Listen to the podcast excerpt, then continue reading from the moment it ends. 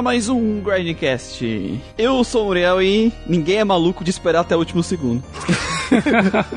Mano, com certeza, velho. Que ideia idiota.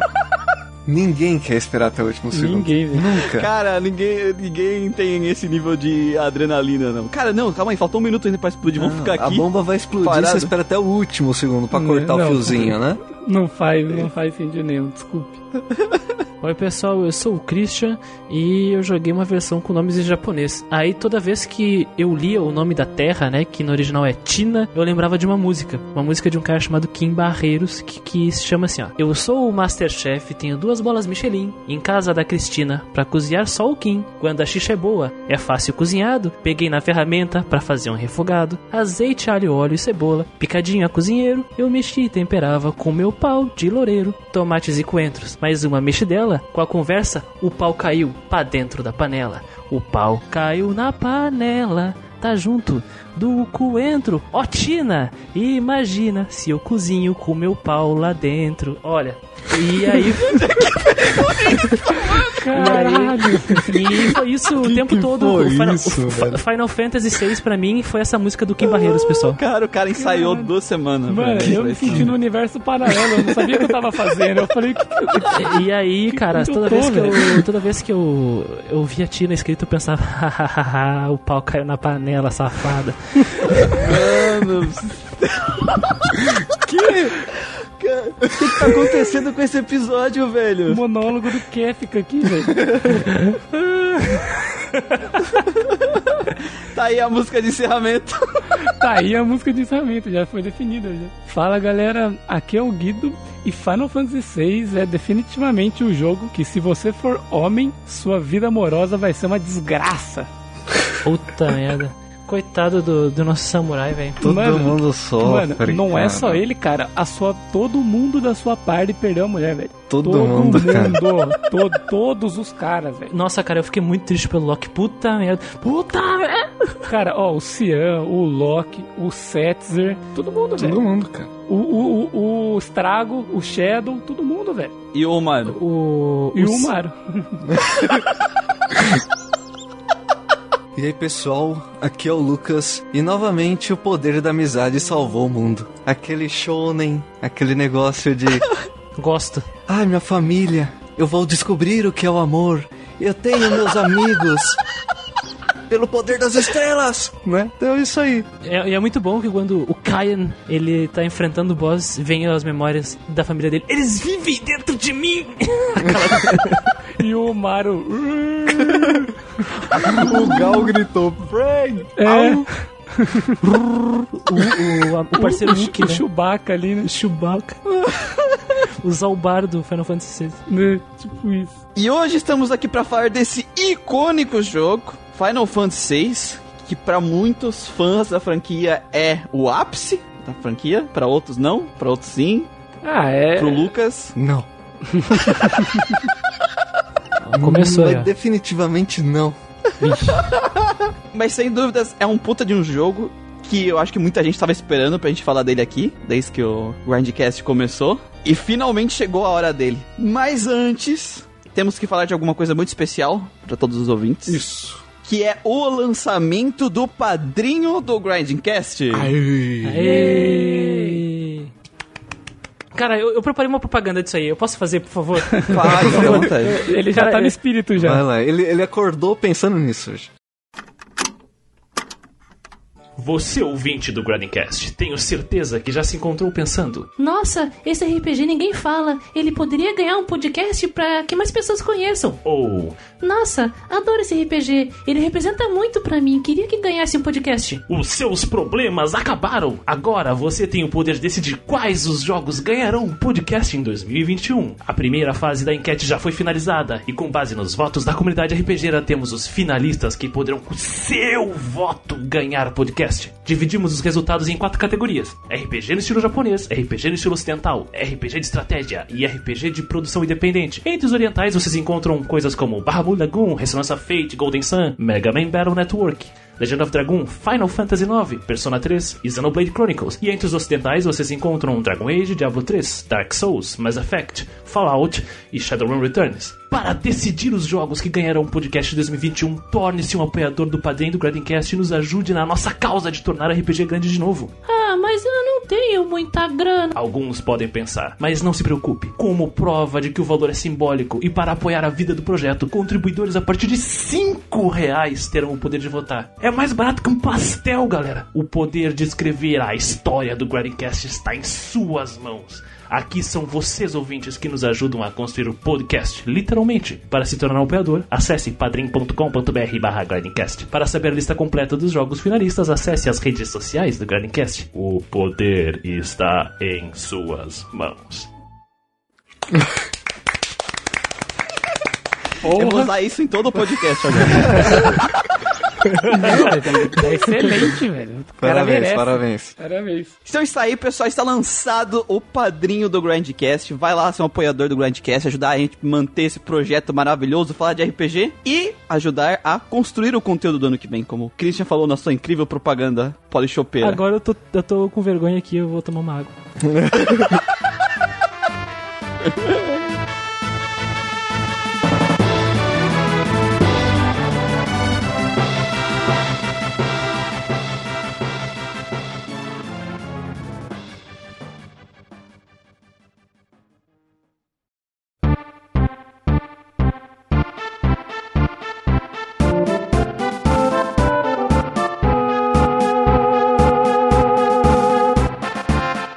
Final Fantasy VI, que teve o lançamento inicial em 2 de abril de 1994, sendo lançado para as plataformas de Super Nintendo na época e depois posteriormente portado para Game Boy Advance, Wii, PlayStation, Android, Microsoft Windows e praticamente tudo que existe na face da Terra que consiga rodar algum jogo. Sim. Qualquer coisa com Android já, já roda essa porra. Teve versão, acho que até pro PSP, eu acho, algum port, alguma coisa assim. Então, Final Fantasy VI pode jogar em qualquer lugar. Mas não recomendo. É, apesar de não ser, É. ser recomendável jogar a versão de, de mobile, porque foi zoada. Essa versão aí re- repaginada é a menos indicada. A versão de mobile, tem que jogar o port da versão de mobile da Steam, porque todos os ports de versão da mobile da Steam nunca deram errado. O que eu indico, né, cara? Eu indico de comprar a fita japonesa mesmo e jogar a melhor versão, porque a, a própria Isso. versão oficial que veio pro ocidente aqui, ela tem muitos problemas de tradução e de adaptação, né? Terrível. Isso, e aí tu compra um Famicom, né? Não É um Famicom. Nintendo. Isso. Porque os pinos não encaixam, né? Da, do cartucho. Em 94 saiu Earthbound, Shining Force CD, o Mesa Hanzan, né, que é um jogo de D&D, Robot Track, o Lunar Eternal Blue, de Sega CD, se eu não me engano esse aqui, Isso, o, esse é o Live. Alive, que é um joguinho massa de Super Nintendo, e o Shin Megami Tensei 2. Dois. Oh, Foi um ano bom, hein? Foi um ano bom. Bom. Ah, Um ano bom. uma outra coisa curiosa sobre Final Fantasy VI é que, tipo, ele saiu depois do Super Nintendo pra Game Boy Advance e ele ficou menos dark e é de chuva de cascalho porque a- o, o Game Boy ele precisava de mais iluminação, né? Na tela É a dele. paleta de cor, Então né? deixaram a paleta mais viva e tudo é muito mais clarinho na versão de Game Boy. Diferente do original, que é todo escuro, né? Mas dizem que a versão de Game Boy é muito boa. Sim, a tradução é muito melhor. Não, é porque ela tem coisas adicionais também, né? Eles, eles- é um port que não mexeu muito na estrutura, mas adicionou mais coisas também. É, isso. Eu só tenho a reclamar mesmo da versão do PC, que eu até comentei com vocês, que a versão do PC ela veio censurada. né? Por exemplo, Verdade, verdade, verdade. Verdade. aquele momento que o Loki. Foi a única cena que eu vi e eu já não me interessei mais por aquilo. Que foi a cena que o Loki encontra a Celis a primeira vez. Uhum. Ela tá sendo tratada como traidora, né? Os guardas estão batendo nela, estão espancando ela mesmo. E na versão original, o cara tá dando um soco nela e fala: É isso que nós fazemos com traidores, né? Sim. Aí chega perto dela, dá mais um socão, ela cai, né? Sim. E acaba Putz, a cena. E na versão de PC que é censurada, a Célia está na parede, o guarda tá parado e ele só fala: É assim que nós fazemos é, com traidores. Chega nela e põe a mão na parede. E aí ela desmaia. É, é, dá um olhar, ele, eles fez as maias com um olhar frio. Essa, essa versão de PC, ela é um porte da versão mobile. É, sim, sim. Então, e é, é tudo. Toda, na verdade, todos esses jogos da Steam da Final Fantasy aí, que são os antigos, é tudo porte da versão mobile, né? É tudo repaginado, né? E, e aí é zoado mesmo. cara. Infelizmente, não foi uma coisa muito bem feita, né? É zoado. Eu tenho pena de quem conhece esses jogos, essas versões, tá ligado? É. Porque tá lá na Steam, tá de fácil acesso, né? Eles são Sim. baratinhos também. Sim. E, e a nota não tá ruim, né? Isso que é. Sim. Você É, vai lá ver o review e tá muito positiva, né? Uhum. Isso. Mas pior ainda, meu. Imagina na época do Super Nintendo. Que imagina um fã de Final Fantasy quando o jogo foi lançado no ocidente. Acho que era 95, né? Imagina. Tu jogou Final Fantasy 1. Final Fantasy 2, que são aquelas coisas super diferentes, né? Super, tipo, é, aquilo, aquilo lá era o início, era o, o casulo, era a gênese do que seriam os RPGs japoneses como conhecemos hoje. E aí nós temos depois Final Fantasy 13 e é o Final Fantasy 6 super avançado, sabe? super diferentão, com, com sprite que mexe e Nossa. chora e mexe o dedinho. E eles, caralho, O pessoal velho." teve um limbo aí nesse meio, Sim. né? Eles não pegaram o que aconteceu nesse meio tempo aí. É, Final Fantasy 1 é o primeiro mesmo, É. né? Final Fantasy 2 é o É o 4. 4, isso. E o Final Fantasy 3 é o 6. Esse é um dos Final Fantasy que teve uma produção um pouco diferente da dos outros, né? Ela teve uma produção, acho que bem parecida com o Chrono Trigger, só que exclusivamente dentro da Square Enix, Diferenciado. diferenciado. Foi o primeiro Final Fantasy que não foi dirigido pelo Hironobu, Sak Hironobu Sakaguchi, Uhum. e sim pelo Tassi e pelo Ito, eles dividiram a direção. Mas de acordo com eles, basicamente eles pegaram todo mundo que fazia parte do projeto, que tinha alguma algum questão de direção ali, artística e coisa do tipo, e criaram o roteiro todo mundo junto. Todo né? mundo deu pitaco Foi de pro- tudo. Uhum. Sakaguchi, ele criou a base da história, tipo, o conceito, e eles tiveram que desenvolver todo o resto, né? Em, em cima disso. Até mesmo os personagens foram divididos também, né? Além da, da história, é, teve personagens que foi o Sakaguchi que fez, teve personagem que foi o Kitase, o- até o Nomura fez personagens ali. Cada um deu o seu. Inclusive o Shadow é dele, né? Se você não gosta do Isso. Shadow, tá explicado aí. Sabe por que o Shadow veste preto? veste preto agora. Nossa, né? velho, que raiva. foi o Nomura. Nomura, velho. Só de E- lembrar que Nomura existe, eu fico puto. E é aquela coisa, o, o Amano fez é, algumas das artes, né, baseadas em coisas que já existiam, né, que entregaram pra ele. Inclusive eu vi que parece que eles tinham alguns, até alguns sprites, e ele fez os, os desenhos em cima dos sprites. Pelo que eu li aqui da produção, é muito curioso a forma que, que eles trabalham. Como vocês bem disseram, né? Vários deles contribuíram de formas diferentes. E é citado que, por mais que o cenário ele tenha sido estabelecido, é como se fosse um grande jogo, né? É como se fosse um, o, o brainstorming, né? As reuniões que eles faziam pra construir é é basicamente assim: nossa, e o mundo é assim. Podia ter alguém assim, né? É, é basicamente Sim. assim que eles construíram o jogo. Porque o, o jogo todo, a, constru- a constituição do, do que, que seria esse mundo aí do Final Fantasy VI. Porque, cara, é, é muito curioso, assim. É, eles dividiram, mas se conversavam as, a- a- os, os, os grupos que Uhum, produziam o sim. jogo. Porque. Olha, eu acho que esse personagem, ele podia ser desse fo- da forma assim, não daquele jeito, pra poder encaixar melhor no sistema de combate. Eu acho que talvez no sistema de combate ele podia ter uma tabelinha, ou ele podia ter uma barrinha, sabe? E assim eles iam construindo os personagens. E isso é muito cativante sobre o desenvolvimento E eu do acho Final muito, muito legal que tem uma cambada de personagem e eles colocaram individualidade em cada um, não só na narrativa, mas no combate É, dele. é né? produto disso, Então, exatamente disso, né? cara? Sim, produto disso, exatamente. Exato. Dessa conversa. Porque assim, quando tu tá sendo normalmente o diretor ou o roteirista, a pessoa responsável pela história, ele acaba fazendo tudo, né? Ele tem que criar todos os personagens. E quando tu tem essa, essa divisão, eu acho que fica mais fácil na questão criativa de pensar em coisas diferentes, né? Quando tem esse nível Eu nem de chamaria divisão. de divisão, eu chamaria de troca. É, É troca. uma troca, né? É porque, porque quando a gente pensa em dividir trabalho, é tipo aquela coisa de faculdade, de escola. Ah, não, tu faz o, a- o primeiro capítulo, eu faço o segundo, e tu faz a conclusão. Não foi o que aconteceu. Porque, porque o Final Isso. Fantasy VI, por mais que ele tenha essa característica de, várias, de ser produzido a mais de duas mãos, né? Um monte de mãos que fizeram ele. Ele não parece um Frankenstein. né? Ele não, ele não parece. Tu, tu, vê o, tu vê o Shadow, tu vê o Loki, tu vê o Kaien, a Tina, né? Que é a Terra, não. né? Esses personagens todos e eles per- pertencem a esse mundo e conseguem interagir, sabe? O próprio Gal, que é bizarro, diferente. Sim. E ti- tirando o Maro, porque ele é opcional. Mas. E o Gogo também. É aquela coisa, eles conseguem coexistir com, com propriedade, assim, né? Não fica aquela coisa forçada.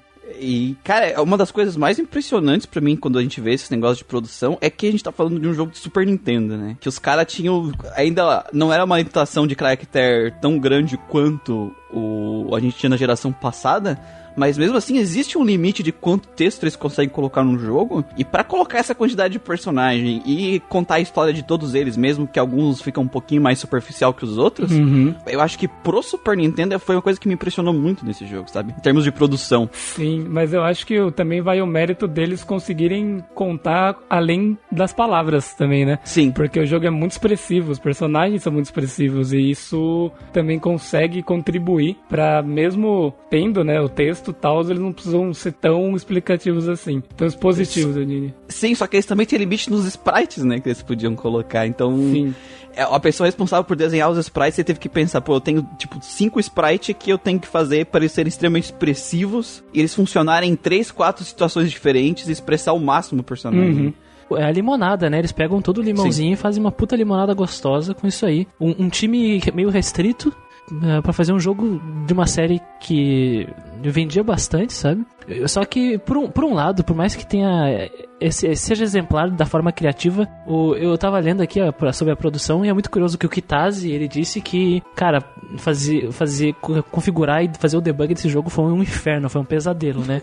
É por isso que o jogo tem bastante bug, né? Inclusive. Exatamente, por isso que o jogo saiu com um bug pra caralho, assim, porque foi muito difícil mesmo. Exatamente, a questão da plataforma, colocar tudo que eles queriam era muito difícil e eles fizeram o máximo que podia do que eles conseguiam no tempo que foi dado pra eles, né? Sim. Isso que eu ia falar também, outra coisa importante é que o jogo ele foi feito em menos de um ano, cara. Então, fazer tudo que eles fizeram no tempo que eles tinham também é uma coisa assim impressionante, sabe? Os caras choraram sangue no final, viu? Fico chorando. Pensa nesses jogos indies Uhum. aí do, do Kickstarter aí que ficam em produção por três anos. E os caras têm toda a tecnologia de hoje, sabe? E os caras em 94 fizeram menos de um ano esse jogo. É E o pior que, impressionante, assim, né? na verdade, que nem o o Muriel falou assim, chorar o sangue, só que eu vi que uma grande parte do jogo fluiu bem, sabe? Por exemplo, o jogo era pra ter acabado no World of Ruin, antes do World of Ruin, sabe? O final do jogo era pra ser a luta no continente voador, era aquela lá. Só que, cara, a produção foi tão lisa, deu tudo certinho, sabe? Foi tão, foi- eles estavam tão dentro do cronograma que eles falaram, cara, é, tem essas ideias assim, assim, assim, dá pra continuar, dá pra continuar, a gente consegue explorar coisa daqui e jogar pra depois, bora? Os caras bora e continuaram, sabe? E estenderam o jogo e fizeram a- os eventos que a gente vai chegar e comentar, né? Fizeram acontecer aqueles eventos pra continuar o jogo. É, pra mim, o, o, o que mais chama atenção é dessa época eles fazerem a utilização desses sprites em dividir a party, né? A gente vai chegar nisso depois, mas é impressionante conseguir fazer isso naquela época. Você ter mais de um grupo com seus personagens e o, o- eles não perdem nada, sabe? Não é aquele personagem que sai quando volta, tá com um nível muito diferente, sabe? Tem, porque tem jogos que acontece isso. E ali você meio que joga simultâneo. E sendo simultâneo você não perde nada no, no jogo e ainda acompanha a história por pontos de vista diferentes, sabe? Até parte, eu dizer que é até parte da filosofia, né? Que a proposta, quando eles estavam fazendo, produzindo Final Fantasy a proposta é exatamente essa, né? Ah, não ter um protagonista, mas ter muitos protagonistas. E como, a gente, como nós, produtores, né, se pensando, vamos fazer uma história com muitos protagonistas, vamos dar pontos de vistas diferentes. E é exatamente isso que o Lucas disse. Eu, eu acho que a ideia é exatamente essa, de colocar personagens em lugares diferentes, mostrando como é que esse mundo tá, tá se transformando de forma diferente, como é que as ações deles transformam o ambiente, é uma coisa muito única, até mesmo pra época, e a gente não costuma ver isso hoje, sabe? É uma, é uma É, das sim. coisas do Final Fantasy VI que a gente, a gente pega RPG novo e pensa, caralho, como é que é, o Final Fantasy VI está na frente desses jogos de hoje? Porque não vemos mais esse tipo de coisa. E Isso, isso é, é um puta de um feito que eles têm.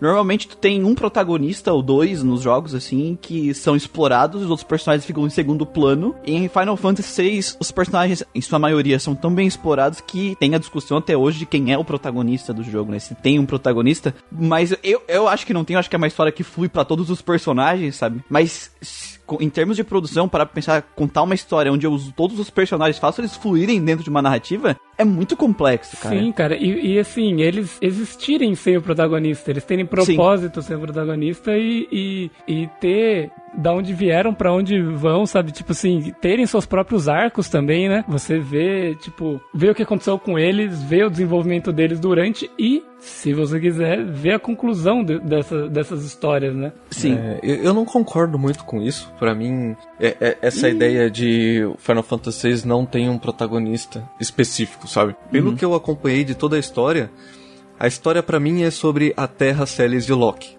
Sobre a Tina. né? Para mim é muito focado neles, sabe? O, o- quem teve desenvolvimento de vida dentro do, do jogo foram esses três personagens. Você até tem uma conclusão de outros personagens, mas o que no decorrer da linha principal você vê a Terra aprendendo, você vê a Celis se desenvolvendo como pessoa, o Loki correndo atrás de prejuízo e os outros personagens são, são meio deixados de lado, sabe?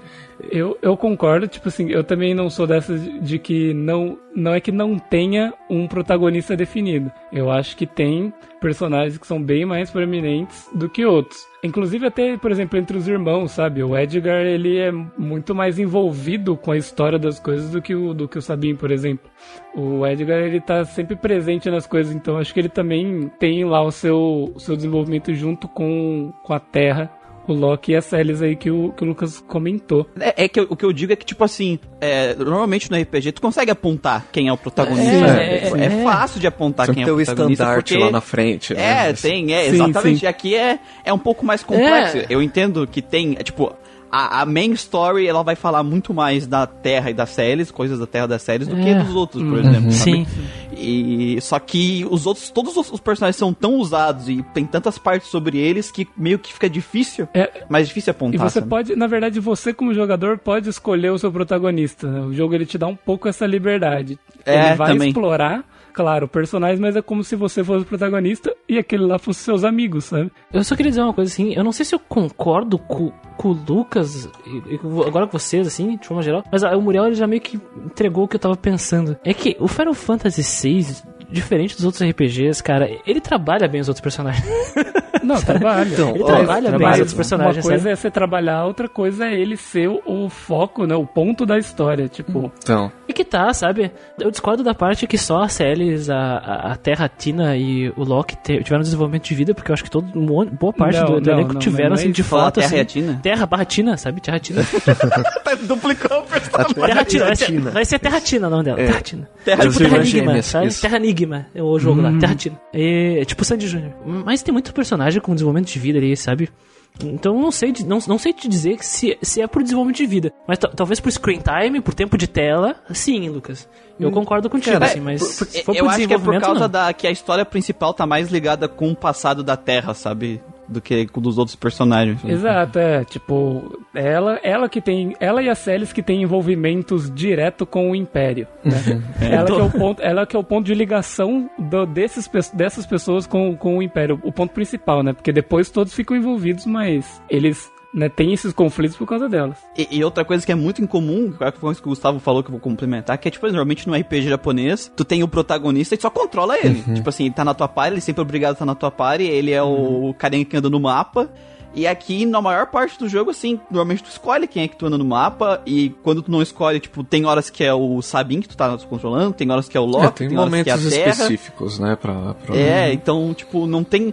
Mesmo se a gente for contar screen.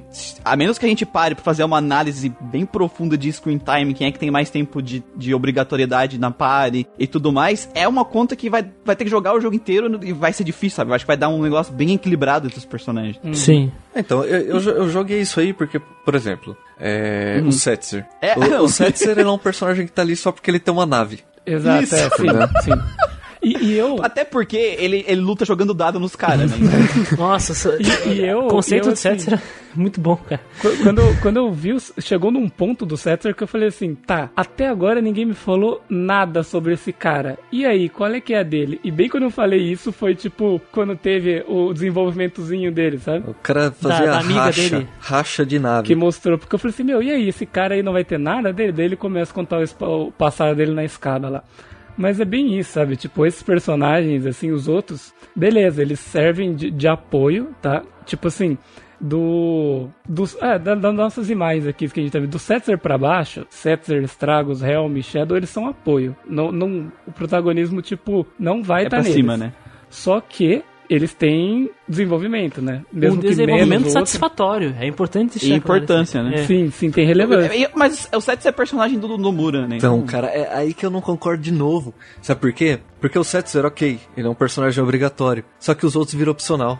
Sim. Puta, isso é uma merda. É uma merda, sabe? Na, na segunda parte do jogo, teoricamente, tu pode terminar o jogo com três personagens. Na. É, teoria, você consegue. É né? a, a Celis, a Celis, o Edgar e o Setzer. Ah, não, o Sabin, tem o Sabin não, entra mas primeiro. o Sabino não é, não é obrigatório pegar. Não, Você não, não, é? precisa pegar ele na cidade que ele segura a casa pegando fogo. Ah, não é obrigatório não, não. cara. É Tem muita só coisa o opcional Edgar no- no pra- World por causa do, do, do, Sim, do, do, castelo, castelo. e o Setzer por causa da nave, velho. Nossa, dá pra ir frente. É, mas daí é muito fudido. Não, não tem como. Não, aí, é- aí é suicídio.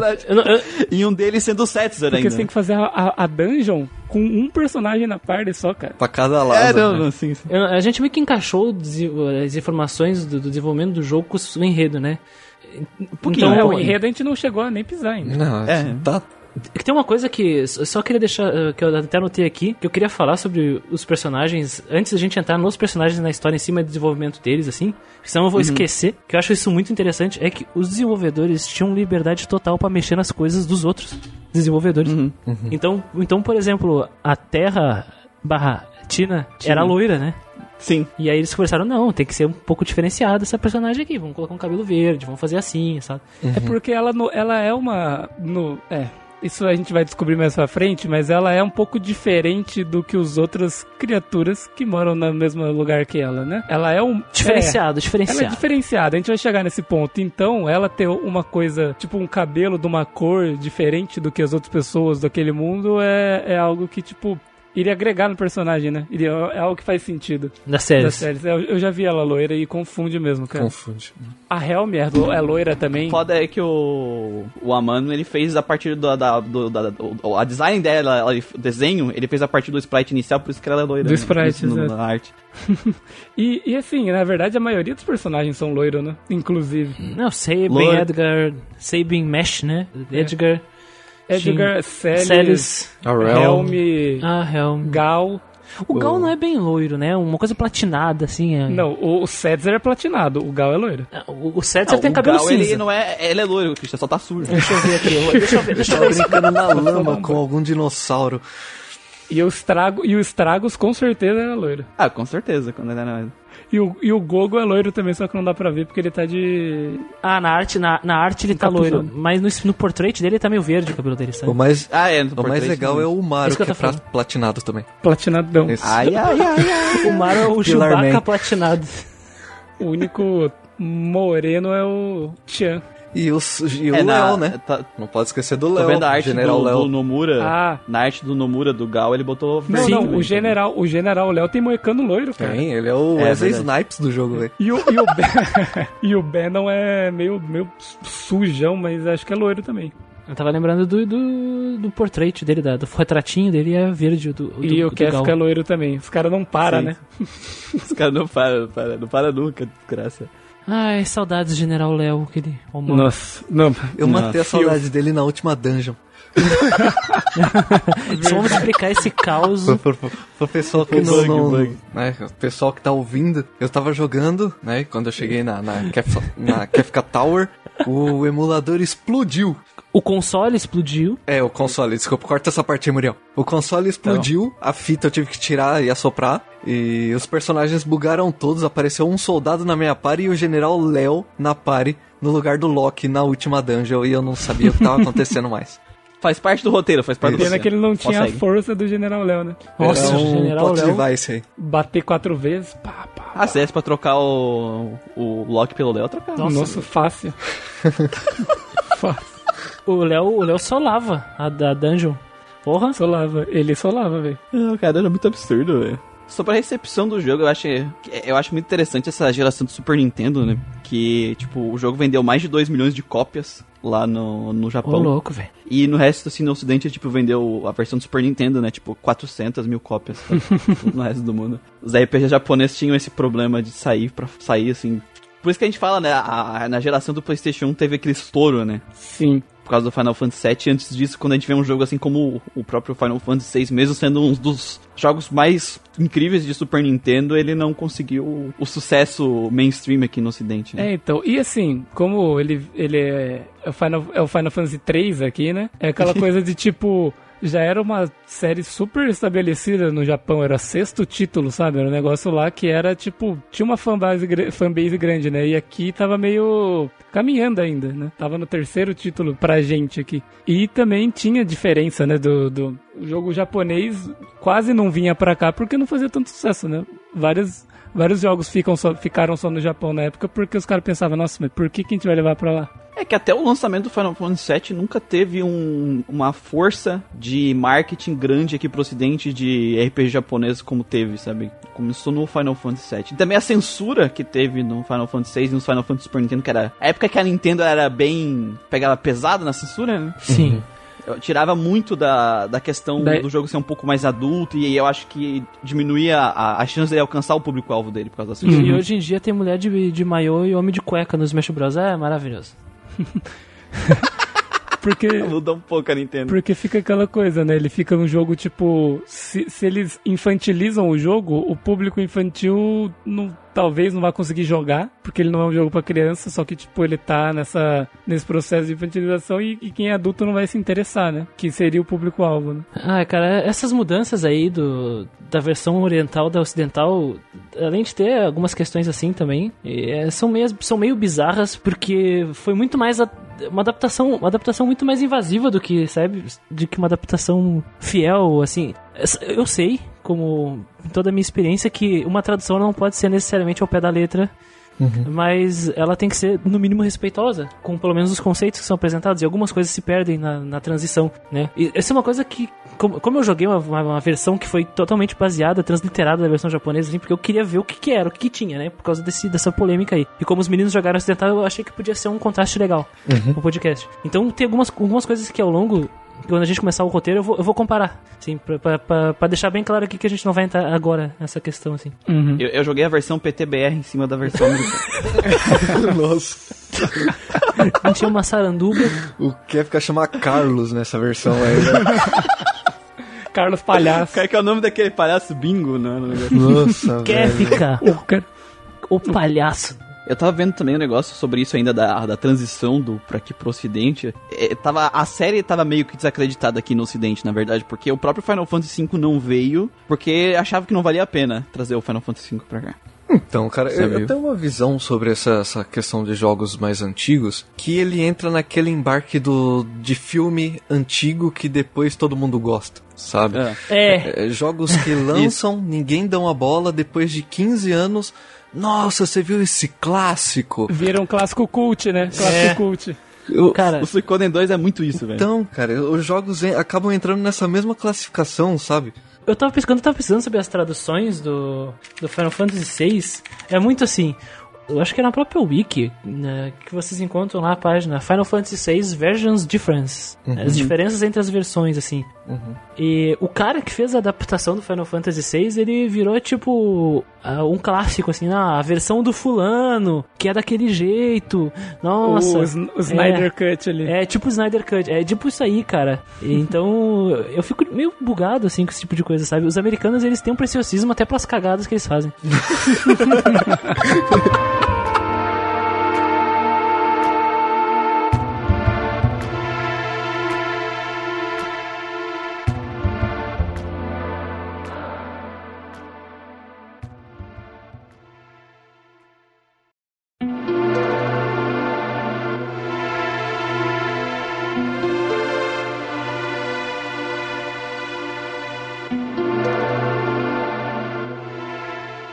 Tudo começou há mil anos atrás, quando três deuses, conhecidos como a Tríade, desceram no mundo e começaram uma guerra pelo domínio do mundo.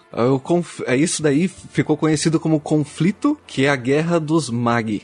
Ó, eu vou, me inter- vou interferir rapidinho aqui. Vamos lá, vai. Na, na versão original, eles chamam os deuses da guerra, velho. Simples assim. É, os deuses de é, batalha. ch- Chamam de, tipo, tríade da guerra, tríade em guerra, alguma coisa assim. E sobre a guerra, né? Eles chamam de. É algo como a guerra dos demônios, alguma coisa assim.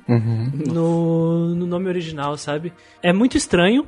Porque os kanjis que são utilizados nesse nome tem a palavra, o, o kanji de ma, que vem de, que é utilizado no Mao, né? De demônio, imperador demônio, Mao, né? O rei demônio e tal. Então, seria uma tradução meio É, É, fácil chamar Guerra dos Demônios. Guerra dos Demônios. Mas eu vou te dizer que esse foi um acerto da versão ocidental, porque o Ma também ele explica o conceito da magia do mundo, porque existem dois tipos de magia que a gente vai entrar mais, vai entrar mais em detalhes depois quando a gente falar da magia, né? Que tem o Mahô e o Madou, que usam o mesmo kanji da guerra. Então tem então tu tem essa camada aí da guerra e da magia já, sabe? Então aí eles colocaram na versão ocidental de Guerra dos Mag, né? Pra tra tentar trazer essa camada aí sobre magia, é assim. Aí ele já trouxe o Magi pra trazer essa, essa camada aí também. Aula de japonês com Christian Ah, eu Sensei. pesquisei muito, um artigo gigante sobre tradução do, do porque eu era o meu- meu diferencial, era única coisa diferente. volta, volta, volta a musiquinha de flashback. Vamos lá. Durante essa guerra, os deuses fizeram uma merda, né? Que eles pegaram os humanos, os animais e transformaram eles em espers. Por que não? Por que não, né? No- nome em japonês aí, Christian. Dos Espers? O que ah, é, é- esse esse é um erro que eu acho que eu fico puto. Eu fico puto com uma coisa dessas, cara. cara, porque tipo, Esper, pra quem não sabe, é uma palavra que significa usuários de, de habilidades psionicas, velho. Habilidades de tipo pessoas que, que entorta a colher com a, com a mente, sabe? Telecinese mesmo. Telecinese, sim. A velho. Sim, cara. Sim, cara. E, e, porra, e o nome que os. E não tem nada a ver com os monstros, porque o conceito que os desenvolvedores criaram para esses os monstros, que eu chamo de monstros, é, é Genju o nome deles. Genju. Que é algo que tem o kanji de criaturas e de coisas sobrenaturais, coisas místicas. Então seria algo como criaturas místicas. E é exatamente isso que os Espers, né? Essas, esses monstros são. Porque eles são baseados em criaturas de folclores do mundo todo. Ah, tipo, fada, dragões. É, é, unicórnio, Unicórnio. Esse tipo de- deuses, de- é. sabe? Aham. Então, tem um significado e, e ele se perde quando vem pra cá, sabe? Porque o cara deve ter achado a palavra legal. Porque não tem explicação. Então aí o pessoal tava lá passando de boa, puf, virou um dragão, no meio do nada. De boa pra ele. Isso. É, virou um unicórnio e saiu matando Tava gente. É isso. Tava lá no comprando pão na padaria. É, virou um dragão, quebrou o É prédio. isso aí. Aí os deuses perceberam, né, que a guerra tava destruindo o mundo que eles queriam dominar. Olha Aí só. eles deram que- uma dizentão, se petrificaram e já era. Ficaram lá, Então. ficaram lá de boa, alinhado em três. Alinhado. E eles têm que ficar se olhando, né? Tem esse É, aí. não pode se mexer. Isso é muito importante pra minha reclamação do plot twist do jogo. Tá. Eles têm que. Eles têm que ficar se olhando, né? Porque fica em xeque daí o, o- o equilíbrio dos poderes deles. Isso. Isso. Ninguém se Ninguém mexe. se mexe. Estátua. Se alguém se mexer, dá merda.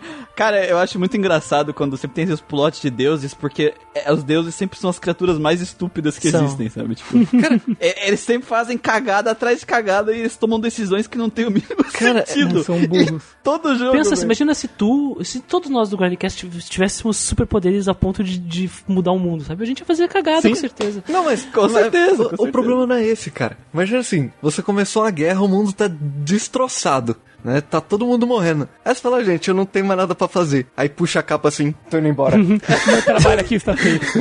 vamos, brincar de estátua, tá ligado? Velho! Mas, mas é porque eu acho que assim, o- os deuses, eles, tipo assim, eles estavam em conflito entre eles, né? E eles, tipo assim, ninguém queria dar o braço a torcer ali, do tipo, ó, vamos se juntar e vamos arrumar essa merda, ou Ah, tipo, alguma coisa aham. assim. Acho que meio que um meio que anulou o outro e, e eles viraram pedra. Foi o que eu pensei. Tipo assim, ou eles meio que, tipo, concordaram em, tipo, ah, vamos deixar quieto e largar assim, tipo, É, largar tudo a merda. destruído. Tá, escroto do mesmo jeito. É, sim, claro, com certeza, mas é tipo isso.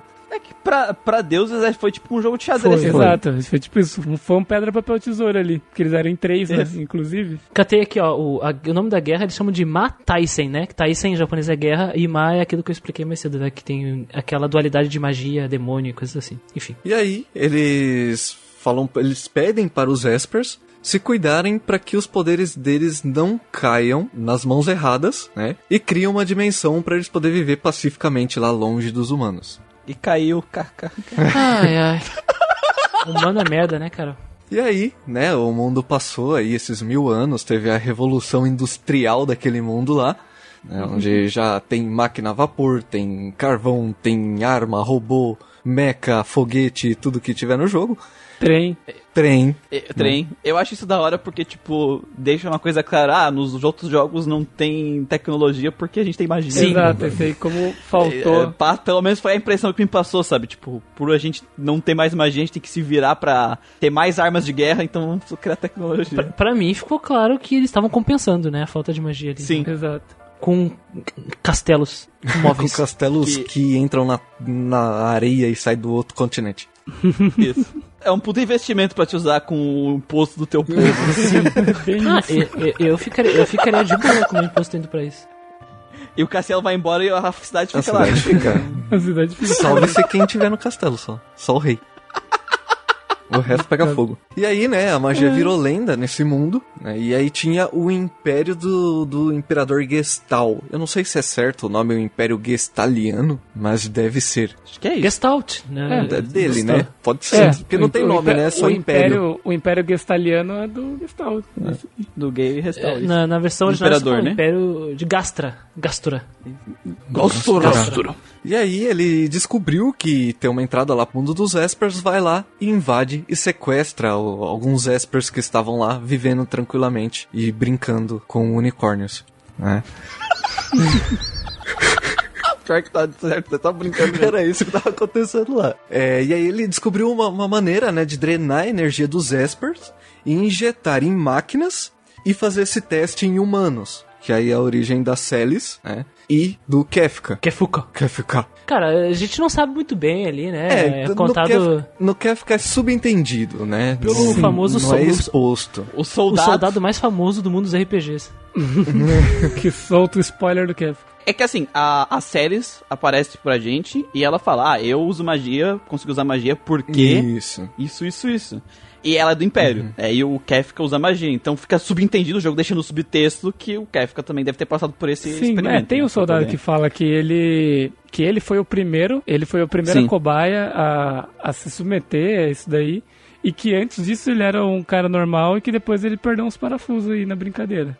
Oh, meu Deus. Cara, o- cara basicamente a, a Celis é o Capitão América, sabe? Fizeram o, o, o super soldado com ela, deu certo. E todas as outras tentativas lá, tudo errado, sabe? É, foi, é basicamente isso. Não, é, é- mas o que, eu- o que eu quero dizer é que o, o subtexto do jogo já deixa Sim. meio que entendido que o Kefka e ela passaram por isso. sabe? E só que assim, é, deu errado mais ou menos, né? Porque deu errado pra, pra quem tra- trabalha com o Kefka, né? tá ligado? Mas, mas Só- o só Gestalt gerou pra um ele não deu insano. errado não, cara. Só Gestalt gerou um insano. Um, um cara completamente um psicopata, completamente pirado, não tem problema. Cara, o Kefka é muito pirado. Nossa, ele é. Ele, tem- ele, ele realmente tá faltando parafuso ali, cara. É, pode. Isso tudo é backstory, tá, gente? O jogo não É, começou isso ainda. aí é tudo background do, do- da porra toda. Porque ele começa te jogando assim uns textinhos pra te ler uns textinhos. Isso. E depois que eles descobrem esse tipo de, de, de fusão, né? Que você pode injetar a magia em um mecha, entre aspas. É em coisas, né? Primeiro começou com humanos e depois começou a misturar com a tecnologia deles, né? Isso. Isso ficou conhecido como a tal da Magitech, ou Magitech. E com isso, o Império começou a esmagar outras nações, né? E eles conquistaram um continente e começaram a avançar em direção ao domínio do mundo. Tu imagina? O cara com arco e flecha, o outro com dados.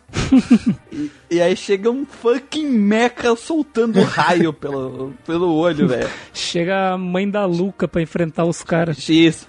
Chega o Mazinger Z lá. Nossa, cara. Ah, é, o- é o regaço. O, o jogo já te mostra exatamente isso nos primeiros dois minutos de jogo, quando você Ah, isso é, é Quando verdade. você tá montado numas Magitech e vem uns guarda pegar você, simplesmente. Você derrete eles aí com raio. Você de- faz eles deixarem de existir. Exato. é. Você, você deleta o código deles do jogo, assim. Tanto que sobre a Terra, quando é, eles falam, né, sobre a Terra, os próprios soldados falam, falam, nossa, essa é a pessoa que destruiu, acho que assim, 50 unidades em poucos 50. minutos. né, porque ela já, ela já tinha um poder e ainda tava usando o mecha, montada no mecha ainda, então... Essa. Os, o- os grandes personagens, né, que estavam com ela, o famoso Big Sweet, Biggs e o Ed, né? Acho É que o Ed, sei é o. Ed. Essa. Wedge. Ed, é. Tempo. e o tempo. Tipo, cara. Tipo. Esse negócio da magia, de Magitech e tal, é muito curioso. que tem aquilo que eu falei, né? Do, do Marro e do Madou. É, peraí. Olá, classe! Professor Olá. Tiburcio chegou. Isso, olá, professor Tiburcio. Bom, classe, hoje falaremos sobre as palavras Mahou e Mahou, que no japonês significa magia. Como será que eles traduziram isso na versão em inglês? Bom, classe, funciona da seguinte forma. Bom, Mahou, cara, é, seria. significa. tem um significado bem diferente de Madou, por mais que seja a mesma palavra para nós, por exemplo, em português, que é magia. O Mahou seria algo como a magia que surge e flui naturalmente, sabe? Que é um dom natural. Então seria a magia que vem dos monstros, do Genju, né? Dos Espers. E o Madou é a que seria a magia ah, como desenvolvida de forma artificial, uma coisa que seria com base em estudos. Então o Mahou é a magia em sua forma como fenômeno natural. E o Madou seria a magia da sua forma de estudo, busca, pesquisa e forma artificial, que é o caso que tem no Final Fantasy VI. Na versão japonesa fica muito clara essa diferença entre a magia que acaba sendo desenvolvida através dos estudos do Império e a magia natural. E é parte dos objetivos do, do Kefka, sabe? Pegar, ter, ter domínio dessa Mahou, porque o Madou não é suficiente. E no inglês é magia, foda-se.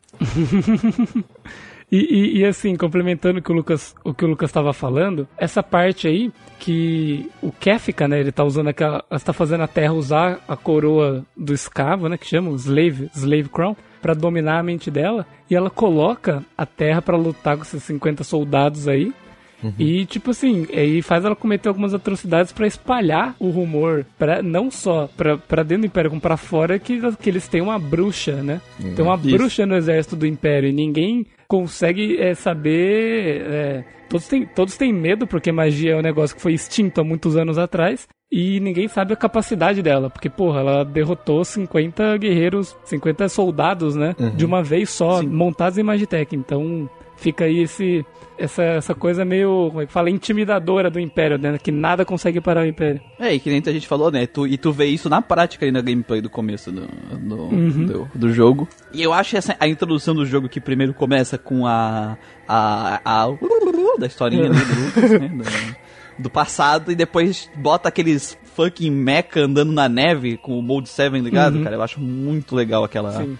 Aquele início de jogo, assim, te puxa muito. Porque a gente costuma falar, ah, quando, quando chegou no Final Fantasy VII, eles ficaram com tesão em filmezinho. Sabe? O pessoal tem, tem isso, mas se pegar o Final Fantasy VI, eles faziam muito Cara, tempo. ele era, ele era muito cinematográfico, né? Demora muito pra demais, tu né? jogar.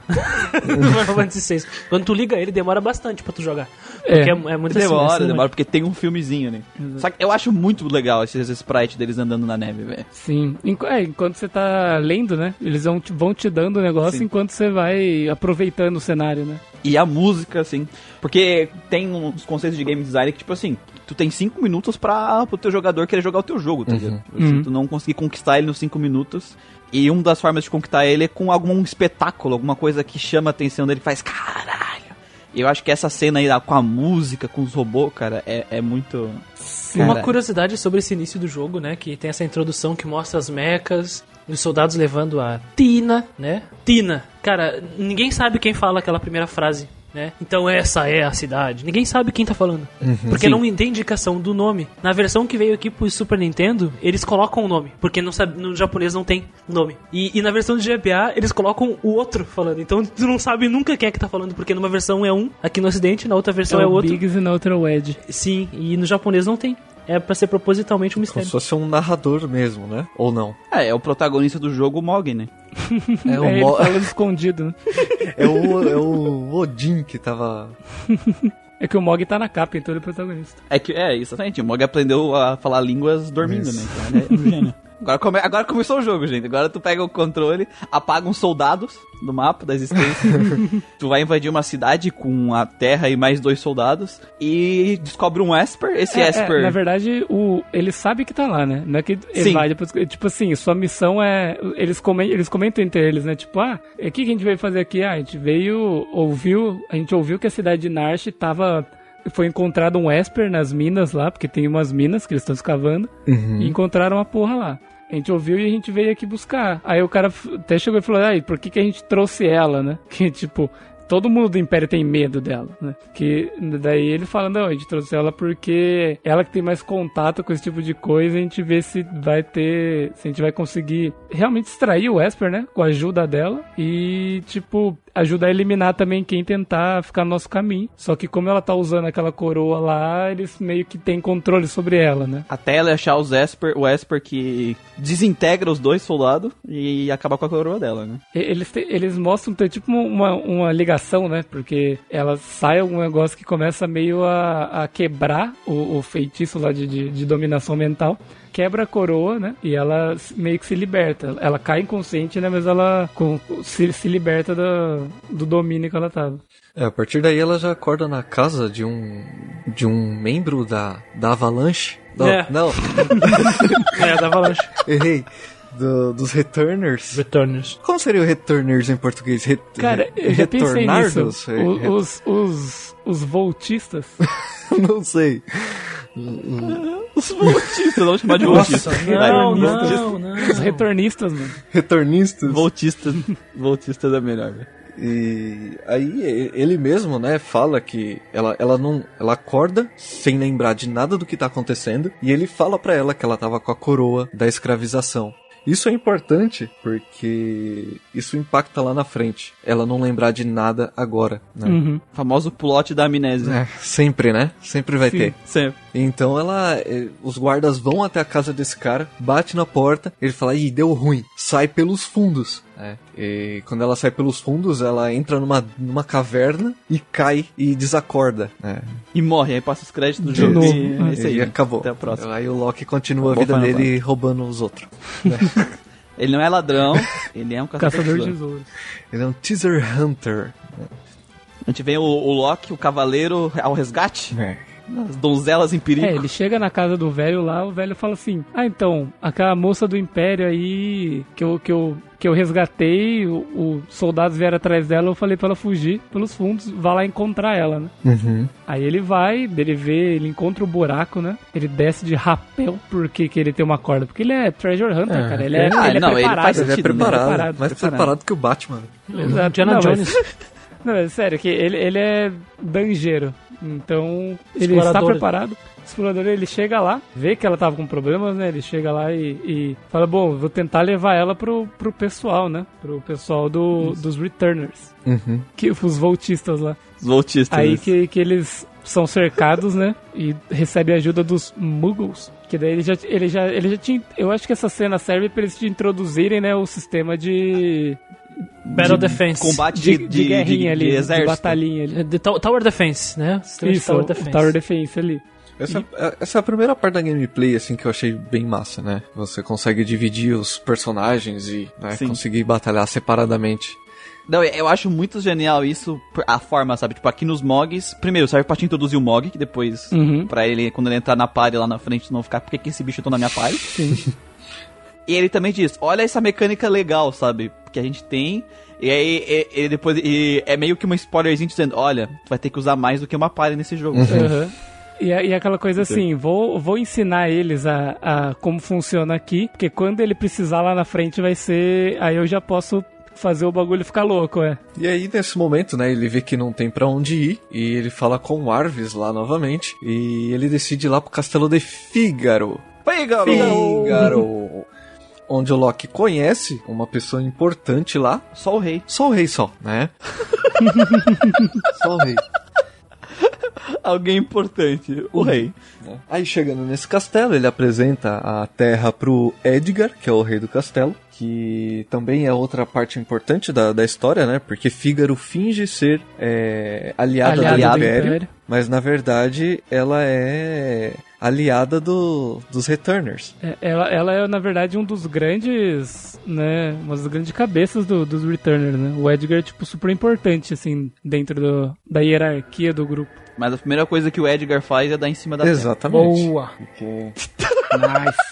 Nice. Porque, né? Nice. o Edgar, Cara, o Edgar é é, muito- o nosso mulherengo da galera. Cara, tem uma fala É. muito bizarra.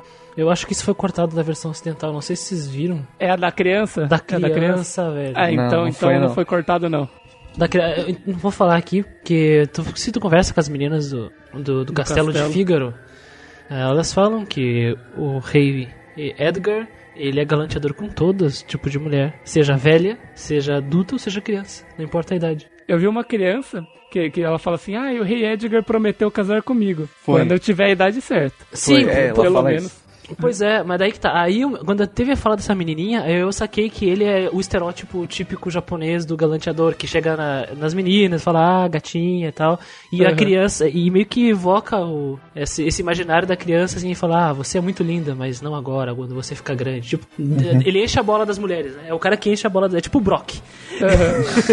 tipo o Brock do Só que Pokémon. ele é o rei galante, Só que ele é o rei, né? ele é ele foda. é o rei, exato. E, e ele tem cabelo loiro, comprido. E tem muitas, e tem muitas meninas que se interessariam por esse cara, porque ele é rei, porra, e elas querem ser rainha. E ele, não, ele é um cara bonito, né? Um cara grande também, porra. E ele usa uma furadeira. O, o cara, uma coisa que eu acho interessante dessa cena é porque a Terra, que ela não tem memória, ela fala assim: por que que você tá me ajudando?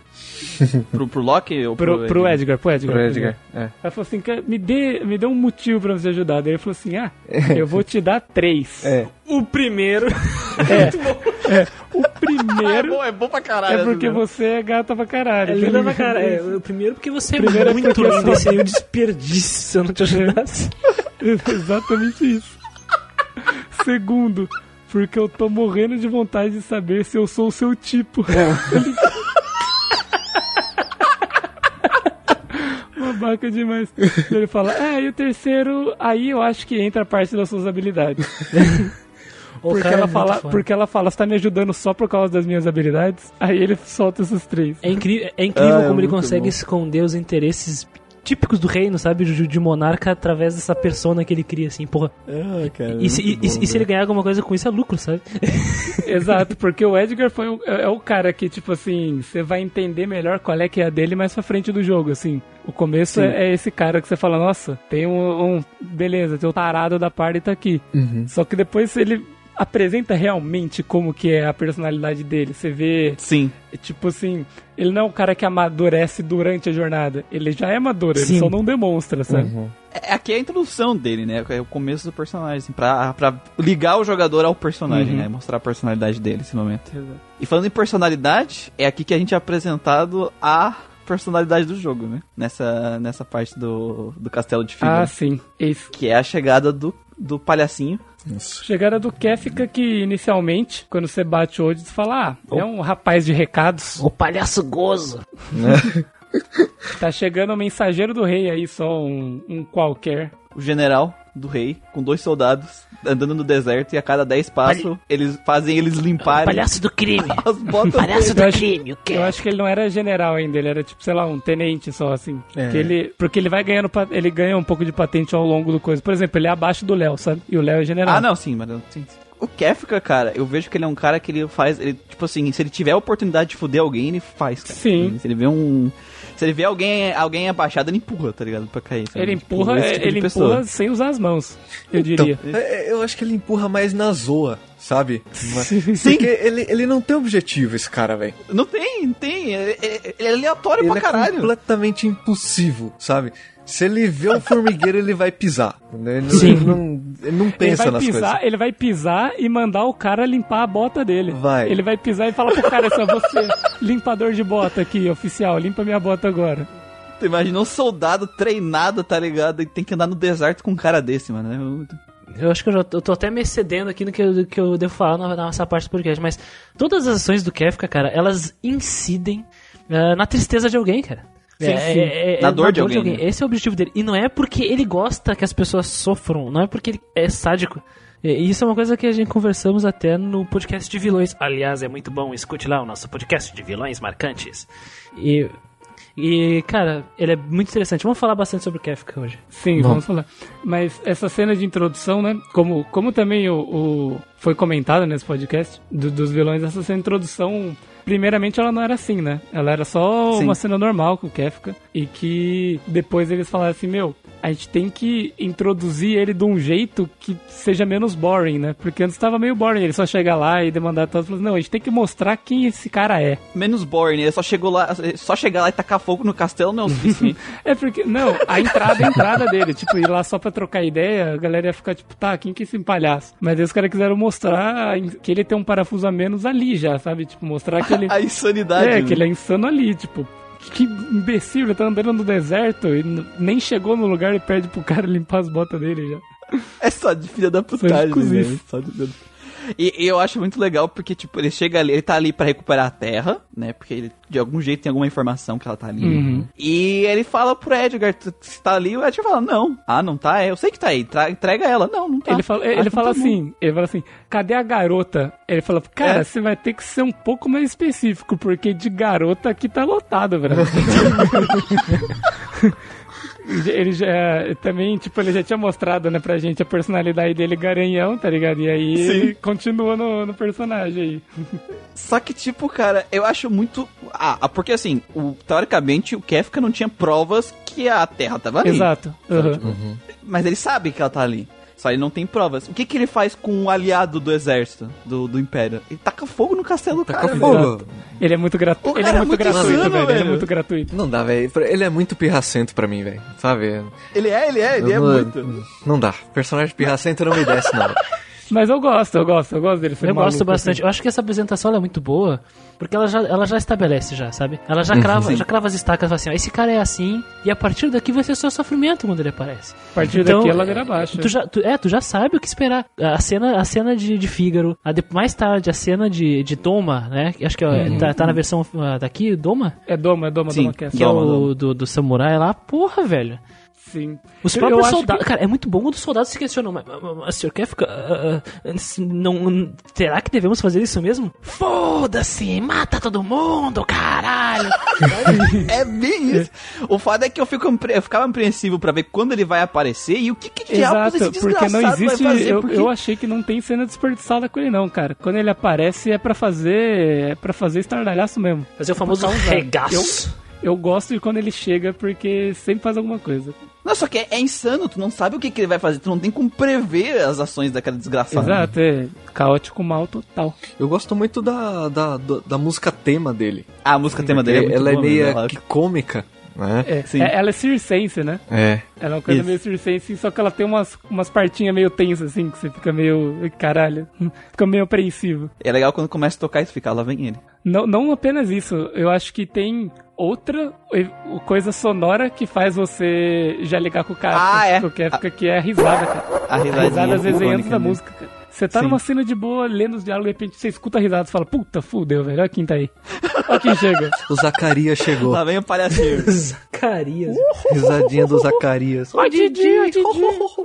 Não, eu acho, eh, dentro da, do, da, de construção de storytelling, né, tu tem um tipo de vilão que ele é o tipo de vilão que ele só, ele tá ali e ele é construído e a motivação que, as, que os personagens têm com ele, com o jogador, é única e exclusivamente através das coisas que ele faz, né, não tem um background do personagem, não tem nada. É o que ele faz em tela, ele só aparece pra fazer as coisas, sabe, mais nada também. Sabe, eu, eu gosto, gosto muito do, do Kefka.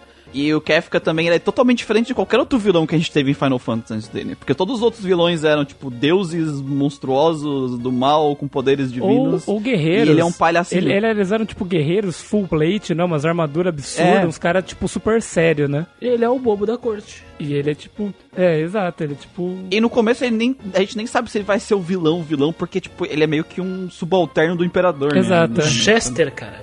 Bobo. E aí ele, ele bota fogo em tudo, né? E fica de boas lá, esperando que ia acontecer alguma coisa. Quando acontece, Seu filho de o submarino! melhor mecanismo do jogo é ativado. né? o melhor uso pros impostos. Cara, eu vou dizer pra vocês que eu, eu fiquei surpreso, eu não tava esperando nem fudendo isso, cara. Não, O negócio quando totalmente, aconteceu, eu falei, né? caralho, velho, o cara, velho, que castelo é esse, mano? O castelo do Edgar submerge na areia. Ele fecha, né, todas as janelas, todas as entradas ali e começa a afundar, cara. E o Kev fica, o Cara, Kev fica é chocado, genial. velho. Que porra é, É essa? genial, tá, che tá chegando o ataque do inimigo. Tchau.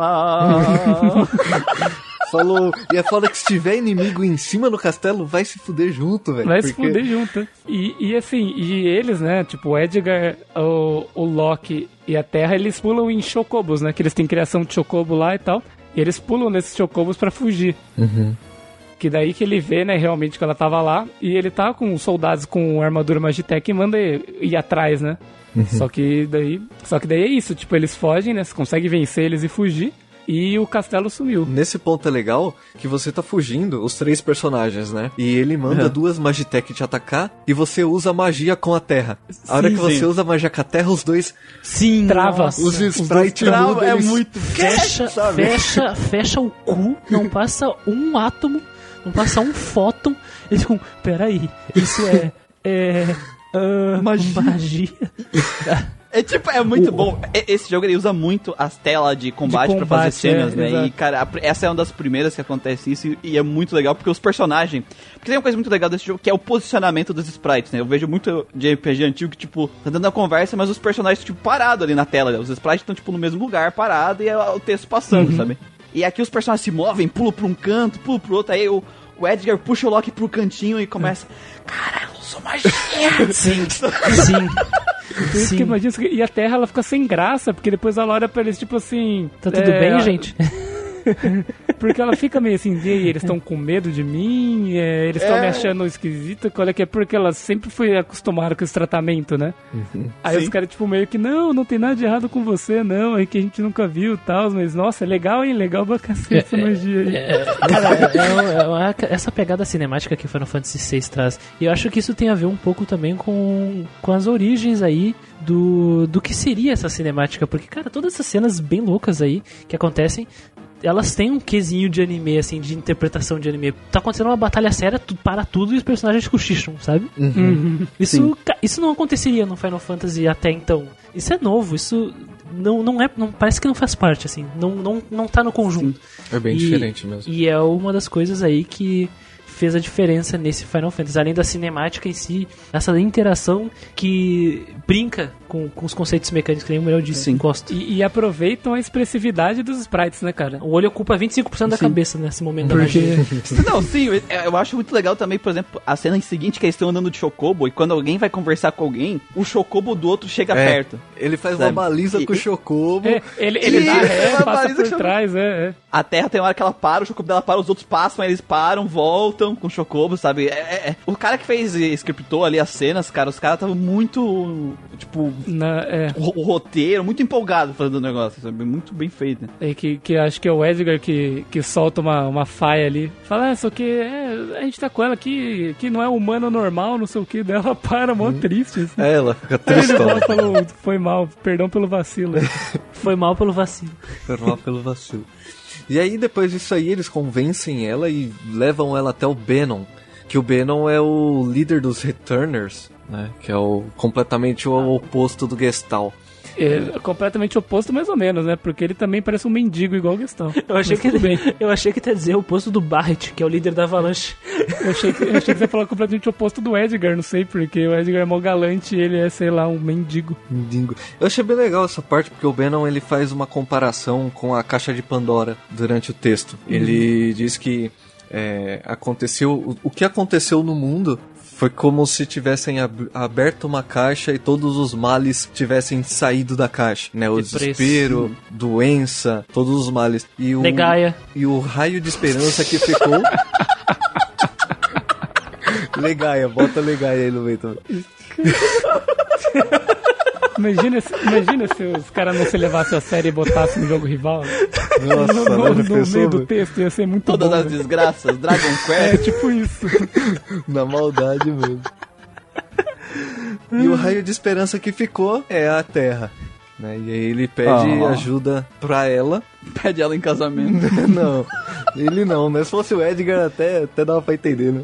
Né? E aí Tadinha. ele quer usar cara. os poderes dela pra lutar contra o Império. Já fiquei triste aqui com o par romântico da, da, da- Terra aqui. Já, não. E, e assim, eu achei, eu achei legal porque no começo do jogo, você também tá perdido junto com a Terra. Né? Sim. E assim, e- nossa, cara, como eu gosto do começo desse jogo, do andamento dele. Porque acontece, acontece tudo isso que a gente falou, cara, na primeira hora de jogo. Sim. E Sim. tipo, e não é algo jogado, só Corrido. escrachado. Assim. Não, você joga junto e acompanha e é um começo de jogo gostoso, sabe? Tipo, Bem construído, bem né? construído e não é aquela coisa tipo, ah, você acordando no seu quarto com a sua mãe. não, é você acordando em cima de um robô gigante com uma lesma te, dando raio, tá ligado? E é uma sucessão de acontecimentos assim, que a história andando junto de uma maneira boa de acompanhar, sabe? E chega nessa parte que dá um, um, um pouco uma relaxada, dá tempo deles te contarem o que tá acontecendo, a sua importância, quem você é, e, e meio que te fala assim: ah, pensa aí no que você vai fazer e no dia seguinte você me fala, sabe? E ela vai lá e descansa. E é meio que o jogador também absorver essas coisas e ver o que, que ela vai fazer, qual é a decisão dela, porque a gente fica na mesma angústia dela, porque de repente você acorda, não tem lembrança de nada e tá acontecendo tudo isso. Você fala, meu Deus, e aí? O que, que eu faço da minha vida? Embarcamos junto com ela, né? Nessa viagem. E, e é legal que eles não forçam ela, né? Eles estão, tipo, ajudando Exato. ela, eles estão dando, ah, tu E, quer... e dão a opção, é, olha, se você quiser, você se junta a gente e tal, mas se você não quiser, tudo bem. A gente só, mas eles demonstram, né, co- como o exemplo do Lucas falou, a importância dela, como ela poderia ajudar eles a combater, por exemplo, aquele maluco que ela acabou de ver que tacou Caralho. fogo no castelo, tá ligado? Sim. Ou o Império que tava controlando ela esse tempo todo. Eu ficaria puto com o Império. Muito, muito, muito. E- É aqui que a gente encontra o Sabin, que é uma, meio que uma side quest meio aleatória. Aqui no É um né? pouquinho. É, é nesse momento. Eu Depois... achei um pouco, um pouco forçada a entrada dele aí, meio... É, ela, ela, ela corta o ritmo, esse ritmo que tu tava falando Cara, do é jogo. tão, é tão relevante que eu nem lembro. Como é que o Sabin entra mesmo? Eu lembro que, tipo, tu tá conversando com um negócio numa cidade, eles falam que tem um. um, um tipo, Que um rumor de um cara na montanha, É que- não sei o que. Aí o Edgar acha que é o irmão Ah, dele. sim. Aí a gente vai Aí tu vai na atrás. Casinha, aí tem os, os pratos, a flor que ele gosta, É. aquela coisa, tá. O Benon pede pra ir pra Terra e falar com o Esper, né? Pra convencer ele a ajudar. E aí no caminho, você é atacado pelo filho do mestre do, do Sabin. E aí o Sabin aparece. né? É. Isso. Que é outro erro desgraçado que tem nesse jogo aqui, entendeu? Eita. O que, o Sabin? Não, ah, o Ah, tá. filho do, do, do Ah, mestre tá, tá. Duncan. né? O filho do Porque o que Duncan? Eu vou, eu vou falar agora, eu vou falar agora, porque é side quest, foda-se. O cara treina junto com o Sabin, né? É filho do mestre do Sabin e matou o pai dele. Como que chama? Vargas? É, o Vargas. E matou o pai dele por ciúme do Sabin, né? E aí o Sabin falou: Porque Isso aqui não vai ficar escolheu, o Duncan escolheu o Sabin como sucessor dele. assim. Isso. Isso. Aí o Sabin falou: Vou encher tua cara de porrada, hein? E aí vai e mata o cara. Mata O o, filho do mestre dele. E aí? No final, na side quest final, o pai dele tá vivo e não fala porra nenhuma, ninguém fala nada, entendeu? O Sabin, Claro que o ninguém vai Sabin falar nem nada, fala, puta, falar. matei seu filho. Não fala nada. E, e assim, Duncan, como é que você sobreviveu? Ah, não é o apocalipsezinho que vai me matar. Não é disso que eu tô falando, porra. Como você sobreviveu antes, velho. Desgraçado. O que, que, que aconteceu nessa... Mano, tudo errado. Não dá, não dá. Tu viu meu filho, Sabin? Ih, não Coça vi. a cabeça, né? Galera, galera falou que ele tá sumidão, velho. Não, não, eu gosto muito do Sabin como como personagem jogável, mas Ele foi fazer. Ele foi voluntário, ele foi fazer voluntário na África. É, pronto. É, tipo isso. vai embora. Eu ouvi falar que, que ele não aguentou o apocalipse, não. Você aguenta, mas ele não. Ele caiu no buraco aí e nunca mais vira ele, não. mas assim, das introdução de personagem desse começo de jogo, a dele é a mais É, É, é aleatório. Porque eles poderiam muito bem, por exemplo, porque ele vai dividir o jogo em três. Em três personagens já já, né? Uhum. Sim. Não é como se tivesse faltando personagem, porque ele poderia separar a, a terra do Edgar e fazer, tipo, é, terra pra um lado, Edgar pro outro e, e Loki é, pra outro, né? Dividir as três. É, tinha que ficar com o Beno ela daí. né? Sim, ela com o Venom daí. E tipo assim, eles introduziram o Sabin pra poder separar o time, sabe? E, e- mas daí mantiveram o, a Terra junto com, com o Edgar, né? E o Sabin foi fazer o rolê dele lá. Eu gosto de ser o Sabin que, que ter ido pra essa parte, ao invés do Edgar. Porém, a introdução dele ficou bem aleatória, né? Esse que é o problema. né? É, tipo, meio que cortou esse ritmo que o jogo tava tendo. Sim. É um ótimo personagem. De, em questão de gameplay, é um ótimo personagem. É, É o personagem, tipo assim, se tu tiver como colocar ele na parede, ele vai estar na é. parede. Sim. Sim. E, e, assim, tipo, é, é muita coincidência ele encontrar justo o irmão dele, sabe? E, e, tipo, não é que é um personagem aleatório que entrou, é um cara que, tipo, seria muito mais legal se eles tivessem construído um- esse reencontro de um jeito melhor, né? É porque eles são gêmeos, né? Um que um sente, o outro sente também. É verdade. Ah, é, É isso. isso. também. Fica aí. O que que anos de musculação não fazem de diferença duas pessoas gêmeas? É aquela... é verdade. E é aquela coisa, né? Ah, o Sabin saiu de casa 10 anos atrás. É, mas o cara tava a 10 quilômetros de distância da casa, né? Tá? Uma hora de chocobo de distância. Porque parece que, tipo, ah, não, nunca mais vi porque ele sumiu pelo mundo aí, mundão afora. Não, você anda 10, 2 minutos você acha ele, Dois minutos de Figaro. né? De Figaro Sul.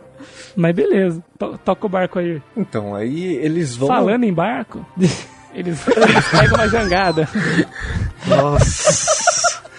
O cliffhanger aqui, ó o cliffhanger aqui.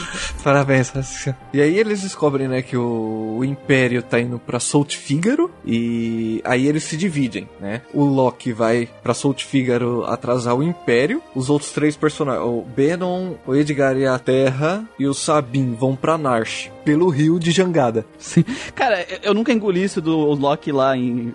Tipo, Ele, tipo, ele foi lá colher informação, na verdade. É, Era, ele tipo, foi, eu sinto que ele foi lá, tipo, investigar as estratégias, não, tipo. Acho que ele foi lá só pra correr, porque foi isso que ele fez, né? O Loki, sim, ele, ele vai pra colher informação, tipo assim, tá, eles, eles invadiram South Figaro. Figaro. E o que, que eles vão fazer a partir daí? Eu acho Sim. que ele vai lá pra, tipo, colher essas informações e levar pro pessoal em Narsh, né? Eu acho que é a quest dele, mas que é meio, tipo... É meio solta, não, não é bem claro o que ele vai fazer ali. Parece que é só pra É, separar é o que eles personagem. falam, né? não sei se foi um erro de tradução, mas na tradução eles falam, ah, eu vou lá atrasar o Império. Então, que mas o vai que, fazer que atrasar o ele vai fazer sozinho lá, tá ligado? Se ele, se ele tivesse, sei lá, tacado fogo numas Magitech lá, É, beleza, é. né? Mas ele não faz nada.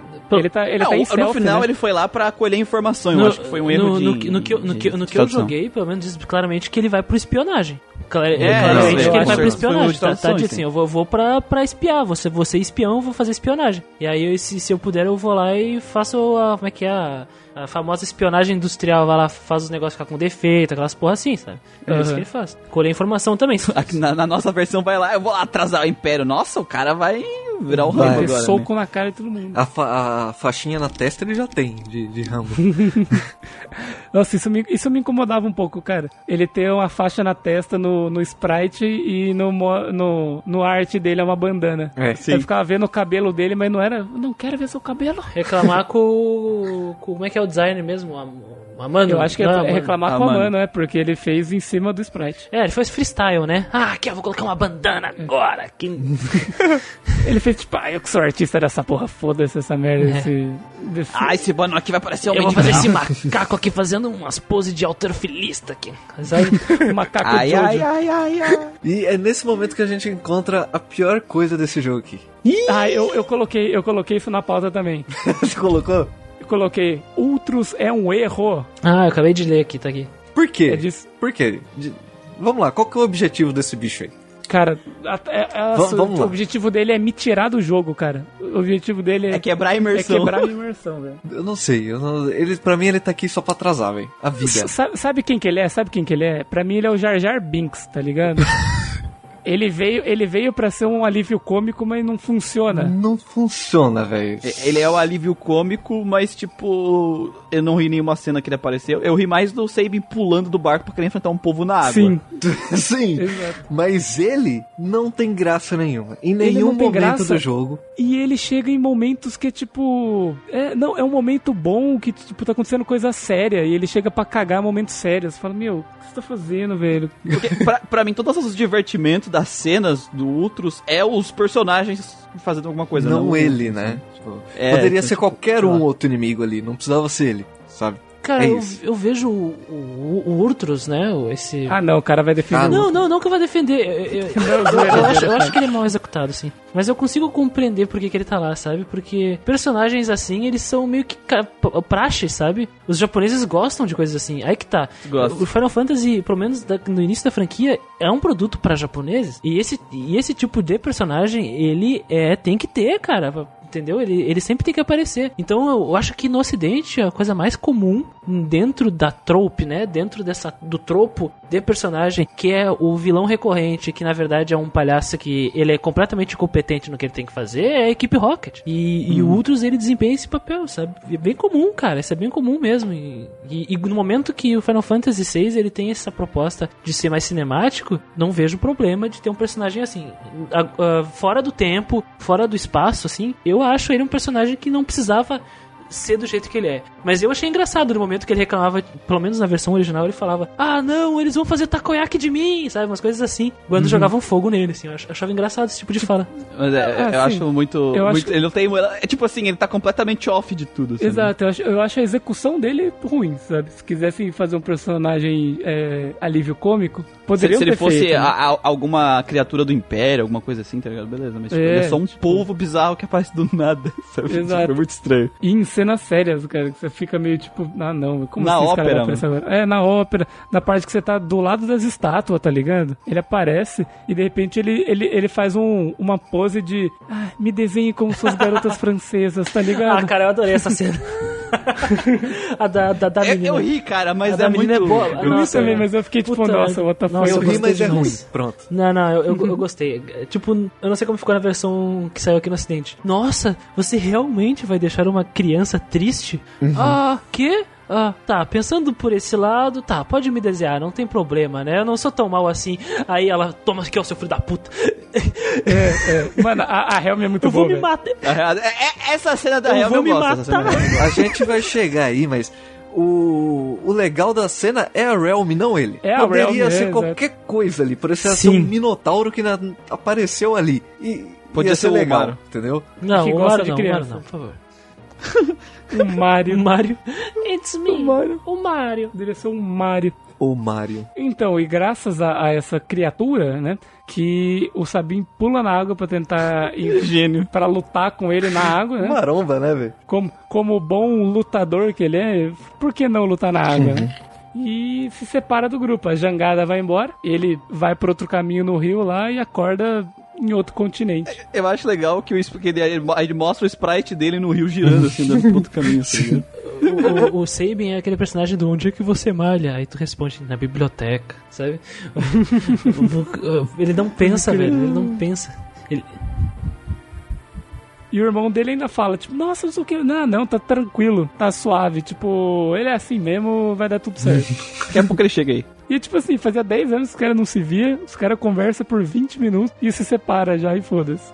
Vamos escolher a rota do Loki, então? A gente aproveita que tá É porque aqui. o jogo ele vai deixar tu escolher a ordem que tu quiser das três É. rodas. É, existem três rotas. Vamos. É, pode ser do Loki. Aqui a do Loki é rápido, né? Ele se, ele se infiltra lá em Salt Fígaro. Pelo caminho do Loki, ele tá lá em Salt Fígaro e ele se infiltrando lá no- no- nos becos. Ele vem em uma sala, uma outra personagem que vai entrar pro grupo, né? Eu gosto de falar. Eu quero só falar uma coisa antes de você chegar no ponto das Célias.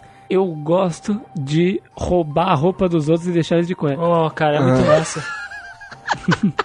Eu gosto de deixar. Eu gosto do- da mecânica de roubar roupinha e ficar com roupinha diferente. Pena que, só, que é a única vez que a gente Exato. tem isso no jogo, né? Mas eu, eu gosto dessas coisinhas assim que Final Fantasy VI coloca, sabe? De tipo, de alguns eventinhos assim que acontece alguma coisa diferente e tal. Nessa parte aí, enquanto ele tá invadindo, tem vários guardas, né? E você precisa passar por eles, e o jeito de passar por guarda é estando vestido de guarda, né? Sim. Ou, ou de mercador. Ou né? de mercador. Porque eles estão deixando livre acesso pra mercadores e pra guarda e tal. Aí primeiro você encontra o mercador no bar, chama ele pra um desafio, golpeia ele, rouba a roupa. Aí você passa e depois de certo ponto você precisa de uma roupa de guarda pra passar de um ponto lá. Aí você derruba um guarda, pega a roupa dele e tal e consegue se infiltrar com sucesso. Isso aí. Até a gente chegar na sala onde tá a Celis, que é outra personagem que vai entrar no grupo. Ela tá sendo tratada como uma traidora do Império. né? Ela tá sendo espancada pelos guardas, que estão dando aí uma lição nela. Falando, Olhando pra ela, encarando ela e batendo na parede. não, essa aí só na versão errada, né? E aí, Jogou errado, jogou e aí errado. você com o Loki invade a cela, né? Espera o guarda sair, o outro dorme, invade a cela e solta ela. Essa parte, Eu, essa eu parte consigo ficar detalhe... acordado por É. semana. É, o cara, o justo guarda vira e fala assim: Não, pode deixar que eu fico de olho nela porque eu aguento ficar acordado por vários dias. O supervisor saiu, ele senta na cadeira. Ah, é, Na hora, velho. no- é, o famoso, é o famoso cara que paga de fodão na frente do chefe, né? Exato. E não aguenta cinco minutos de porrada comigo. Isso aí. É isso aí. E aí, com os dois, eles vão pra Narsh depois disso aí. Depois que ele liberta ela, né? Que é o ponto de encontro da turminha. Que- é que essa parte aí ela serve muito bem pra separar o grupo e intro- poder introduzir os outros É. personagens. Sim, sim. Funciona bem desse jeito. Na verdade, tem três funções. Essa, essa tem, tem três funções, né? Que é uma, tu conhecer outros personagens. Duas, tu aprender como esses outros personagens combatem. Uhum. E a terceira, tu poder treinar com todos os personagens pro, pra guerra. Exatamente. Vai ter em Pra, pra, né? pra batalha, né? Isso, pra batalha. Então é é muito bom essa parte de dividir, por causa que ela serve de várias coisas. né? Enquanto trabalha três frentes ao mesmo tempo também. Isso. Que é algo que é bem incomum também em RPG japonês. Uhum. assim. Por exemplo, com a Celis, essa introdução dela em batalha, é, eles ensinam como usa o runic dela, né? Eles Uhum. falam, é, ela fala que ela defende magia. E isso é muito legal, tipo, você ter uma introdução de como usa uma skill dentro de uma batalha de uma forma simples. Sem tela, sabe? Sem é, pop-up na sem tela. tutorial. Sem Ninokuni, né? Sem um bicho narigudo Sem Ninokuni. no quinto boss do jogo chegar. Você tem que apertar o botão de defender, caralho! tu já me falou isso quatro vezes! Cala a boca, deixa eu A lutar! famosa para-raio de magias, né? As séries. Para, É, era um para-raio. para-raio mesmo, de magias. Tipo, das tuas magias Que também. é tanto magias do inimigo quanto nossa também, né? É, quando tu ativa o Runic, até o próximo turno dela, qualquer magia que for usada, ela come. Um pouco triste, mas uh, se você souber usar, não vai ter problema nenhum. Coloca lá do lado do, do Sabin lá e deixa o pau comer. E do, e do Edgar e deixa o pau E comer. do Edgar e pronto. velho. Não- É, exatamente existe Pau torar. É assim que funciona mesmo. Inclusive, pra mim, a parte que mais. A, a- o grupo que mais funciona era a Terra Porradeira, o Sabin, o Edgar e ela. E ela, pronto, esse era o meu grupo. Foi. Esse era o meu Foi o grupo. melhor jeito de, de jogar esse jogo. É o grupo mais eficiente que tem. É, a única diferença é que no meu eu tava, em vez do, do, do Edgar, eu botei o Cian. O Cian. Também é forte. Mas ele é, ele, Mas- ele é bom também. Mas é que pro começo do jogo, cara, o Sabin e o Edgar, eles batem Ah, não, em no- área. Então, tipo assim, eles fazem regaço, assim. Eu- No, no começo do jogo era, era o Edgar e o É muito, é muito efetivo. É muito forte os dois juntos. Sabim, principalmente, né? Que ele faz tudo, desgraça. né? Sim. Bate em área, bate em área com elemental, cura. É... Nossa senhora, velho. O cara é muito fã. Então a gente tem a opção de escolher mais um grupo, né? A gente pode escolher o do Sabin, que ele caiu desacordado. Ele chegou desacordado na costa de Doma lá. E ali ele contrata um mercenário, um ninja, que é outro personagem que entra na party. Naruto. Quase. é o Shadow. E os dois se infiltram lá no acampamento do Império, do, do, do castelo lá, que tá sob o comando do General Leo. Que se mostra O- um ser humano louvável. Shadow, que a gimmick dele é arremessar coisa. Cara, eu detesto, em qualquer Final Fantasy, eu detesto essa skill, velho. Eu detesto. De ninja, de arremessar eu, eu não gosto quando você tem que arremessar suas armas, mas por exemplo, pro Shadow, eles fizeram o lance de você comprar shuriken, comprar os, os, coisa, os coisas de arremessar dele. Sim. Então não vejo problema em você comprar 50, 60 shuriken e gastar. Agora, E dá dano, e dá dano. é, e jogar na jogar é dar dano satisfatório. Agora jogar as minhas armas que eu vou usar pra vender, que eu vou usar pra trocar aí, aí eu não gosto. Aí eu nunca Deixa eu uso. pegar essa arma aqui feita de. Deixa eu, jogar, deixa eu jogar a, a Atma, jogar a Atma Weapon no inimigo ali, vamos ver o que faz. Vamos ver, só, só pra ver se dá dano, né? Pá, dois mil. 2 mil, nem tira 999. É. Na minha. Na, a, a Shuriken dá mais dano. A Shuriken, tipo, tinha uma Shuriken lá que eu dava pra roubar de um inimigo que dava 4k de dano. Sim, assim. sim. Eu, eu gosto de troll quando tem coisa pra jogar que não. que vai ser assim, né? Exato. É, é que na verdade tu bota o Shadow como secundário, né? O principal da, do Shadow na party é o cachorro. É o né? cachorro, É, é que- exato. é que nem- é que nem- O cachorro É deita, muito forte o Infiltrator, velho. Porra, velho. 11 mil, velho, no início do jogo, que isso. Ele dá dano além do limite, velho. Como que pode isso? E tanca, e tanca, ele, ele segura a Segura porrada, porrada. também. Às vezes Ah, tá mano, deixa o dele- cachorro lutar, velho. De- sai da 11 party. mil, eu quero contratar só o cachorro. Como que ele tira dano além do limite? Só ele. 11 mil, velho. Eu, eu, eu fiquei chocado. Eu também. Ele já, ele já deitou o inimigo uma vez. Quando- assim. Eu, eu, eu Mano, achei que eu tinha visto errado quando isso aconteceu comigo a primeira vez. Um amigo meu, um amigo meu falou que o, que o, o dog, mano, deitou no trem, velho. Ele falou assim, é, meu, o meu também, ele eu fui deitou lutar, no o trem. cachorro derrotou o boss, velho. Eu falei, caralho, mano, nem bati Eu consegui no dar um direito. suplex antes, mas... Nossa, cara, 11 mil, velho. É, é muito dano. É, 11 mil. Um cachorro. Nesse começo do jogo. é, é, não é, não é, é Interceptor. Interceptor. né, É. Interceptor. Ah, não é infil... Eu falei Infiltrator, né? É dele. Falei Interceptor. Infiltrator, eu falei, é, é mais ou menos isso, mas É não é. tipo- Interceptor. É o tipo o site lá que vazou as conversas do Moro. Do, do... É o Interceptor. E aí nesse ponto a gente já vê outro personagem, né? Que é o Cian, ou como é que é o nome em japonês, Cris? É Kayan. Na verdade é a mesma coisa, só que, tipo, é com K em vez de C, sabe? Aham. Kayan. Kayan. Ele é um retentor do rei de Doma. Ele de- derrota o, o comandante imperial lá. E aí acontece a cena em que o Kefka perde as estribeiras e a humanidade dele. Nossa, cara, essa cena do Kefka, É assim- eu- nossa, velho, eu fiquei muito. Nossa. E assim, an- antes de gente chegar nessa cena, é o seguinte, quem tava em comando era o General Léo. Então era um embate entre o Léo e o Cian. E eram, tipo assim, meio que dois caras que eu não sei se eles chegaram a se ver naquela época, mas eles se, Se respeitavam. respeitavam. é porque né? né, nesse ponto ainda dá a entender que o Kefka é abaixo do Léo. É abaixo do Léo, é. Ele é tipo um, ele é tipo um tenente e o Léo Uhum. é general, assim, sabe? Então, aí tem essa, esse lance do. E, o Léo se mostra. eh, Você sabe que ele é do Império, mas ele se mo- ele mostra se importar com seus eh, subordinados. O cara vem e fala assim: não, a gente devia fazer tal coisa. Ele fala, cara, não. Ah, não, mas eu jurei lealdade ao Império. Ele falou, tá bom, mas o que, que vai adiantar se você jogar sua vida fora? Ele fala, sabe? você tem família e não sei aonde, né? Eles estão esperando É, por isso. você. Ele é um, um personagem mais honesto no Império. Sim, sim. É, é o famoso. tá com a amizade errada. Lugar errado no momento errado, tá?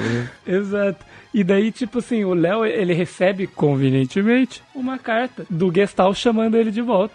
E quem fica, né, com- sob o controle desse lugar é o próximo na patente, né, na hierarquia. E o próximo é o Kefka. Todo errado. Que os guardas ali já não gostam Já não. do Kefka. Os guardas ali, que são subalternos do Léo, falam, meu, eu não gosto desse cara, é, as coisas que ele faz, ele é meio maluco, você já ouviu que ele fez não sei o quê? Você já ouviu que ele fez não sei o quê? Eu já vi ele falando mal do General Léo. Aí o outro fala, não, também." fala baixo, senão ele vai te matar. É, se ele Ah, ouvir, ele vai te sim. matar, exato. Ele é completamente louco, né? Sociopata total. Exato. E daí vai contar o que ele fez aí pra galera de Doma que estavam, né? Eles estavam sob cerco, mas estavam resistindo, né? O Léo tava nesse jogo aí de, de embate. E daí o Kev fica sob o comando. Sabe, sabe a pior parte? Que o Léo ele tá lá porque ele merece. Porque ele é um cara esforçado, ele é um cara justo e ele, fez, ele faz o trabalho dele direito. Exato. Essa é a parte mais triste. E aí, nesse momento, o Kefka envenena o rio que leva até o suprimento de água de Doma e mata. É, é uma cena bem interessante, porque o, o Cian, ele tá numa parte mais alta no castelo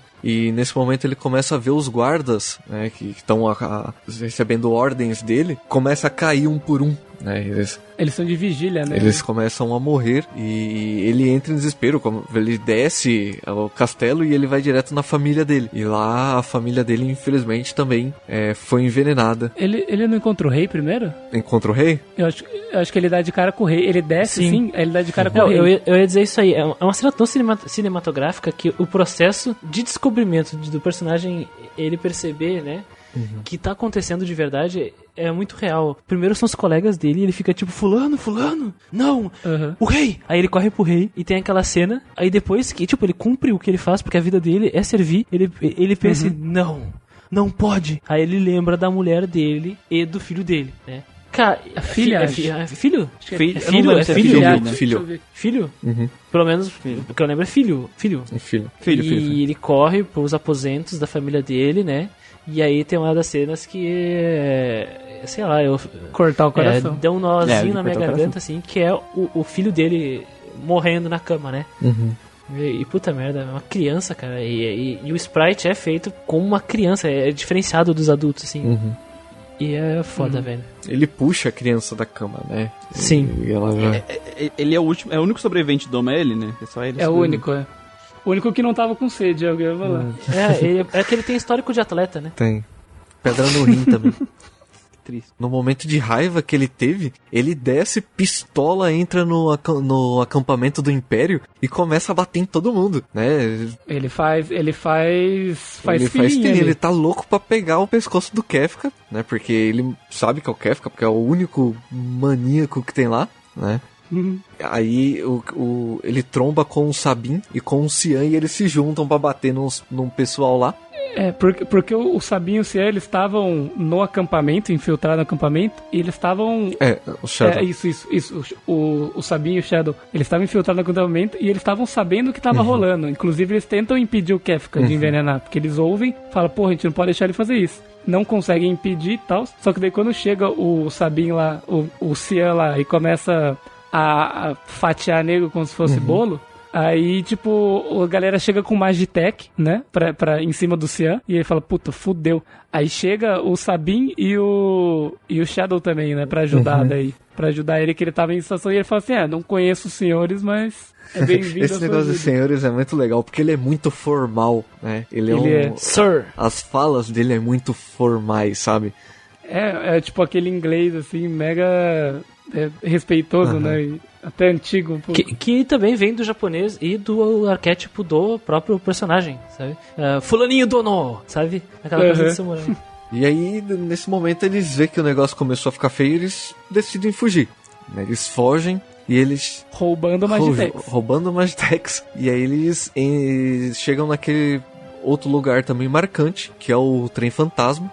Né? Eles entram numa floresta meio estranha, que até você entra numa tela errada, ela te leva pro começo, é meio que um negócio meio místico, né? Aham. Até o momento que eles encontram o, o trem. Eu achei muito estranho, sabe? Tipo, ter um trem no meio do nada quando eu tava jogando, sabe? Da floresta, no meio da fucking floresta tem um trem. Falou, ué, eu também fiquei meio assim, falei, tá bom, né? Então, bem, então tá, né? Já que. E aí eles embarcam no trem, fazem toda a travessia. É, tem, tem fantasmas, outros fantasmas, tem até um fantasma que você recruta ne- nesse trem, ele já ele entra Sim, na ele sua ajuda, party. né? Não faz muita coisa, mas eu achei bem legal isso. Não, serve pra apanhar. já, já. Alguém já tá tomando. Já tá Eu evitando. gosto do retrato deles. Principalmente se o Shadow já resolveu ir embora antes de tu entrar no trem. Gosto do, do retrato deles, dos fantasmas, assim, é. É cursed mesmo. É, pode crer. Isso, isso, isso que o Muriel falou é verdade. Tem chance do Shadow fugir antes, sair da sua party antes de você entrar no trem. E eu dei sorte, porque eu não sabia disso. E ele o não meu fugiu. também não saiu. Por que, que ele sai? A o ga- meu saiu. Porque ele quer, assim? Tipo, A galera. Não, não, não, peraí. O meu, o meu não saiu. Não- Tu Tem, continua tem, com três. o tem um não saiu. tempo que ele vai ficar na tua party. Eu não sei se tem um tempo ou se é um bug, tipo, se tu sair e entrar da floresta, alguma coisa do tipo, eu, sabe? eu não sei se é tempo, se é bug ou se é sorte. Mas tem gente que fala que o aconselhável nesse momento é você matar o Shadow e deixar ele morto. Até você chegar no trem. É, porque senão ele pode ir embora. Caraca, eu não sabia dessa não. Porque o meu ele tava na. Acabou o meu contrato, você me contratou pra fazer um negócio, já fiz, tchau, vazei. Ele fala isso, sabe? Tipo, Não vou pular uma cachoeira, né? É tipo isso. É, tipo isso. isso. Ele che- é aquela hora que ele olha e fala, ó, galera, valeu, brigadão, foi um prazer, viu? Deu minha hora. Bom, e ne- nesse momento eles atravessam um trem fantasma e eles tem outra cena bem impactante, né? Que eles comentam que é o trem que leva as pessoas, a alma das pessoas para o mundo dos mortos, né? Para descansar. E nesse momento estão entrando várias pessoas no trem, várias almas ou fantasmas de pessoas. E o Cian vê a família dele, a esposa e o filho entrando. Nunca vou superar. Porque ele não, já não tinha sofrido o suficiente. Exato. Não tinha visto pouca coisa, né? Sim. Nunca vou superar, velho. Puta que pariu. Porque, é assim, eles estão lá, né, te- tendo... Eles estão achando aquele trem esquisito, não tem ninguém, aí de repente começa a aparecer esses fantasmas e eles estão meio tipo... What the fuck, né? Aí, meio que eles per- depois descobrem, né, que é o trem, na verdade, é o trem fantasma que leva as almas das pessoas e, e eles enfrentam o trem, mas eu, eu não sei se essa parte de enfrentar o trem é uma coisa meio tipo... Como posso dizer? Eles estão na frente do trilho do trem, mas correndo, né? É, estou correndo Sim. pra isso. Eles estão correndo do trem e lutando com ele, mas não sei se é um trem físico que eles estão lutando ou é algo meio Aí que tipo... tá, né, cara? É- sobrenatural. Não dá, Exatamente. né? Então, essa O- parte o- não dá pra saber mesmo. É, Porque será que o- é, o trem é real ou é só uma representação pra nós da travessia? Ou- Exato, Ou, eles é. veem Não, é uma representação ou eles veem o trem porque seria a percepção mais clara da, da travessia pós-vida e aquilo na verdade é, é claramente a morte, sabe? Pode ser qualquer coisa, sabe? Uhum. E, Só sei que o trem não tem float. e, e- e nem heavy. Nem porque heavy. tem os inimigos pesados, na verdade, eles têm um- um- uma tagzinha que é o heavy, né? Isso, E, e esqueceram, os programadores esqueceram de pôr no, no, no trem. no trem, velho. E o que, que acontece suplex. quando o inimigo não é heavy? Suplex Toma nele. Plex do Sabinho, velho. Isso é legal, cara, porque virou parte do- da mitologia do Final Fantasy mesmo. Virou. A, a galera abraçou, velho. A galera Abraçou. abraçou. o meme e tanto que daí nas versões, porque teve vários portes, né? E nenhuma Sim. versão eles corrigiram isso aí. Deixaram vão. como parte da, da mitologia. Ia decepcionar. Não tem como tu enfrentar ele sem querer e não usar suplex, cara. Tu não, Exato. tu Cara, não resiste. E assim, tem tanta fanart, mas tanta. Se você pesquisar no Google, você vai ver muitas, muitas fanarts diferentes. É um negócio que a galera realmente gosta mesmo, cara. E após enfrentar né, o boss, chega, né? O trem ele para, no, chega numa estação, eles descem e daí começa a entrar pessoas, né? No trem de novo. Pessoas que eles veem assim, pessoas que parecem pessoas normais, né? E o Cian vê a mulher e, a- e o filho dele entrando. E é o momento que ele se despede, assim, porque ele teve desde a morte deles em Doma até então esse tempo que a ficha não tinha caído ainda, né? Você vê que o personagem ele tá junto, assim, só que é meio que ele tá no processo ainda de luta. E quando ele conversa com eles e eles realmente partem, é o momento que ele tem que aceitar, né? O momento que realmente cai a ficha ali pro personagem, que a gente acabou de conhecer, mas já, já, já tem esse peso. É uma cena tão. Eu não quero dizer pesada, porque. Mas é tão tocante, cara. Porque Sim. tu tem o, o, o, o Sa- Saiyan, né? O Kaian, ele, ele fica paradinho ali, olhando pro trilho que o trem seguiu. Uhum. Ah, o, Sha- o Shadow ficou na minha, na minha parte. Porque eu tô lembrando dessa cena e o, o Mesh, né? O Sabin, ele, ele tenta falar: Vamos nessa, vamos nessa, cara. Uhum. Aí o, o ele só olha pra baixo. E nem se vira, nem Sim. se vira pra falar com eles. E o Shadow fala: Uhum. Cara, é melhor que as pessoas tenham seu próprio tempo. Uhum. E aí e E sai. sa- eles saem e deixam ele lá, sabe? Então, é- essa parte humana, assim, é. Esse tipo de coisa que torna os personagens muito mais legais, sabe? Muito Uhum. mais legais. Com certeza. Eles sofrerem. Não só o sofrimento, mas porque. ca- Cara, tu perder pessoas queridas acontece em vários RPGs. Mas ele- eles reagirem Sim, como sim. seres de verdade, seres humanos, isso não é qualquer um. RPG que faz.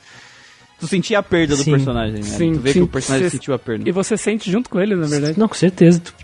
E, tipo assim, a gente não tinha sido apresentado a família dele, a gente tinha acabado de ser apresentado pra ele e eles conseguiram fazer com que o, o peso do, é, do que aconteceu com o personagem impactasse a gente também. É porque a importante é nem a família dele, né? É pra te sentir pena da família, é pra sentir pena dele, Aham. né? Tu ficar triste por causa dele e ficar puto com o Kefka. Exato, é exato. ali. Funciona bem pra Criar... Funciona bem pra caralho. Funciona. E aí eles pulam na água de novo. É, aí eles chegam numa, num penhasco, né, com a cachoeira. E acho que nesse momento o Shadow sai, né? É. Sai. Se tu tiver, se ele não tiver Aí saído, nesse ele momento sai. o Shadow sai, que ele vê a cachoeira e fala, não, não vou não, né? É. Ele vê, que, ele vê que a galera que ele tá andando não bate bem. ele olha e fala assim: vocês vão pular? Pô, beleza então, galera. ó, Fica assim então, viu? Valeu. Se, se, se precisar, tamo aí, mas. Mas Deixei não agora. roupa no resolver uma- varal. Deixei roupa no É, varal. vou, re- vou resolver uma parada agora aqui. Peru tá no forno. E vazou. Vazou. E aí eles pulam, num- eles pulam naquele lugar e saem perto de uma outra cidadezinha. E Tem batalha no ar? Tem, né? tem. Tem, tu tá caindo na Nossa, cachoeira e tem sim. batalha na cachoeira. Tem batalha caindo, tem batalha no rio. Você não... Tem batalha ca... No Rio? Ah, não, lembro. agora não. É Só só, na- depois, quando ele pega é. o capacete, né? Mas caindo É, é, tem, é. eu acho absurdo. tem batalha na cachoeira. Porque é muito tempo Suplex caindo, né? Porque Caindo. É as muito lutas tempo caindo. demoram, sei lá, 3 minutos. E a cachoeira, você não vai demorar Uhum. isso pra cair, né? E Exato. Não precisava não, de luta não ali, tinha né? que ter, não é nem que precisava, não tinha que Random Battle na queda. Random Battle, é isso aí. Mas Tudo Random errado. Battle. Tá. E a parte, e a parte do Sabin é bem maior que a dos outros dois, né? É, ele, nossa, é bem gigante. E nesse Vai. momento aí a gente encontra mais um personagem que vai entrar no grupo. Gal! Gal. Que tem que dar comida pra ele É entrar no grupo, é isso. Ele não faz muita coisa, né? Você vai lá, compra um pedacinho de carne, entra numa batalha, joga carne nele e, e ele entra pro grupo. Carne seca ainda. É, é uma planície. Gal uma planície fome. vasta que tu tem que, des- tem que seguir por ela e tu não sabe muito bem pra onde tu tá indo, mas tu tem que ir. Tem que ir. E aí tu vai encontrando esse cara estranho em todas as batalhas que tu luta. Então tu tem que dar uns cascudos nele pra ele fugir. Porque ele não conversa contigo, ele só diz, ai, tô com fome. E aí, tu- quando tu chega numa cidadezinha, tu compra um monte de carne e, bom. Ele fala que tá com fome, tem um cara que vende carne, sabe? E aí tu entrega a carne pra ele e ele fala, ô, gostei de vocês, hein? E se você fala com o pessoal na cidade, eles falam também, ah, tem um garoto aí que tá no meio da, da savana. Um aí, bicho sei lá. piruleta aí. É, tem um menino aí que tá sempre pedindo por comida e tal. Às vezes eu dou comida pra ele e ele é bonzinho, não sei o quê. Tipo, o jogo também, na cidade, se você procurar, eles vão te dar essa dica. E ele é o Tem típico. um cutscene com um tutorial com É. um bicho narigudo. Acho que a gente tem que dar comida É, é- é- é um típico personagem que representa a criança, A a fome. fome. e representa a criança. Então, a fo- não sei como ele ficou na tradução oficial, mas ele repete constantemente palavras. Não porque, não porque ele não sabe falar, mas é Repete. porque ele é uma criança mesmo. Ele insiste em coisas e fala, ah, senhor, senhor, senhor, e fica pulando na volta dele, É. sabe? Gostei, gostei de você. E É ele- muito bom. E ele fica tirando o sarro do jeito do Cian falar. Sim. senhor, senhor, senhor, Ele, senhor, ele senhor, senhor, disputa força com o Sabin, né? Ele é... É, é Eles verdade. ficam pulando do lado pro outro, disputando o braço. Que o Sabinha, aquele montanha de músculo. É, é, é curioso que em, em pontos de gameplay ele só aprende habilidades daquele lugar. Isso, eu ia, eu ia comentar isso, né? É, ele é como? o menino do mato que pode aprender a soltar laser. Né? É o- Ele é, é que aquele bicho, é, ali naquele mapa tem uma quantidade gigantesca de bicho, né? Ele tem a gimmick de ele entrar no grupo de inimigo, ir com eles e aí depois É, ele É, volta ele pro é- outro aparelho, reaparece ele meio que se acostumou. Ele. Como que eu posso dizer pra não falar do final? ele meio que se acostumou com animais silvestres, né? Digamos assim. Isso. Daquela região Naquela específica. região ali, né? específica, tipo, é a casa dele. Mas sabe uma, uma, uma curiosidade? Aquela planície que tu encontra o Gal tem todos os monstros que tu encontrou até agora no jogo lá. É. Por então isso tu que encontra aprende até, até a raia no meio da savana. Mas é uma Porque raia é, pra- é, é- é meio que um minigame pra, pra É. ter a skill dele, né? As pra tu ter acesso a tudo que já viu, né? É, mas eh, tu não vai botar o Gal na palha, então. Mas Porra, é- olha, O Gal é ele forte, é puta forte, merda. cara. Não, tipo, ele é forte, ele é forte, ele é forte. E assim, quem sabe jogar com ele, fala Destrói. que, tipo, se você pega. A partir do momento que você pega o Gal ali, dá pra você deixar ele quebradíssimo, cara, até, até um certo ponto. Eu joguei bastante com o Gal. Exato, é, é. Tem que, tem que pegar o random, a random Uhum. battle certa, com o inimigo certo, mandar o Gal pra lá. Aí tu vai avançar no jogo, tem que voltar lá pra planície pra ter aparecido mais inimigos. Aham, exato, sim. É muito É, é trabalho. cara. E o Sabin tá já. já é, os outros personagens é mais simples. Já, faz, é, já fazem o que tem que fazer e. É. mas- Essa interação de monstros com personagens aparece naquele velhinho, né? Também. Como é que é mesmo o nome dele? Da, que tem a neta lá? Um estrago. Estrago, isso. Estrago. E, e também aparece com eles. Que tu tem que ver os Mas golpes. daí, mas daí o estrago é o Blue Mage, Sim, né? Que daí tu tem que ver os golpes dos monstros. E tu tem que não tem que vencer os monstros. E, e o estrago não precisa necessariamente estar acordado pra receber. Seria sacanagem, É, o imagina estrago, ele se, alguém, se alguém recebe a magia, ele já aprende. Né? Sim. Isso. É que ensinaram pra ele no sonho. Veio o, o cara lá e ensinou ele. Vê o. Ramu. Ramu, é. Enfim, né? Depois você acha o, Mo, o, o, o Mogli, menino lobo lá. Você continua o caminho com eles. Ele fala que ele tem um item. e- Ele sabe onde Brilhante. tem um item brilhante, né? E eles imaginam o que seja, os outros dois. E quando vão lá é um capacete de mergulhador. Um escafandro. Escafandra. Isso. E- essa parte me tirou do jogo. Que eles pegaram um escafandro Sim, e pularam. Cara, eles se olharam e. Olha, eu acho que dá pra usar isso pra mergulhar e respirar embaixo da água, hein? Aí eu já achei meio merda. É, é essa, é só essa cena, assim, sabe? E aí o Banto, tu enfrenta um monte de bicho embaixo d'água e dá suplex embaixo d'água. Nossa. Por, Por que, que não? não, né? Por que não? Eu, eu não sei, essas batalhas da cachoeira debaixo d'água pra mim é um erro. Tá. Porque. Ah, da- da- na jangada na eu até jangada, entendo, tá beleza. ligado? Na jangada. É. É, é. Mas. Não. A Zando Baldo caída é foda, velho. Ah, da cachoeira é difícil. O seu Fi aqui, ó. O seu Fi disse que, ó, na verdade, a grande vantagem do Gal é que ele não só usa os ataques, mas adquire o status, resistência e imunidades quando ele ativa o Rage. Sim. Isso Ah, sim. também é é uma parte fundamental do Gal. É é, tem gente que joga muito, né? Eu vi, eu vi vídeo de gente solando o último boss só com o Mario, velho. Ah, então, eu fiquei sabendo que ele tem uma habilidade lift up lá, que ele levanta e joga e tira dano absurdo. Então, eu não duvido de nada dentro desse jogo. Ah, mas eu, aqui o Omar é um Pilar Man, né? Então, É, tipo assim, todos os. Caralho. Mas é que assim, todos os personagens são eficientes. Se você souber como, como jogar, o que fazer, os pré-requisitos pra fazer ele destruir. É, é que, nem- que nem o Mog, se for atrás das danças, se tu for pegar o Blue Mage dos Estragos e ir realmente atrás das skills também. Sim. Que absurdo. Exato. Sim. Ah, cara, voltando na linha que a gente tava aqui, eu gostei da parte embaixo da água, sabe? Eu não achei ruim. Na verdade, achei muito bonita e muito in- inteligente a forma que eles usaram pra se deslocar ao longo do, do território, sim, do sim. mapa, sabe? Por baixo da água. Eu, eu só acho, eu- só acho bizarro a, a da queda da cachoeira, os renovados em queda da cachoeira. Eu achei normal também, sei lá, não tive problema com isso. Eu achei estranho, não me tirou do jogo. A parte que me tirou do jogo é só, nossa, eu vi uma coisa que eu nunca vi, antes tive experiência e falei, caralho, só pode ser um capacete pra usar embaixo da água. pra respirar." Isso- E era mesmo. e era mesmo. E é- É, Pelo menos eles não andam devagar É, é, é tipo, imagina uma pessoa que nunca viu um extintor de incêndio e pensar, poxa, isso aqui deve ser utilizado pra apagar fogo, sabe? Os caras é gênio, mano. Os caras vê o negócio já. Pô, só tem, só tem gênio ali, caralho. Sabin, Gal, Só os estudados.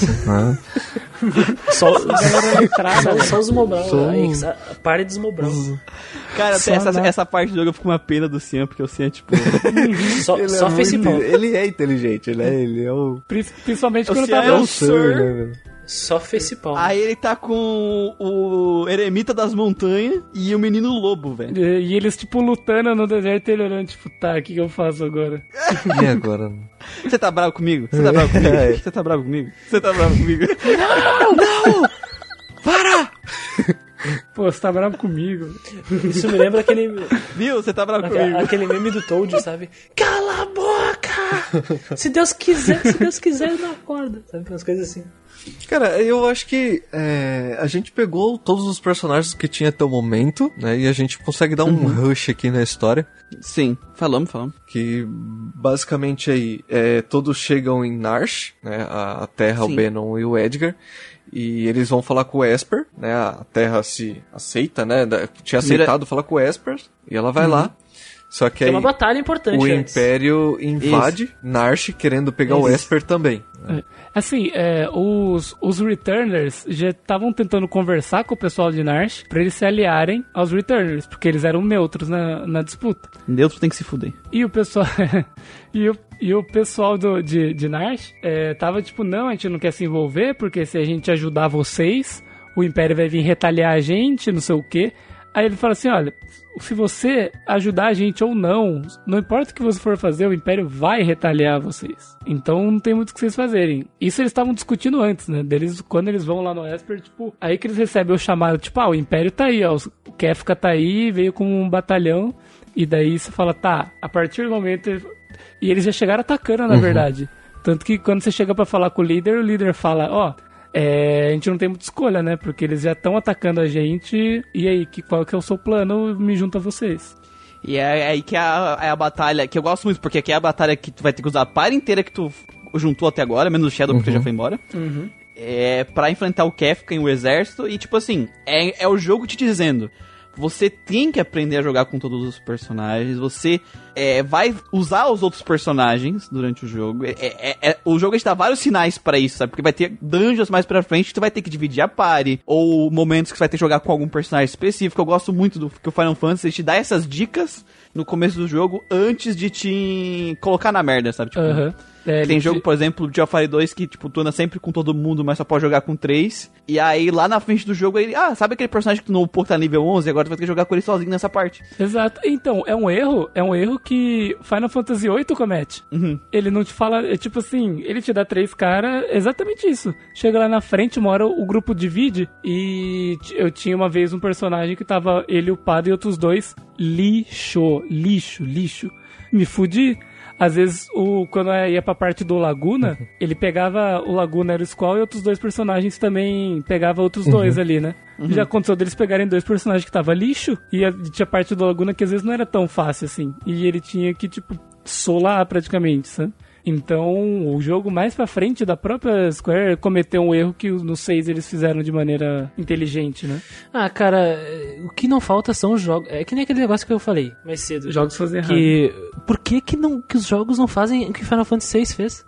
O, o próprio Chrono Trigger não tem isso, sabe? E a gente ignora alguns personagens se tu quiser. Uhum. Então, cara, imagina se o Chrono Trigger ou, ou- ou outros Final Fantasy tivessem isso, sabe? Seria muito mais enriquecedor para o jogador e pro próprio pessoal do jogo. Tem muito mais a ganhar todo mundo. Que, que foi, que foi uma reclamação que eu tive lá no Chrono Trigger, sabe? Porque, tipo assim, eu olho pro Chrono Trigger, ele é um excelente jogo que mostra o, o, tipo, o que que tem de excelência naquela geração, sabe? Mas eu vejo Final Fantasy VI como um negócio que meio que ultrapassa o Super Nintendo, sabe? Tipo, um negócio que eu não acredito que tá no Super Nintendo, por causa dessas coisas, sabe? Os personagens, eles são úteis o jogo inteiro, tu vai ter que usar eles o jogo inteiro, a, a narrativa deles se estende pelo Sim. jogo inteiro, sabe?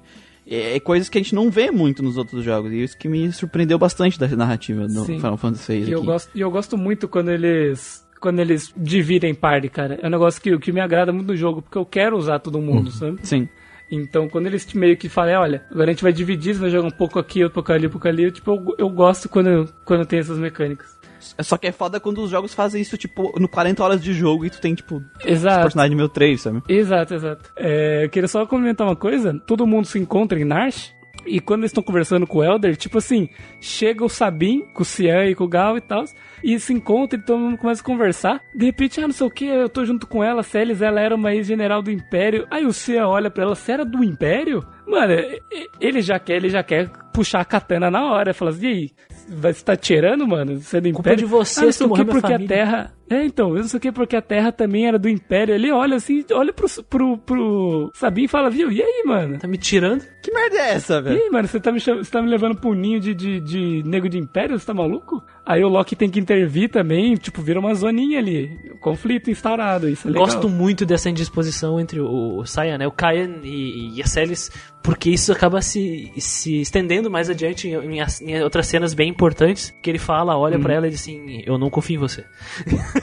Sabe? Exato. E, e, e- é uma coisa natural, uma coisa que se não tivesse acontecido, ficaria Sim. estranho, sabe? É tipo Sim. o papo lá do Lunar que a gente conversou lá no podcast de Lunar, né? Quando o perso- um personagem que fez uma coisa terrível e todo mundo aceitou ele de Uhum. boa de volta, assim. Tipo, devia ter uma indisposição, pelo menos, ali no momento, né? Que nem aconteceu Sim. enfim.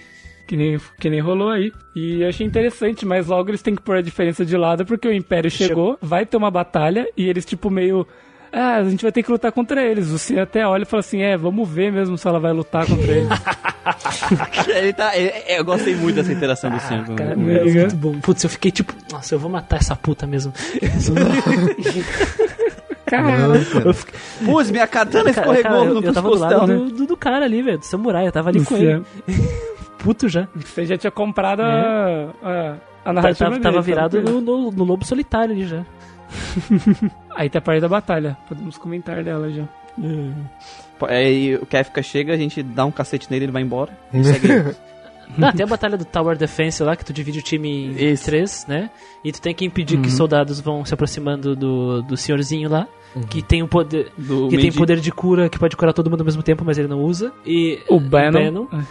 E, e é bem interessante. Eu, na verdade, eu gostei bastante, me diverti muito nessa luta. Também. Eu, eu vou te dizer que a antecipação me deixou com o cu na mão pra lutar com o Kefka, pelo, por ser o Kefka mesmo, assim. por- Do jeito que ele foi Uhum. apresentado, eu fiquei, caralho, eu vou lutar com ele. Já? Agora?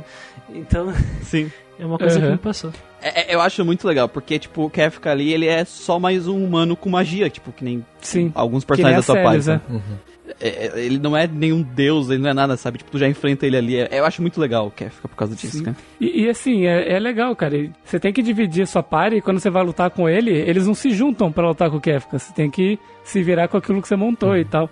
E dá interações interessantes ali. E só, só uma coisa assim, pra deixar claro, pros ouvintes não ficarem perdidos. Tal- Quando nós falamos Tower Defense, é, nos referimos a- àquele estilo de jogo onde tu tem um mapa e os inimigos eles vão se aproximando de um ponto que tu tem que defender, é só isso. E eles usam Isso. essa mecânica no jogo. O Tensland até comenta. Queria dizer que Tower Defense do Final Fantasy VI é muito melhor que o do 7. Square aprenda com os acertos. É isso que, que falamos o tempo todo, né? É, a Square acerta e ignora os acertos. Parece Pokémon. O do 7 é aquela coisa no final você olha meio, ah, foda-se, eu vou lutar de qualquer jeito, deixa, deixa os caras se fuder, né?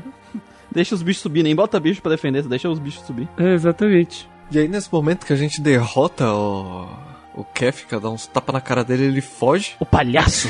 Ele E foge. antes de fugir, ele fala, "Você- isso não vai ficar assim, E, vocês vão ver esses malditos adolescentes. e nesse momento a gente sobe o resto da, da caverninha lá e a, a Terra encontra o Esper. Ela vai pedir ajuda pro Esper, mas, Cristalizado, né? mas dá ruim. Cristal.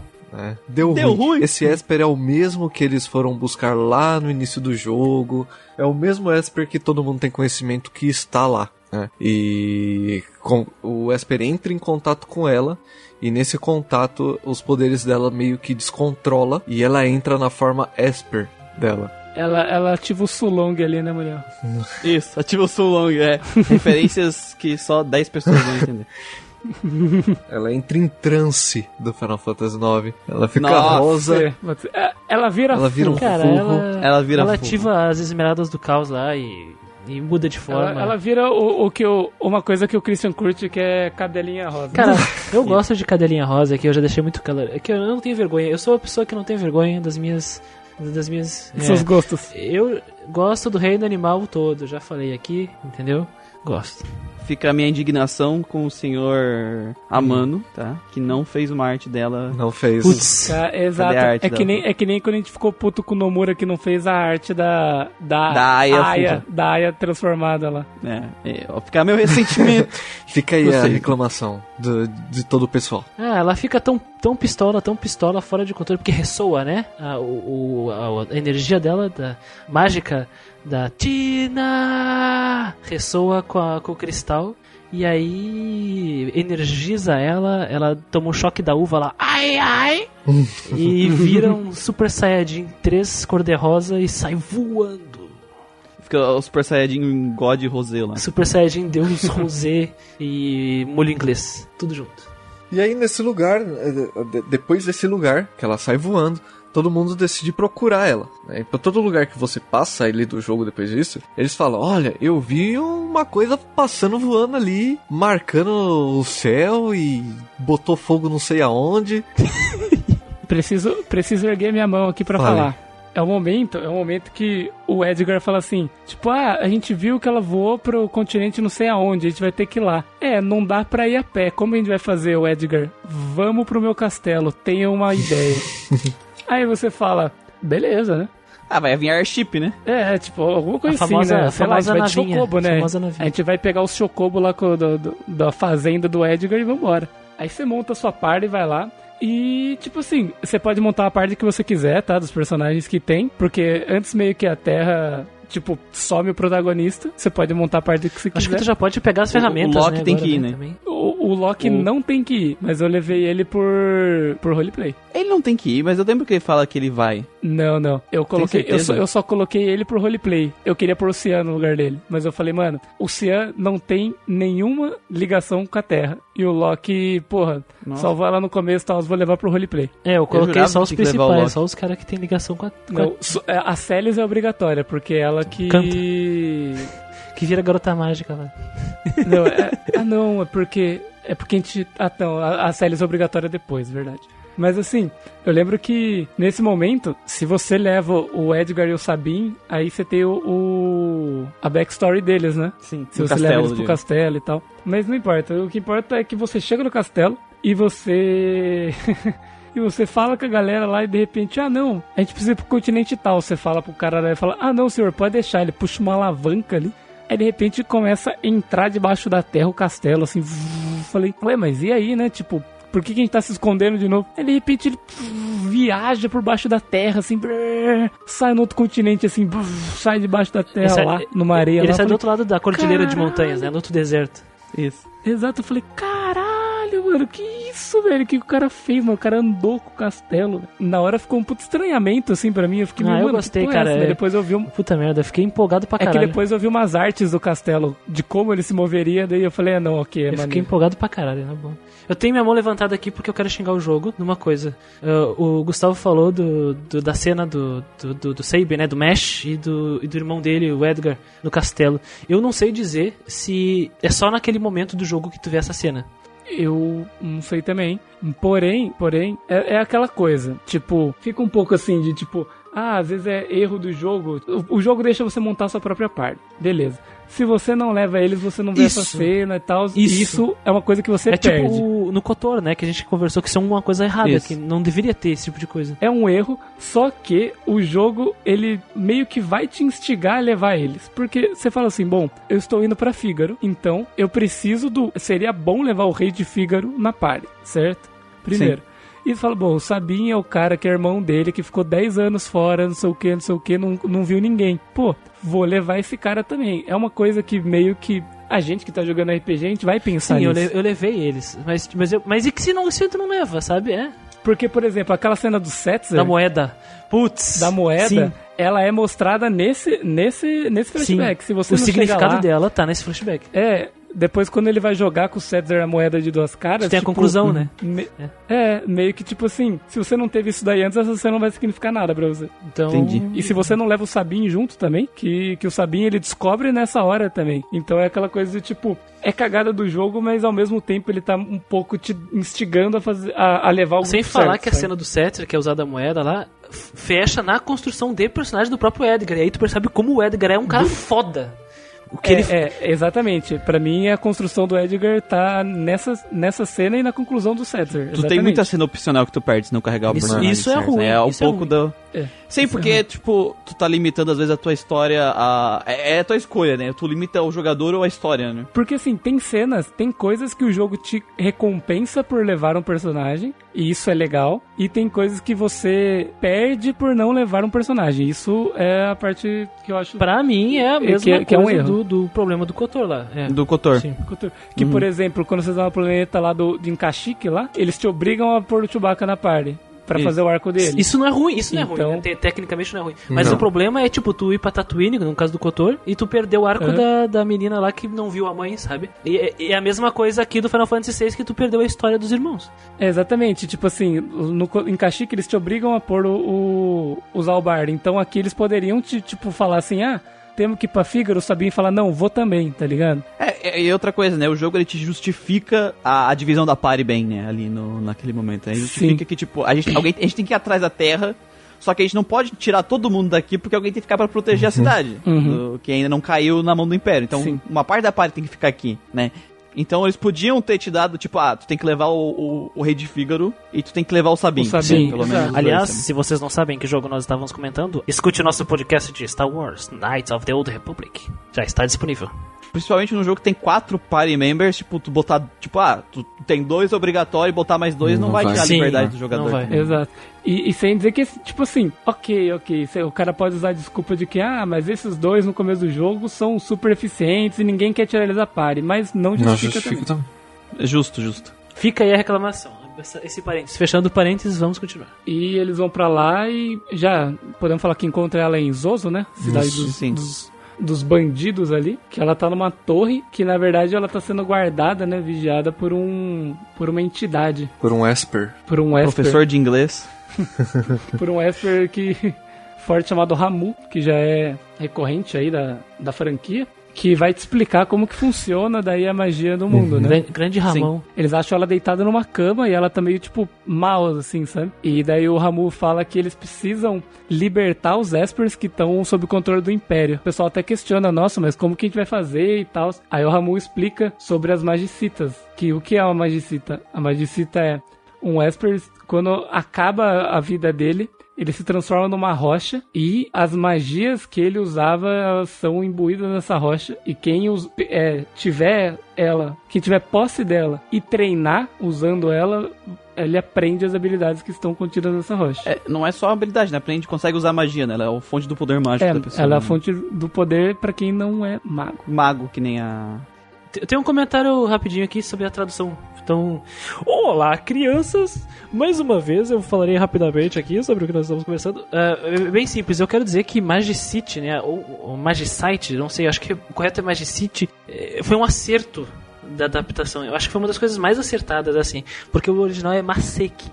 Ma, que vem da magia, né? Do Madou e do Mahou, e Seki é pedra mesmo em japonês. Então seria pedra mágica. Então podia ser Mad Rock, podia ser várias outras coisas. E Magicite foi uma adaptação muito assertiva. Até porque não é necessariamente uma, uma pedra, uma rocha simples, é um cristal, é uma essência mágica. Exatamente. É uma essência é, cristalizada, o núcleo, que nem o Lucas disse, do, daquele, daquela criatura. Então foi muito boa mesmo. Gosto do nome que eles escolheram. Mas eu acho que a gente pode encerrar aqui a história, senão a gente vai spoiler Sim, muita a partir coisa. daqui é... É, tipo, agora a gente tem que ir atrás das pedras pra salvar a coisa. Exato, a tem que, terra. tem, que, tem que libertar os Espers, né? Que Isso. daí é, eles vão poder acalmar né, a mente da, da, da Terra que tá conturbada. Porque tem mais personagem pra entrar Tem. que interage mais, mas é muito spoiler até É, a essa gente parte pode deles, né? pontuar Então, eles depois. Sim, porque. Porque senão, assim, eu acho que até aqui é a introdução do jogo, Basica- teoricamente, a- nessa eu parte co- toda eu, aqui. Eu tava jogando, quando a Sally Uhum. está. Quando a, a Terra tava na cama, Terra. eu falei, é aqui que começa o jogo. Até Sim. se, se subisse uma tela, uma. uma uma escrita Final Fantasy ali, Final eu não ia 16. estranhar, sabe? Sim. É, porque a partir do momento que ele te deu o negócio, que ele fala assim, ó, treine todos os seus personagens com essas pedrinhas aqui, ó, e te dá quatro, né? Então é meio que, tipo, a partir de agora, a mecânica de batalha vai começar de verdade.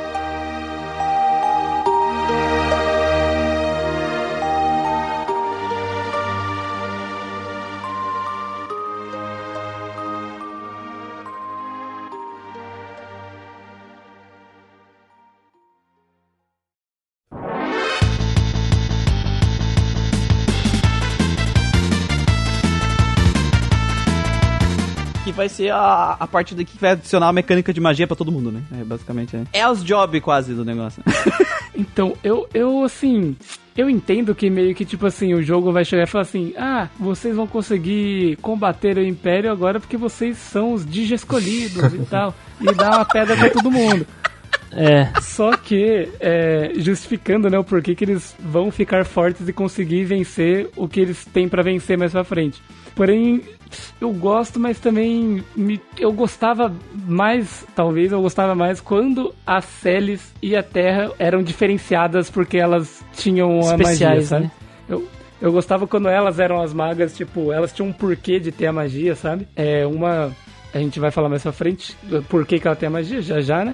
E a outra que foi experimento do Império. Então, você ter essas pessoas como, como fonte de magia e os outros você ter que usar a mecânica única, meio que dava um diferencial. Mais pra frente do jogo, mais pro final, assim, meio que tem personagem que você ignora a habilidade é, única Dele. dele. e usa apenas magia, tá ligado? Por exemplo, o Setzer mesmo, que a gente vai apresentar ele, ele é um cara que é que é caça-níquel, né? Ele usa a habilidade slot lá de caça-níquel e meio que, tipo, às vezes você fica na incerteza com aquela habilidade. Então ele é muito mais eficiente se ele só usa magia. Nenhum deles consegue ser tão efetivo na magia que nem a Celes e a Terra. E a Helm. A Helm é e a muito Helm, forte. porque. né? E o Estrago, né? Que também é mago. Na verdade, o único Mas acho- diferenciado é o estrago, porque os outros Sim. com level up fica igualzinho elas. Não, não, não fica com o mesmo status de magia, É, cara. A, a, a Realm é a maga mais forte do jogo, se eu não me engano, velho. Não, não tô falando, tipo assim, o Sabin não vai ficar com. Tu vai botar Magic Power no Sabin pra ele ficar com status de magia Mano, alto. Tira o mesmo dano. mundo. É, isso é uma coisa que eu ia tocar lá na frente, mas já que você tá falando, vamos comentar aqui. Como teve o problema do meu save, eu perdi. é, eu não conseguia jogar a última dungeon, né? Revelando pro pessoal aqui, eu não consegui jogar a última dungeon, que foi aquele bug que tava dando. Sempre quando eu entrava em uma Ah. batalha, é, bugava tudo, os personagens bugava, bugava menu, eu não conseguia jogar, né? Joguei pra outro outro programa e também não conseguia transferir meu save, eu tive que pegar um save da internet, né? E esse save da internet, o, claro, o pessoal upa forte, né? Sim. É tudo igual, todo mundo fica igual. Mas é tudo igual no 99, você diz. Não, mas daí devem estar Não, não. tupado, né? Os status. Calma, eu, eu peguei um save no nível 65, eu tava Uhum. no quase 40 no, no, no meu save, Hum. né? Era igual, cara. No 65 já tava igual, velho. Porque assim, tu tem os- o, status mágico, que é ali, Magic Power. Aquilo vai definir o dano da tua magia. Só que o, o Cian tem, tipo, 28 de base de Magic Power e a Terra tem Então, 80 e Mas poucos. o problema é a banalização do dano. Que isso é, um, isso é um problema recorrente na série Final Fantasy. É. Quando você chega muito avançado, a magia vai tirar 9.999 e o ataque físico também. Então não importa se você tem 80 de força e o outro tem 120, vai tirar o mesmo dano quando chega lá pra frente. Ah, sim. Não, Eu se, tava- tu chega- se tu chegar a botar as pedras que dá a magia, o, o status não, de magia, não, não é beleza. que é, quando sei lá, chega cara. no limite do, do número, da numeração, do cálculo. Ah, sim, Não sim. entendeu? importa mais, não importa mais. O seu status não interessa mais. Você chegou no limite do dano que você pode causar no jogo. Porque pra mim elas estavam tirando 9.999 na magia e o resto tava tirando Então. 3, 4. Mas se você upar os outros personagens, tava fica isso, né? Entendeu? Entendi. Gosto. é isso que eu tenho a dizer. Eu gosto. Então, gosto. foi uma coisa que assim, é útil, te ajuda, mas tira a individualidade de alguns Sim, personagens. cara, eu gostava quando tava antes das pedras, sabe? Eu vou ser bem sincero. É, é que assim, que se, o, se o dano passasse dos 90 9.999, é, é porque o que, que o Lucas tá falando é que, tipo assim, vai chegar uma hora que tu vai upar os outros personagens e eles vão chegar no nível mágico, mesmo que o status delas esteja tipo 5 mil e o deles esteja 100, 100 já dá 90 mil- no- 9.999. aí não faz diferença Você mais. chega é no limite Exato, do é número. Só falou, o é. cachorro que tira mais. Sou o cachorro que vai a lenha. Tá, o negócio da Magicita. é- é- Ela, ela tem duas funções, né? Ela, é- é- ela, na verdade, é tipo o mestre do, do Breach of Fire, né? Do Breach of Fire 3. Porque ela não só te. Tu não só aprende as magias enquanto tá com ela, mas ela te dá um status do level up, né? A mais. Uhum, Sim. do personagem. né? Sim, sim. Você pode, entre aspas aqui, por favor, buildar um pouco o seu personagem Uhum. ali. De escolher alguns status, bônus de status pra ele aprender. certo? Não, por isso que meu Sabin tinha 999 de vida e o meu tinha infinito de força. O né? meu tinha vida pra caralho, o meu tinha força. tinha magia. Porque foda-se o Sabin aprender. Pra que, que eu vou botar a cura e dois no Sabin se ele tem cura própria? Ele tem skill de cura. né? Então, mantra. Os magicitas passam as magias quando a gente ganha o número de magia, né? Conforme faz as batalhas. É, é que nem, é que É nem o igual, job system, sabe? Tipo, tu bota a job no personagem, quando ele ganha a batalha, vai ganhar ali um, um valor de Uhum. job point. É, a, magi a magicita, é, ela funciona no esquema de tipo. de multiplicador, né? É. Tem, a- tem as magias que você vai aprender e às vezes tem, ah, tem multiplicador 1, 2, 3. Aí quando você vence uma batalha, você ganha 2 de AP. Se o seu Isso. magia tem multiplicador 3, você vai ganhar 6 pontos. E Isso. quando você chega no 100, você aprende a magia. É isso. Então, as magias, tipo assim, mais fortes, elas vão ter multiplicador 1, por exemplo. E aí é você vai isso. ter que vencer sem batalhas. Ou menos, né? Porque tem inimigos que dão tipo 3, 4 de AP no, no Você final tem do inimigo que chega a dar 10 lá pro final. É, tem. É, é que assim, o sistema de batalha é o padrão da ATB, né? Turnos. No né? caso, com quatro personagens. Inicialmente, a gente tem cada personagem. Cada. Não, inicialmente não. Cada personagem tem a sua própria Sim. mecânica. né? Todo Sim. tem, todos têm. O- O Sabin tem as skills de Blitz dele, que tu tem que fazer input de Street Fighter pra. Que em japonês se chama, pra- se chama. Death Blow, que é muito melhor que Blitz, desculpa. É, o que, que Blitz significa? Blitz é tipo rápido, coisa em alemão. No começo do jogo, vou ser sincero com vocês, o começo do jogo eu usei muito, muito, muito mais uma do que outras. Que é. Que pra gente é o Fire Dance, pro Christian é o Rising Phoenix, acho. Isso. Que pra, ela era mais efetiva, porque ela batia em área, batia o dano elemental e causava um estrago nos inimigos no começo. Praticamente ali na- nas primeiras áreas do jogo ela matava todo mundo com um hit, né? Exato, assim como o, o alto bowl do, do Edgar Isso, também bem no forte. começo. Eu usei muito o socão inicial dele, aquele lá que é esquerda, direita, esquerda e. Ah, O Uhum. Pu- Pummel. É, acho que Pra- pra tem um gente. nome diferente. Eu vou, eu vou até procurar aqui. Cara, eu vou, eu vou ser bem sincero. Uhum. Pra- usar a- as Death Blow, as Blitz do, do, do Sabin, eu fiquei sempre com a cola na minha frente. Porque eu errava os botões constantemente. Eu, eu decorei. Eu decorei, eu decorei a maioria, mas aí algumas do final, aquelas Aura Bolt, não, Aura Bolt não, aquelas de, de curar, aquelas de, do ataque de vento e a última eu, eu anotei. É, eu decorei, eu decorei. foi Mas tranquilo. assim, o Sabin, é, depois, mais à frente do jogo, quando os inimigos começam a ter resistência elemental a algumas coisas que ele tá usando, ou fraqueza a alguma coisa assim, aí você começa a pensar mais nas blitz que você vai Punho usar. né? explosivo, é, é, é, Exploding Fist, é Bakuretsuken.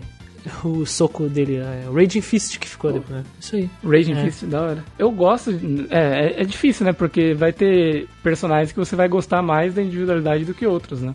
É que tem uns também que são mais efetivos, mais fáceis de usar, aham. tipo do Sabin, né? Sabia não ter erro. Do Edgar, cara. Do Edgar é o que tem menos erro. Não, certeza. E eu gosto muito, muito, tipo, da, da, da licença poética, né? Que eles deram pra, pra, pra, pras tools que o, Tools, que o. Edgar usa, cara. Que é muito massa. Ele vai usar, tipo, drill, né? Aí ele coloca aquele capacetinho, né? E vai, tipo, no... Aí você vai usar, por exemplo, um, um bagulho que é, que é de som, né? Que é um negócio sonar. Ele com uma vitrolinha, tá ligado? Ah, a Sim. motosserra também, ele usa a máscara do Jason. Usa. Quando ele usa a motosserra. Sério, usa Isso. a música do Jason. Aí, tipo assim, você vai ver o, o negócio de que ele vai usar, um, tipo, um poison na galera, ele coloca uma máscara de gás, assim. Eu eu achei muito criativo, muito A classe massa, dele é cara. Mechanicist, né? Uma coisa assim, Mechanic, Isso. Mechanicist, uma coisa assim. Tu compra, tu compra as tools na loja e, e usa. Por isso que o castelo dele é do jeito Sim. que ele é. Ele é engenheiro, sabe? Ele que... Isso. O seu deu Fi grau comentou rapidinho aqui que ah, foi tra- ele acha que a questão do Death Blow e do, e do Blitz foi por causa do espaço, que só podia seis letras. E aí a Kaline citou que Death é morte, eles costumavam não utilizar a palavra morte, religião ou álcool nos jogos que saíam, por exemplo, para Nintendo, né, na época. Eu acho que são os dois ao mesmo tempo, porque Os dois. Por isso que eles chamavam de chá.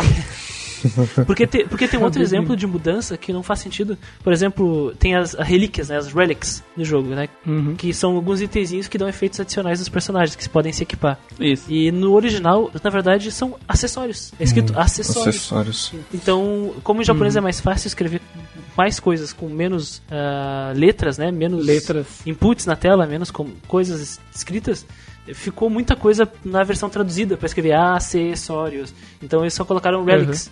Então é um exemplo. É, pra, pra eu falar do combate, eu queria falar por completo, né? Porque, por exemplo, é, eu acho bem interessante é, os personagens terem um set de equipamento bem flexível. Ah, mesmo a Terra e a Celis, elas serem é, fixa fixamente as magas, né? São magas natas da, da, da história do jogo, elas podem usar espada. Sim. E dependendo do nível que você tiver no jogo, elas causam o mesmo dano que o Sabin na espada. Isso tava no meu save normal, né? E também tem a questões da baseadas, na- baseadas nas relíquias, que, como o Chris falou, ele faz o mesmo.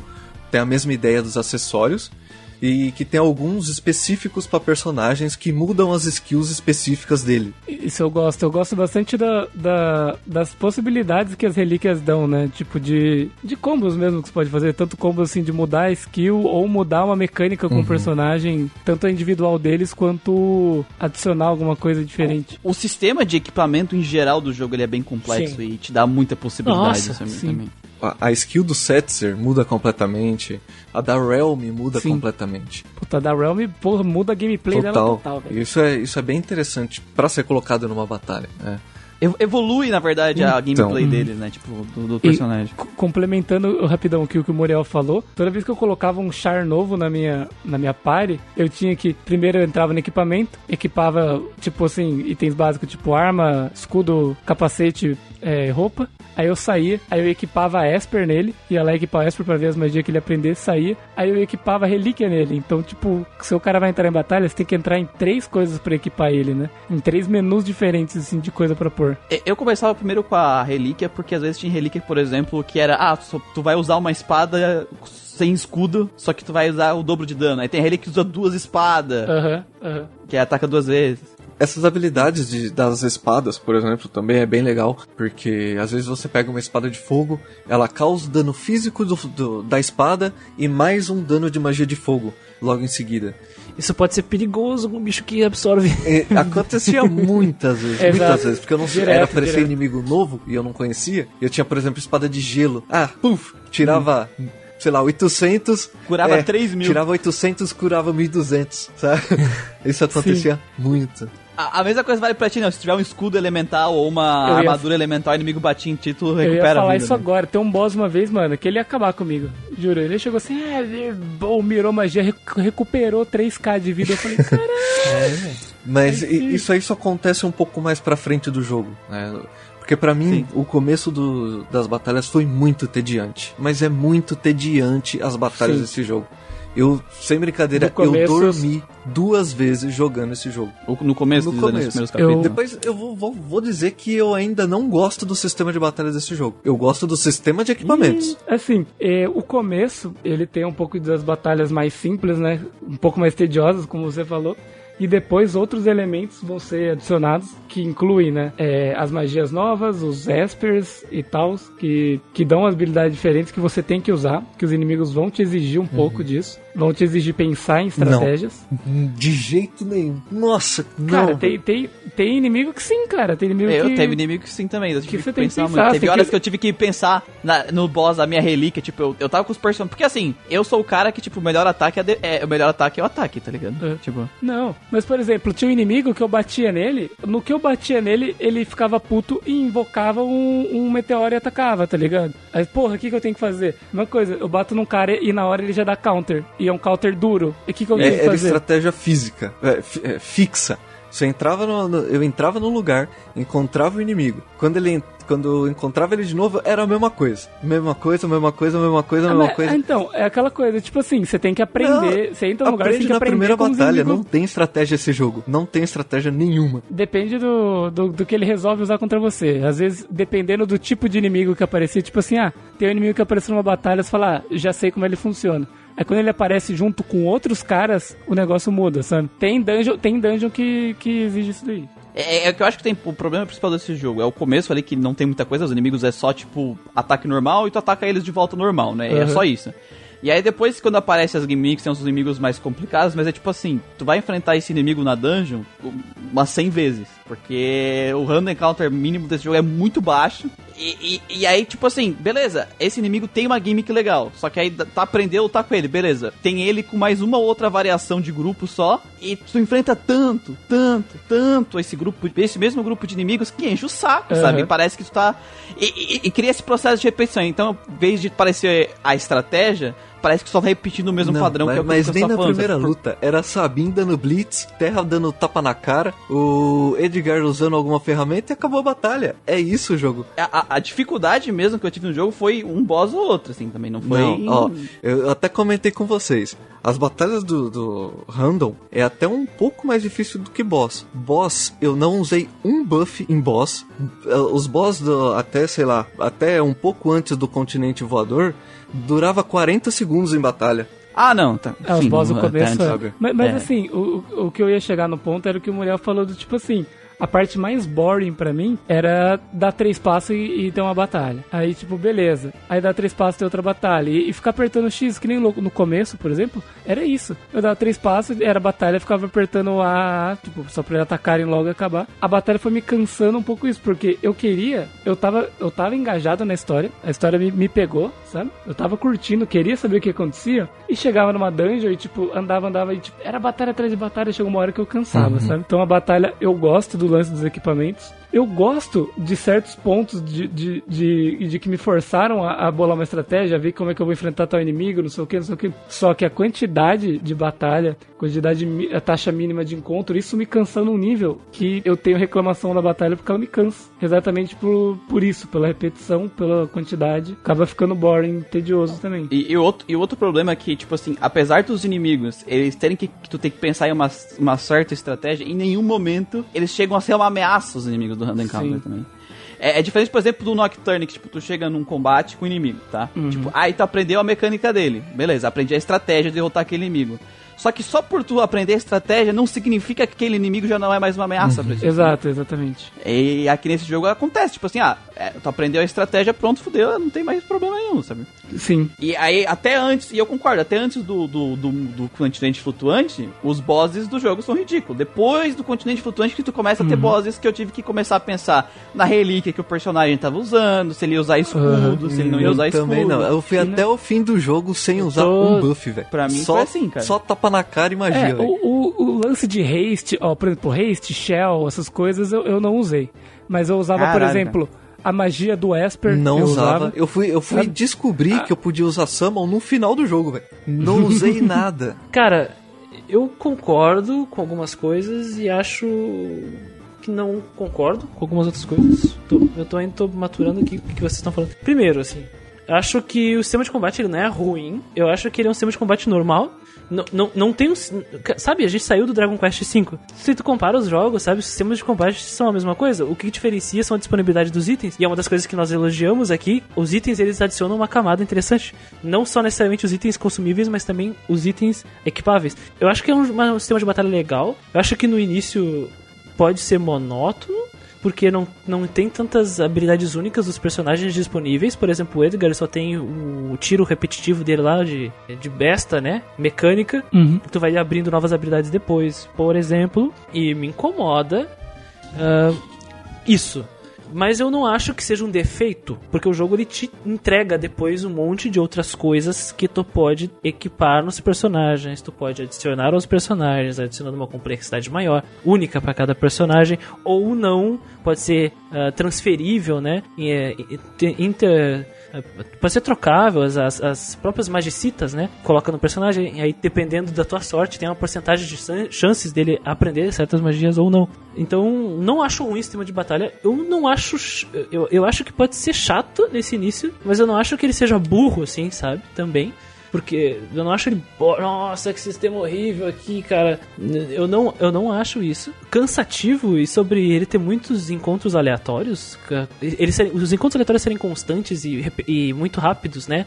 Um atrás do outro. Cara, seguinte, é um jogo de 94, assim. Eu acho que é normal, sabe? Eu vim do Dragon Quest V há poucos meses, assim, e não senti isso, sabe? Não me importei com isso, achei normal. E sobre dificuldade, eu acho que a dificuldade mora na aventura. Nesse jogo mora na aventura, não nos bosses, assim. Quando eu entrei em Zouzou pela primeira vez, sabe? Foi um soco na minha cara, assim, como tem que ser. Tu entra num lugar barra pesada e aparece um gigante de 3 metros te destruindo, matando um personagem teu com um golpe, sabe? Pelo menos foi, foi o que eu percebi na minha experiência com esse jogo. Sobre os encontros aleatórios, eu acho chato mesmo não ter uma diversidade de inimigos por ambiente. Isso é ruim. Porque daí, que nem o Muriel falou, assim, tu tem um, um grupo de inimigos, tu aprende como é que lidar, diferente do Nocturne, diferente do Dragon Quest também, que a gente, que a gente saiu do Dragon Quest há pouco tempo, do Nocturne no início do ano, que daí, que nem o Muriel falou, tu, tu aprende a lutar com o inimigo e por mais que tu saiba, ele ainda pode ser problemático, porque as combinações entre os inimigos são diversas. E no, no caso do Final Fantasy VI, isso não existe, assim. Tu entra numa caverna e tu encontra aquele inimigo, tu encontra um, dois, três, quatro inimigos. Tu só encontra um monte de inimigos na, em Velt, né? Naquela aquela planície do Gal, assim. Então isso é um problema de verdade. E eu, eu acho que isso tem a ver com a própria época do desenvolvimento do jogo. Já, eu já eu acho que é uma questão do tempo mesmo. A quantidade de batalhas, para mim, não é problema, sabe? O problema é quando a, a batalha não é interessante. Porque, por exemplo, o Dragon Quest, você mesmo comentou, cara, eu grindei 5 horas reino. Eu gostava de, de grindar naquilo, eu gostava da batalha daquilo. Era divertido para mim. No Final Fantasy VI não é divertido. Era quase um martírio atravessar uma tela e enfrentar 6, 8 batalhas, sabe? É chato. Então, tem, pra mim, teve esse peso, de, essa diferença, sabe? Hum, sim. Pra mim, pra mim cansou um pouco também. Tipo assim, você tinha coisas interessantes que você podia adicionar na gameplay, mudar, só que eu cansava delas facilmente, sabe? Eu testava algo novo e falei, nossa, que legal isso aqui. Só que depois de um tempo eu já tava cansado, porque eu tava cansado de batalhar. Eu queria, tipo, sei lá, enfrentar boss, beleza, sabe? Não tem problema, eu quero testar um monte de coisa em boss. Só que, tipo, depois de batalhar tantas vezes, eu só queria, tipo, que eu chegasse logo no meu objetivo e viesse mais coisa da história. Por exemplo, eu odeio quando eu sinto a sensação de, tipo assim, tô numa dungeon e falo, nossa, eu acho que deixei coisa para trás. Só que no Final Fantasy VI eu não tinha vontade de voltar lá olhar, porque eu ia enfrentar um rio de gente para ver se eu esqueci alguma coisa ou não. E muitas vezes isso me deixava muito cansado. Eu falava, mano, foda-se. Se eu deixei alguma coisa, foda-se. Na minha experiência, assim, eu sou o tipo de cara, vocês sabem, se o jogo não me obrigar a grindar, Não, eu é. não vou. Né? É, sabe como é que eu sou? Eu segui, então normalmente eu tava um pouco underlevel abaixo do, dos lugares. Então, pra mim, a dificuldade acaba subindo um pouco. Como eu não peguei o última, não, não peguei as coisas, a dificuldade pra mim ficou um pouquinho mais alta, né? O que que me incomodava no jogo, porque assim. é, o sistema de combate, assim, do negócio das gimmicks dos personagens é foda pra caralho. O negócio do sistema de equipamentos é foda pra caralho. Te dá muitas opções do que fazer. Só que aí eu entro numa dungeon e tem, tipo, a dungeon eu vou fazer é, mil combates e na dungeon inteira tem quatro Sim, é o que eu falei, né? Isso aí, assim, a gente concorda. é, é o que é o que me incomodou mais. Porque, tipo assim, se tivesse cada inimigo uma gimmick e tivesse uma variação maior de, de, de variação do, dos grupos, sabe? Ah, não, agora vai ser o morceguinho com o, o cachorro. Mas não, era sempre os morceguinhos com a mulher, o cachorro com o cara. E é sempre o cachorro com o cara, os morceguinhos com a mulher, o cachorro com a cara. Nunca tive o cachorro e os morceguinhos. Sabe? É, é, Eu acho que eles tiveram que ter combinado um pouco mais es- esses grupos pra gerar mais gimmicks e, tipo, é, é porque o problema do jogo é assim, é o negócio do descobrir, é um jogo de, de turno assim, na minha visão de design, tu não pode deixar o jogador é, chegar a um ponto que ele tá fazendo as coisas mecanicamente, sabe? Ele, ele- tem que estar sempre quando ele chegar num grupo de inimigo, ele pensar. Então, quando tu tem um grupo que é o cachorro com a mulher e o cara com os, os morcegos, e aí o jogador já pensou na estratégia. Ah, é- eu vou matar os morcegos primeiro, porque os morcegos dá blind, não sei o que, e aí beleza. Aí na- ele vira a esquina, a mulher com os morcegos já mudou, sabe? Sim. Aham. Tu particiona, né, a forma que tu vai reagir. Sim. Ah, esse aqui eu já sei. Aí tu só joga a fórmula, a Porque, receita. porque aí sim faz você pensar. E se fosse isso em dungeon só, é uma coisa. Mas, por exemplo, cara, eu tô no overworld e é, e é, a, mesma, e é a mesma quantidade, cara. Eu Isso. dou três passos a inimigo. Às Eu vezes, não tipo assim, eu acabei, de, eu acabei de chegar num continente, não faço ideia pra onde eu tenho que ir, e o jogo não deixa nem eu procurar direito, velho. Eu quero, tipo, ver pra onde eu tenho que ir. Daí eu falo, nossa, eu vou tentar por ali. Aí eu vou, tal. Aí eu começo a dar volta na montanha só pra ver que a montanha tá fechada naquele canto e tenho que voltar. Só que nesse, nesse meio tempo, cara, eu enfrentei, tipo, um monte, um monte, um monte de gente. Eu fico, mano. Mas, mas eu acho que o problema não é nem. Eu acho que a gente, o problema nem é a taxa, É. mas o fato do combate acabar se tornando É. desinteressante, sabe? Exato, é isso daí, sabe? E vai cansando, assim. É Exatamente isso, sabe? Tipo, que nem o Lucas falou, tu aprendeu uma estratégia com aquele grupo de inimigo, beleza. Aí, como não tem variação dos grupos, é sempre tu fazer a mesma coisa e Aham. acabou, sabe? E, e aí tem muito random encounter. Então, tipo assim, o problema é que o jogo não soube medir a quantidade de random encounter, a, a- o número de grupos, de variações de grupos, Uhum. pra manter a experiência da estratégia sempre ativa durante aquela dungeon, sabe? Sim, Eu acho que exatamente. foi, faltou o equilíbrio aqui. Não, eu ia falar, porque exatamente tem momentos do jogo que fica mecânico, que nem o Muriel falou, de que, que era o que eles precisavam evitar. Do- de, tipo, aparecer o negócio e, tipo, e simplesmente ia conversando com a galera na live, que eu tava jogando em live, ia trocando ideia e só, foda-se, apareceu o tal inimigo, eu sei que eu tenho que usar o flash do, do Sabin, porque eles têm fraqueza com luz, sabe? Veio outro, ah, esse aqui é raio. E é só isso, é flash raio. Flash raio a dungeon inteira, mil vezes. Só que tem uma questão aí, Muriel, que, pelo menos na minha experiência, eu vivi isso, sabe? Que é o seguinte. Existe tanta variação de possibilidades de construção do próprio personagem e cada personagem é muito único que nessas ba- diversas batalhas tu pode testar tudo, cara. Todas Sim. as possibilidades. E, e eu me divertia muito testando tudo. Uma, uma das coisas que eu concordo, e até, eu até falei isso também, concordo contigo, com o Lucas e tal, que, e- e que os combates eles poderiam ter uma diversidade de combinações de inimigos diferentes. Podia ter, ah, podia ter digamos, ah, oito inimigos e combinações super diferentes entre todos esses monstros disponíveis aí. E isso tornaria o combate melhor. Mas, mesmo assim, sem isso, eu ainda me diverti muito testando tudo nesses monstros, sabe? Então não foi muito, não foi tão ah, chato pra mim, sabe? Não foi boring. Um- Uma coisa que eu acho que me ajudou bastante, Christian, a não sentir isso que o Lucas sentiu, não sei se ele fez a mesma coisa que eu, eu variava muito a ah, minha eu também, party. também sabe? Tipo assim, tinha hora que eu tava numa, numa parte que, não, que eu podia escolher qualquer personagem que era Helm, Setzer, Gal e Sim. Loki, mano. Usei muito. Tipo, a- é, não, é a party menos efetiva do jogo e eu tava com ela, sabe? Eu, eu variava muito a party e aí compensava um pouco essa falta de variedade dos inimigos e a minha experiência, pelo menos na minha experiência, isso ajudou a fluir muito mais tranquilo pra próprio mim, Gal, sabe? né? É muito variado, com um monte de ataque diferente. Eu tive que bolar estratégias diferentes a partir do momento que eu não tinha a party conforto, que é a party mais efetiva, forte e o caralho. Quando eu não tinha, ah, tô sem Celis, tô sem Sabin, tô sem Edgar, tipo, que, aí que eu tinha que, tipo, aprender algumas coisas diferentes e tal, mas que mesmo assim acabava dando no mesmo... No meu caso, eu tinha a party conforto pra escolher, mas eu, jogador, né, decidi não usar a parte conforto, né? Eu no ia, caso, eu né? ia pelo, pela roleplay, sabe? Sabe? Eu, ia não mais fiz essa roleplay. alteração de tirar o meu conforto porque eu não vi necessidade, sabe? Exatamente, vocês fizeram isso pra testar, pra descobrir, pra ver como é que era. Mas É, não, É, porque então, eu quis, porque porque você eu quis, quis. não, é- não é uma Tipo, coisa que o não jogo é assim, me faz ah, fazer, tem eu um que inimigo quis, né? que se eu usar o Gal, ele anula o dano daquele inimigo. Não tem, É, sabe? Então é. eu vou continuar com o meu É.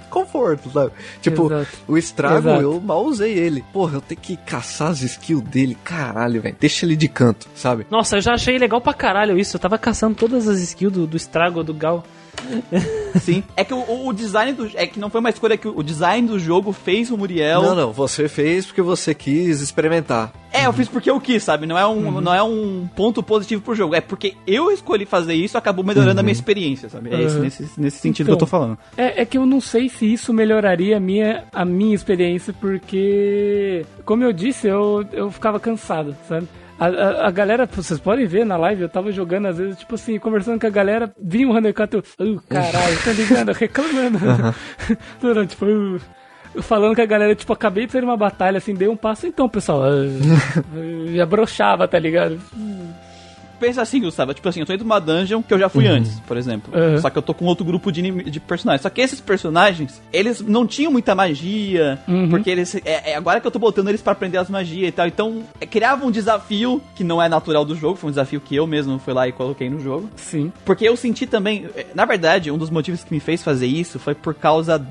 Que aí eu acho que é mérito do jogo, que é as batalhas em grupo lá atrás. Porque eu pensei, cara, é melhor eu botar magia nos outros personagens. Sim, sim. E aí eu fiz isso, sabe? Só que eu, claro, eu podia botar Sabin, Edgar e a Terra e mais um pra aprender as magias, né? Eu não precisava trocar os Eu quatro. né? coloquei, eu coloquei o Sabin e mais três. Eu fiz isso É. que você fez, só que eu coloquei o Sabin, porra.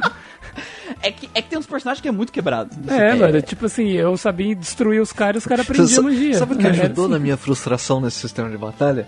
Eu peguei, Ah. né, já tava com os personagens tudo, falei, olha, vou pegar todos os vou, vou deixar a Terra e a Celis com as magias de ataque, vou pegar todos os personagens e vou encher de buff. Não usei um buff no jogo, velho. Eu, eu, eu fiz isso também, porque assim, eu falei, bom, eu não vou precisar que o Sabin Edgar tenham magias destrutivas. Eu vou pôr as magias de buff primeiro neles também. E, e eu não usava muito também, na real. O meu Sabin, ele já tava com o acessório da, de haste, né? Então ele já tinha haste sempre. Eu já Usei- deixei porque o cara é monstro. Eu vou botar haste nele automático, pronto. Resolve todos os problemas do jogo. Cara, eu coloquei Black Belt nele, que dá counter. Mano, ele solava inimigo porque às vezes os caras inventavam de dois, três batendo o Sabin e ele dava hit kill, velho. Ele dava counter hit kill nos caras. Falou, mano, cara absurdo. Eu botava haste, uma que aumenta o ataque físico dele e outra que aumenta o dano do ataque físico. Era basicamente isso as relíquias, se não me engano. É três relíquias? ou É duas, duas. É duas, Mas tá? tem- não, mas tem haste e aqui relíquia- é... E a Heroic alguma coisa. As relíquias do começo, às vezes ela faz uma coisa só. Aí depois você Sim. acha a versão dela que faz isso e mais outra coisa, entendeu? Ah, é verdade, verdade. Mas eu, eu não me incomodei tanto, sabe? Eu, eu acho que o único problema do que eu vi, assim, era que o pra esse sistema robusto de equipamento eu acho foda pra caralho, mas tu passa bastante tempo no menu pra configurar o personagem. Sim, sim, ah, eu isso gosto, sim. eu gosto muito, muito do menu, cara, do jogo. Puta merda. Essa parte eu gostei também, da otimização. Eu tenho uma tara em menu. Uma tara. Eu gostava de, de enfrentar boss no jogo, por exemplo, sabe? Quando eu via que ia ver um boss, eu falei, "Ah, beleza, agora sim vou lutar com, com alegria de viver, sabe? Lutar pra meter porrada de, de gostoso e apanhar também. Quando tocava musiquinha diferente. Puta, é agora! é. 30 segundos de boss. Caralho! Isso pra mim foi no começo. A partir de um certo ponto, os inimigos começaram a, a ficar letrado em magia, aí começou a ficar interessante. É, tem uns inimigos que tem, tipo assim, ah, aquele grupo lá dos Dream Eater lá do, da, do, do side quest do Cian. Mas tu tem que matar um deles primeiro, sabe? Tu tem que descobrir, porque tu vai matar o errado, aí ele vai reviver o outro. O cara que possuiu lá. Por exemplo, o, a, a última weapon, quando você enfrenta ela, a Atma Weapon a primeira vez, no continente Putz, é legal pra caralho. Eu gostei dessa batalha. Eu gostei pra É legal. caralho, eu gostei pra caralho. Tanto que eu, eu, eu treinei eles pra, pra todo mundo ter pelo menos Curi 2 pra, pra ir pro continente voador, né? Aí beleza, e lá no continente os bichos são fortes e tal. Nossa, te arregaçam. É, meu, as criaturas sinistras. Aí, tipo assim, quando você chega na última weapon, ela é. Ela usou todas as, as magicitas que, que, que podia, tá ligado? Porque ela manda magia pra caralho. E, tipo, foi uma batalha legal, interessante. Tanto que eu não queria tomar game over no jogo, porque foi desafiador, sabe? Se eu, se eu tomasse game over, eu teria que lutar com ele de novo e ver todo o vidinho de novo. Então eu pulei no meu barco e foda-se.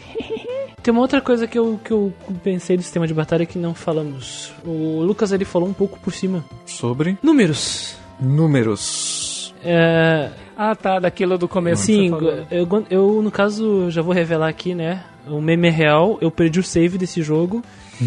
Então eu tive que jogar desde o início e tal. E aí eu comecei a perceber que tava no início do jogo e daqui a pouco 500 de dano. 400 de dano. E eu, O que, que isso significa, sabe? É porque, porque eu tinha recém saído do Dragon Quest V e lá os números significam coisas. No Final Fantasy VI os números não estavam significando absolutamente nada. O cachorro passava e tirava 11 mil. Então, O, o Bannon, tipo assim, você tem, você tem nada. 80, você tem 80 de vida. Aí o Bannon tem uma cura em área que cura 250 pra todo mundo. Você fala, "Eita." acho isso uma parte fraca do jogo, assim. Mas Banalizou o número, né? Banalizando o Só que número. isso eu senti muito mais no começo, que tu tem pouca vida. Mas daí passou o jogo e eu já tava entendendo os significados de algumas centenas de vida. É, é que, tipo dano. assim, é foda, o Sabin tá lá no começo do jogo, ah, o Sabin tem 500 de vida, beleza. Aí dá um suplex no, no inimigo, 3 mil de dano. Tipo, mano, É, tá é que, é que nem, aí? mano, mas é que nem o Edgar, cara. Quando eu usei o, o autobow dele a primeira vez, eu matei três inimigos num hit só e foi muito além do que os meus outros personagens estavam tirando, sabe? Foi uma coisa muito overkill. É, no Sim. começo é muito overkill, over. Tudo é. Tudo é. tudo. Eu Horror, gosto de RPGs que tem números baixos. Né? Eu gosto, gosto, HP gosto muito mais. gosto baixo, também. dano baixo, sabe? Você, você tem controle. É que banaliza o número, né? Tu ficar querendo colocar um bilhão de HP no. Eu gosto, eu inimigos tal. gosto de, de pé no chão e ir subindo com, com, com o crescimento. Você consegue ter muito mais noção do, da progressão do level up, do status, que nem foi com o Kodelka, lembra no começo? Que a gente Sim. começou a pôr aos pontos de skill ali e você via o resultado na hora na batalha, assim, sabe? Gratificante. No próximo batalha tu já via o dano físico Isso é subir. gratificante, Exato. sabe? Ah, Muito bom. dá mais 15, deu mais 20 no hit e tal, tu vê isso, né? E eu lembro que quando o Christian reclamou disso, eu lembro que eu falei pra ele que eu, eu joguei um jogo uma vez que o primeiro ataque base que eu fui dar, o cara deu, bateu, sei lá, 281. E tipo assim, e pra ajudar, a vida do personagem era tipo uma barrinha que, tipo, sei lá, tirou um quinto, um quarto. Eu não sei, eu não sei quanto que eles têm de vida, eu não sei se eu tô tirando muito ou não com um número desse, sabe? Sim. E realmente é uma coisa que incomoda. É, é o que eles chamam de number bloat, né? Quando tem muitos números e não faz sentido. Isso era um problema de alguns sistemas de RPG de mesa também. Que bom que ultimamente estão se pegando esse caminho aí de números pequenos, de modificadores pequenos. Eu gosto disso. Enfim.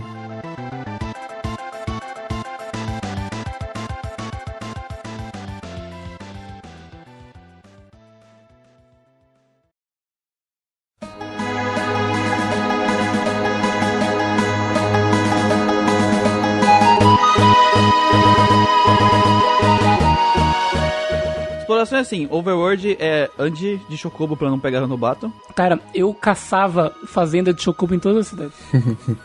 caçava, assim. que E não fique tinha- se não- perdido em cima do Chocobo porque o mapa fica flat, tu não o- consegue ver o lugares. mundo, o mundo vira Eu terra não, plana. eu não É entendi essa escolha do mundo virar um- uma chapa. Uma Quando tu pizza. tá na nave voadora, fica da hora, tá ligado? Agora, quando, porque como tu consegue subir, tu, tipo assim, tem uma visão Então, mais aham. ampla, o negócio ser flat Não tem problema. não tem problema. Agora, com o Chocobo, tu, limita- tu fica com a visão limitada, tu não consegue saber pra onde tu tá Calma, indo, cara. Christian, Christian, eu entendo você falar que não se incomoda, mas falar que gosta. Eu, é um eu, pouco eu não gosto da Terra plana, tal. Mas eu É. gosto dessa tecnologia que foi empregada ali. Que eu até tava comentando antes de gravar com, com os meninos. Essa tecnologia do Super Nintendo e tal. Gosto. Acho que foi legal. Poderia ser polido de outra forma, como a questão do Chocobo, mas como eu, na minha experiência, eu não andei com o Chocobo, eu caguei pro Chocobo, então eu não me importo. E eu cago pra você. Ô louco isso, cara. Seu lixo. Caralho.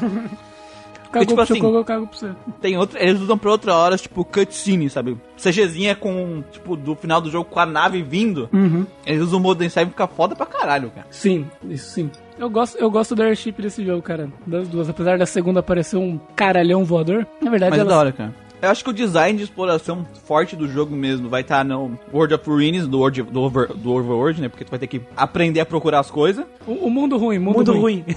Então, o mundo ruim. O, o, o, o mundo, o mundo que deu ruim, tá ligado?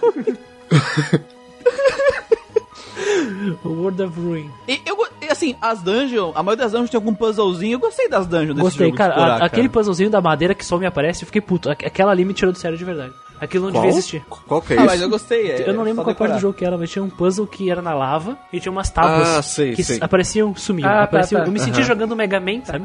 Aham.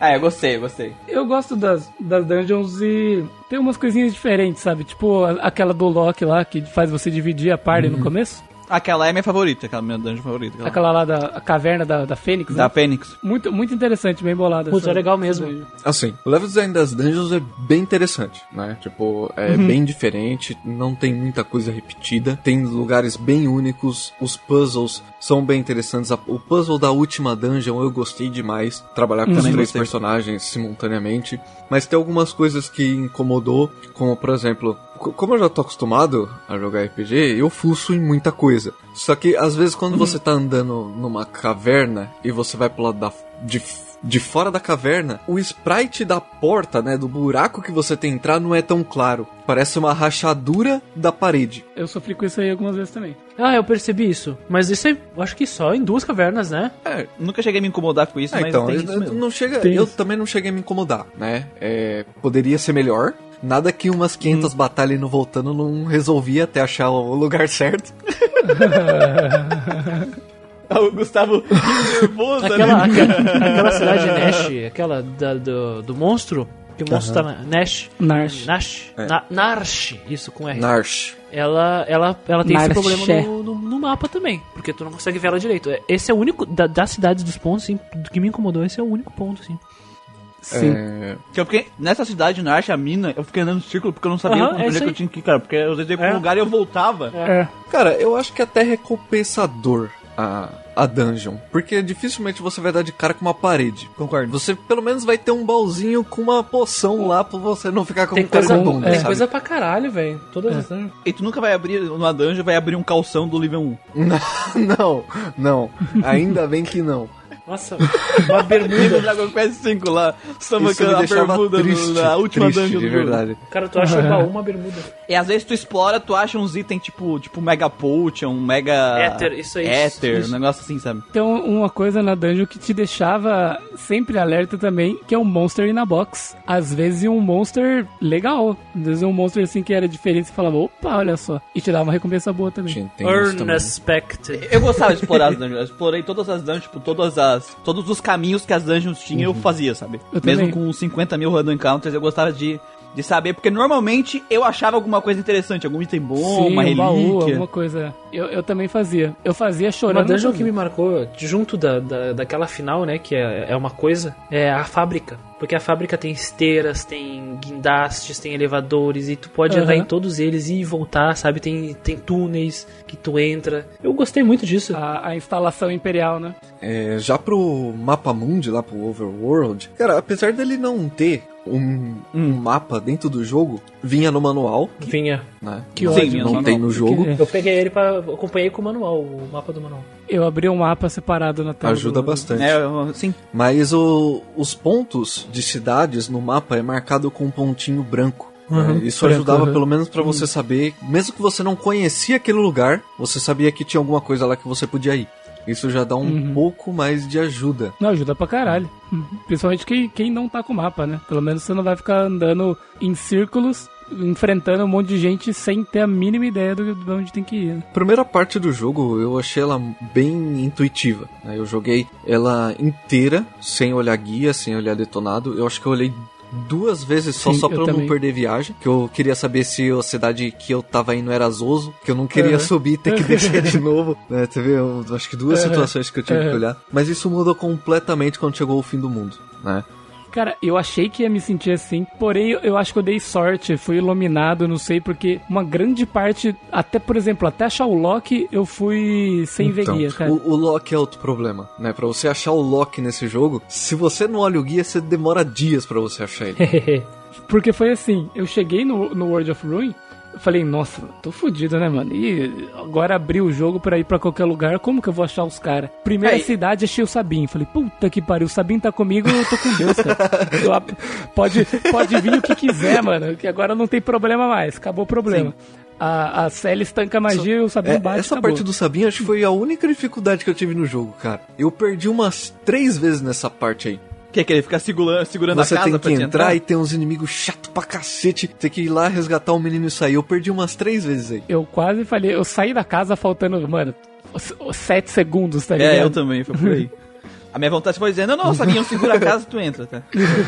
Eu lembro que a galera na live, ih, vai morrer, vai morrer, mas deu tudo certo. Muitos dos personagens é meio que intuitivo, tipo, vai na cidade um, aí na cidade que tá em seguida já pega outros. Pois Aí, é. mas na hora que abre, assim, em geral, o foda é que tem coisas que tu não pode fazer fora de ordem, sabe? Uhum. Porque senão tu não acha os personagens, isso que é o Sim. foda, sabe? Não é Quando você acha o Edgar lá, aí você vai, segue o caminho, depois quando você, tipo, faz as coisas que tem que fazer. Mas não era o Edgar, né?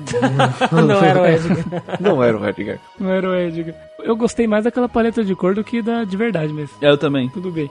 Quando o Edgar, tipo, você resolveu as coisas e tal, ah, não sei o que, vamos atrás da Airship. Eu sem querer achei o Setzer, fiz a parte das coisas dele, peguei. Aí quando eu saí, eu já achei o pombo, fui seguindo o pombo, sabe? Tipo assim, foi meio que dando Sim. tudo certo. Aí eu achei, sem querer, a cidade lá, fui, vi o quadro, vi onde é que tava o Loki. Aí eu achei ele, só que daí chegou num ponto que eu ia entrar naquela dungeon e eu tinha menos personagem do que do que podia. Tipo, eu tinha seis, ia dividir o grupo em dois. Ia ficar três, três, né? Eu falei, meu, eu entrei naquela dungeon, eu dei um rolê, falei, tá, vou buscar mais um cada um aqui só pra garantir. Aí que eu fui olhar o guia. Sim, eu também foi tipo isso. Aí eu vi, por exemplo, a Realm, eu acho que seria de muito difícil achar em game. Muito, muito. Porque tem que apagar a luz e não sei o que, e achar o quadro certo e tal. Aí ela eu vi como fazia e logo depois já peguei estrago também e fui pra lá. Mas tipo, a Realm foi um que eu falei, porra, ela não ia achar. Eu só, eu só não achei o, o Shadow, ele disse que ia me encontrar depois e nunca mais achei ele. cara. Que cruel, que cruel. Música triste, por favor. E nunca mais voltou. Não voltou, não. Mas eu achei o cachorro, eu acho que o cachorro tinha ficado. Podia ter ficado na página. não Podia, podia ter, podia ter começado a, a seguir a Realm. Dela seria membro fixo na parte. Nossa, nossa, aí a Realm ia ser deusa ali. Deus total, cara.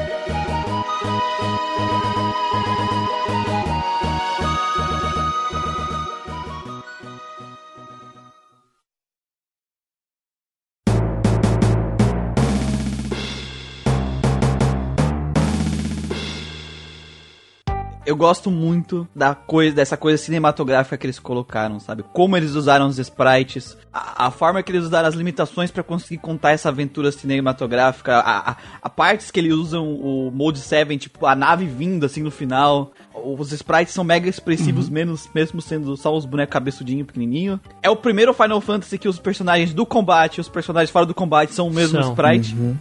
Tá? nos outros jogos não era, esse é o primeiro. Cara, assim, eu acho o jogo, assim, eu achei. É, é, é que, tipo assim, tem outros jogos que eles têm algumas coisas mais detalhadas, sabe? Só que pelo escopo que tem o Final Fantasy VI, eu acho tudo muito incrível, assim, sabe? Muito bem desenhado, tudo muito bem feitinho, sabe? E, e acho que eles sabem explorar bem o visual que eles escolheram, sabe? E até pensam criativamente, assim, umas coisas diferentes, sabe? Eu já joguei jogo de sprite antes. Só que eu não me lembro de algum jogo que, por exemplo, os caras estão fugindo num carrinho de mineiro assim e de repente, tipo, fica visão em primeira pessoa. Eles colocam uma Ah, visão em é, primeira isso, é pessoa. usando o pra- Mode 7, é. Pra mostrar o, o trajeto, sabe? Tipo, isso. é uma sacada muito boa. Uma coisa Embaixo d'água também, né? Quando tá embaixo d'água também. Exato, tipo umas ideias assim, sabe? E usar o que tem, o, o que tem ao seu dispor, assim, usar criativamente, de maneiras que, que é interessante, assim, que o jogador vai ficar impressionado, sabe? Eles conseguem fazer isso muito bem no jogo. Cara, design de monstros eu achei bem legal, bem interessante. Não tem uma quantidade muito grande de monstros, porque eles se repetem bastante. Você tem uns Color Swamp Tem. safados aí, mas assim. Não tem muitos, mas os que tem também é descarado, sabe? É, Aham. O famoso recolor, né? Um monstro com. O mesmo É, monstro sim. com Sim. cores diferentes, né? Mas o que eu gostei é que tem alguns monstros que só aparecem no final, assim, sabe? Em algumas coisas no final, que, que são monstros que assustam, porque você não tá acostumado. De repente você entra numa random beta assim, pá, aparece um monstro sinistro e fala, caralho, mano, nossa, agora fodeu, agora fodeu. Cara, isso, né, dos personagens, bem, cada um bem único, né, não tem muita coisa repetitiva. Eu achei legal, coisa que eu tava pensando enquanto eu jogava, o design do Estrago e da Realm combinar Sim. A- a paleta de cor, né? A paleta de são cor, é. família, né, então eles meio que combinam. At- Até mesmo do, do Edgar e do Sabin é, é um pouco parecido, assim. o- tipo, não é tão tanto que nem a coisa, mas é, é um pouco. Aquela ideia, né, dos personagens inimigos serem maior do que nós pra passar a intimidação, que é uma coisa recorrente do, dos Final Fantasy, até aquele alguma coisa of Rudras, que é uma cópia de Final Fantasy, usa isso também. Eu já não gosto disso, não gosto disso. Acho Você não feio. gosta disso? Acho feio. Reclamei, Lunar reclamou aqui. É uma coisa histórica, né? Eu acho bacana. Eu É, acho eu, que eu, eu parte. compreendo, mas não gosto. Não gosto. Eu acostumei. A primeira vez que eu vi, eu achei estranhíssimo, sabe? Mas depois eu fui, eu encarei como uma maneira deles conseguirem Passar é, a mensagem, né? É, vou, vou- se eu fizer assim, além de passar mensagem, eu vou conseguir detalhar mais o inimigo. Eles vão ver como é que é mais o design desse monstro do que se eu fizer pequenininho, de sabe? fato. Então é algo que me agrada artisticamente, sabe? Porque eu gosto de ver detalhes. É, uma coisa que eu percebi no fim da gameplay é o design do, do Kefka. A última forma do Kefka, né? Que você enfrenta ele em andares. Não fez muito sentido pra mim tudo aquilo. É engraçado. Eu não entendi o Então, que tava não- acontecendo também. É engraçado que a gente falou. Porque, por exemplo, a primeira forma ele é um capetosco lá, né? Estranhão lá com uma cabeça e dois braços. E aí na segunda Uhum. forma ele tem quatro membros. Um é Hit, o outro é Magic, o outro é Tiger e o outro é Tu. O que quer dizer isso? É, eu não sei também. Mas é tipo assim, tu tá subindo uma torre, Então, na mas verdade. o, né? o que significa isso, sabe? A, to- a torre do Kefka é, É ele mesmo. Sim, não, mas ele- exatamente. eu- É simbolismo, é simbolismo, então, mas eu não entendi hum, o simbolismo. Também não entendi o É tipo simbolismo. né? Eu também não entendi Eu o vi algumas não- coisas não peguei. na internet do pessoal fazendo comparação com a Divina Comédia e ah, os níveis de inferno Que são né, nove, que, o- né? que o Dante passa é a representação Uhum. dessa representação gráfica do Kefka. É, pode até ser, mas Acho, não... acho legal o conceito, mas não a aplicação, Acho, né? acho É tipo legal, assim, mas não Se era isso que concordo, eles queriam. É, tipo assim, se eles quisessem usar essa, essa esse conceito, porque ia ser muito legal, mas poderia ter aplicado de outro jeito pra passar a mensagem pra gente. É porque eu não consegui ver essa mensagem. Passar, sabe? Era é, um negócio muito exatamente. específico. Pra passar referências. né? Eu, na verdade, eu não entendi o que eu tava enfrentando Eu até hoje. só bati. Uma coisa. Até chegar, quando chegou no Kefka, eu... Ah, tá, beleza. Aqui é o... Ah, beleza, Cara. virou o capitão, é nóis.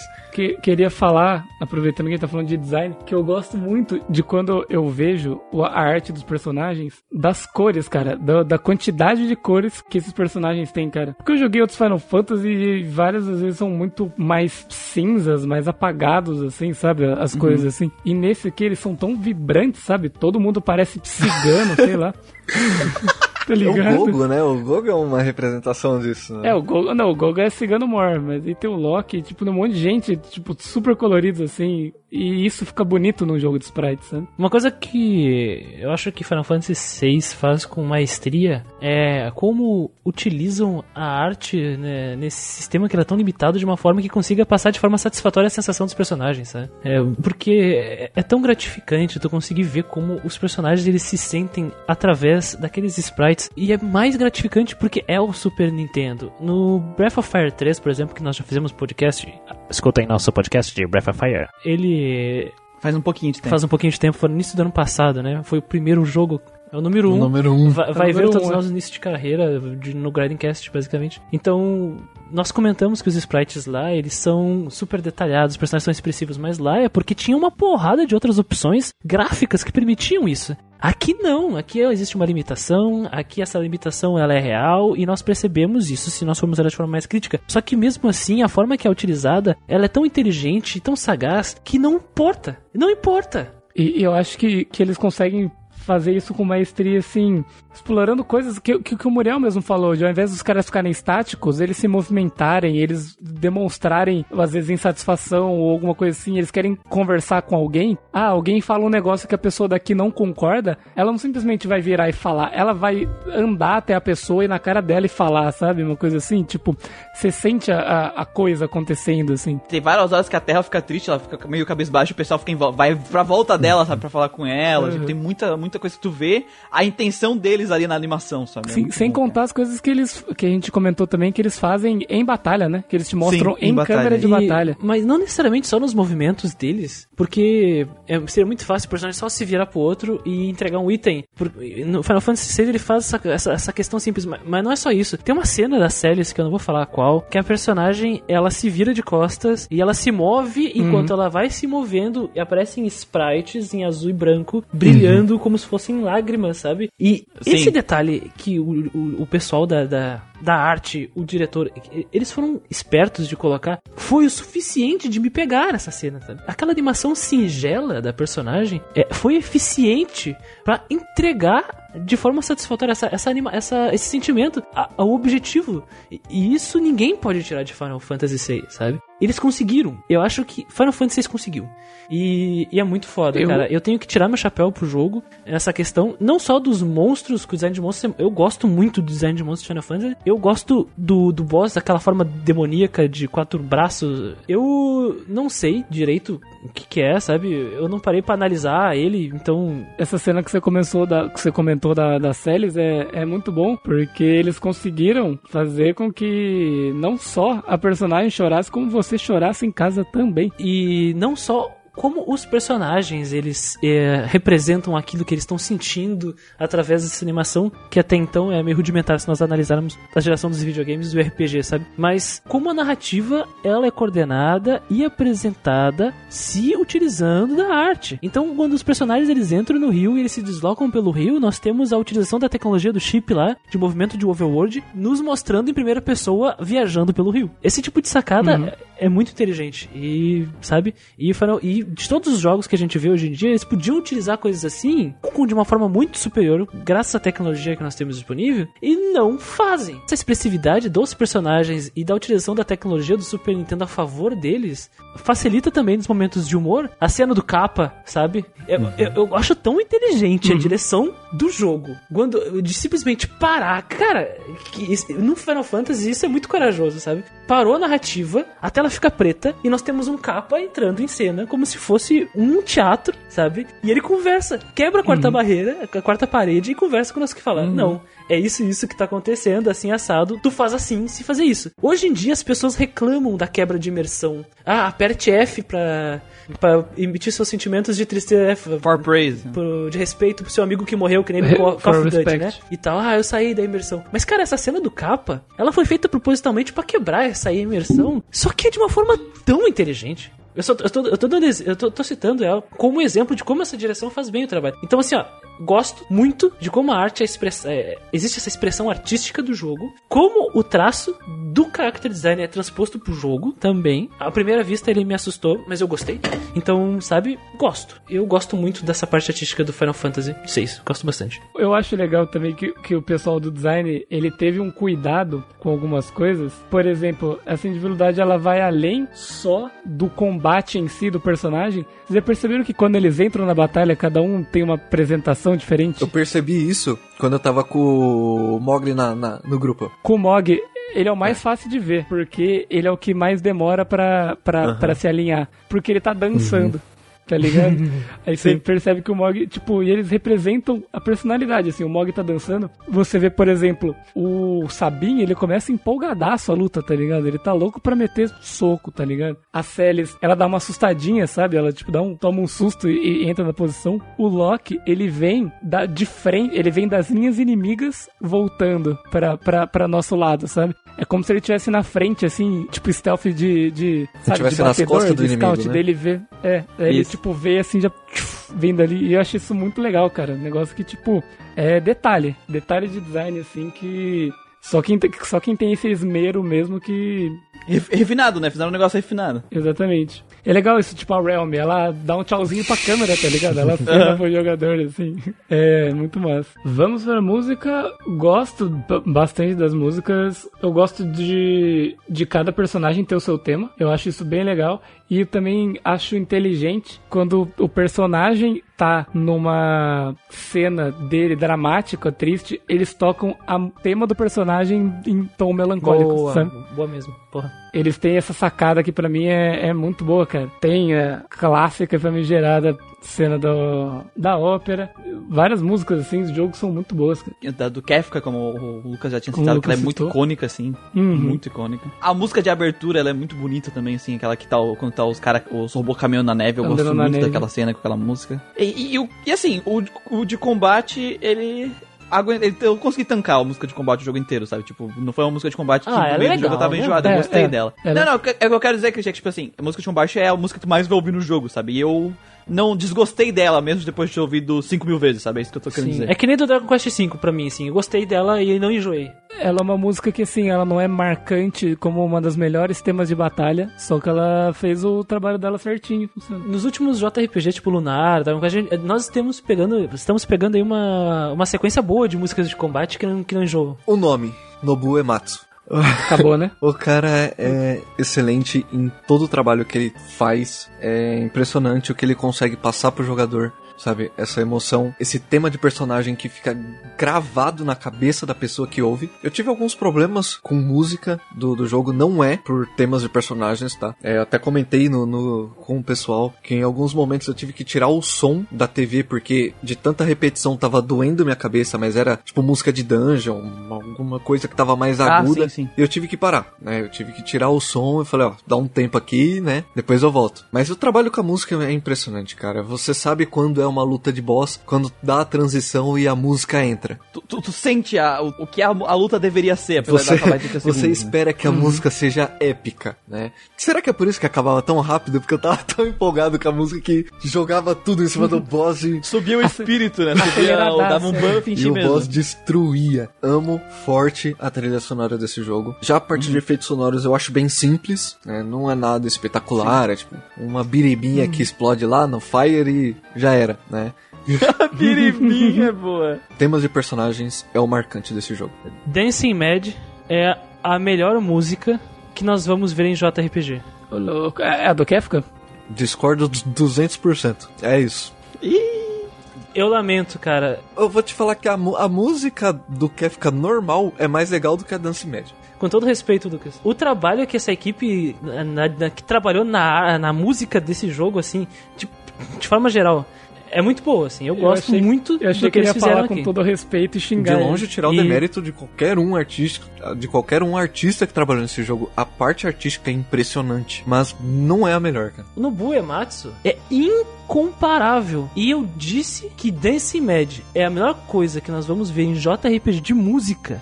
porque Dance Mad é literalmente uma orquestra inteira tocando desde sinos a órgão dentro do chipset Super Nintendo. Entendi. Nesse sentido. É como o próprio Jeremy Jens disse para um músico que utilizou o sistema de som do Super Nintendo fazendo essa música Dance Mad é como um artista usando giz de cera para desenhar, pintar a Capela O Sistina. teto da Capela Sistina. Não, não tem comparação, não tem comparação. Não, mas, mas aí eu- divido completamente essas, essa, essa ideia. Entre a dificuldade técnica e ser a melhor música. São duas coisas completamente diferentes. Não é o- a dificuldade técnica que torna ela a melhor música.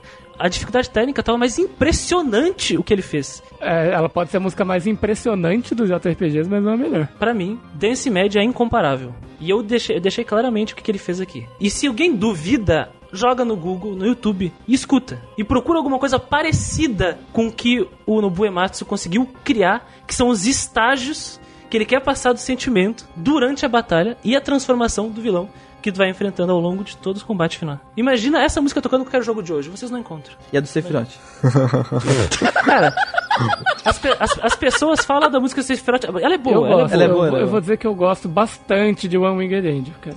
Resumindo, a música é foda porque ele fez. tirou leite de pedra do, do chip do Super Nintendo. Não, é que, tipo assim, a música, ela é foda automaticamente. Ela é foda, ela é uma música Exatamente. excelente. Ela é uma música excelente. E o fato dele conseguir fazer uma música dessas no chip do Super Nintendo é uma coisa foda pra caralho também. Exatamente, esse é o ponto. Porque é, isso aí é foda, você não tem como discor Só que discordar, tá ligado? eu também não concordo que isso vai cravar ela como a melhor música de todos os tempos para sempre, dos JRPGs. Tudo bem, tu tem todo o jeito de estar errado. E estou falando isso do fundo do meu coração. Vamos para as notas.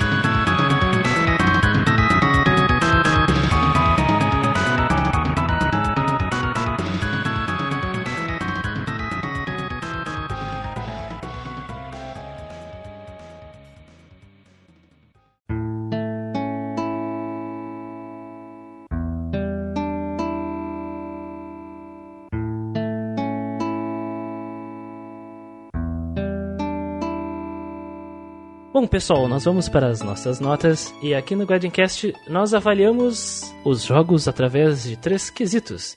O enredo, seus personagens, jogabilidade e seus elementos, e a parte artística, que envolve a questão gráfica e a questão musical, e de efeitos sonoros. Sempre com a intenção de compartilhar as experiências que tivemos jogando cada um dos RPGs que estamos aqui conversando. Por isso, usamos conceitos, que são uma forma de representar nossa experiência, não através de números, ou seja, não de forma quantitativa, mas sim qualitativa. Os conceitos vão de E até SSS. As notas então sendo E, D, C, B, A, indo do pior, né, até o melhor que é o A, e no A nós podemos dar uma coisa a mais para o jogo, uma estrelinha, dizer que ele é um pouco diferente naquilo que ele se propõe, dando um S para cada uma, ou para só para uma, ou para todas, né? Das coisas que nós estamos conversando, podendo chegar até 3S, triple S. Exatamente. Então, dando as notas introduzidas, vamos para Gacha Machine.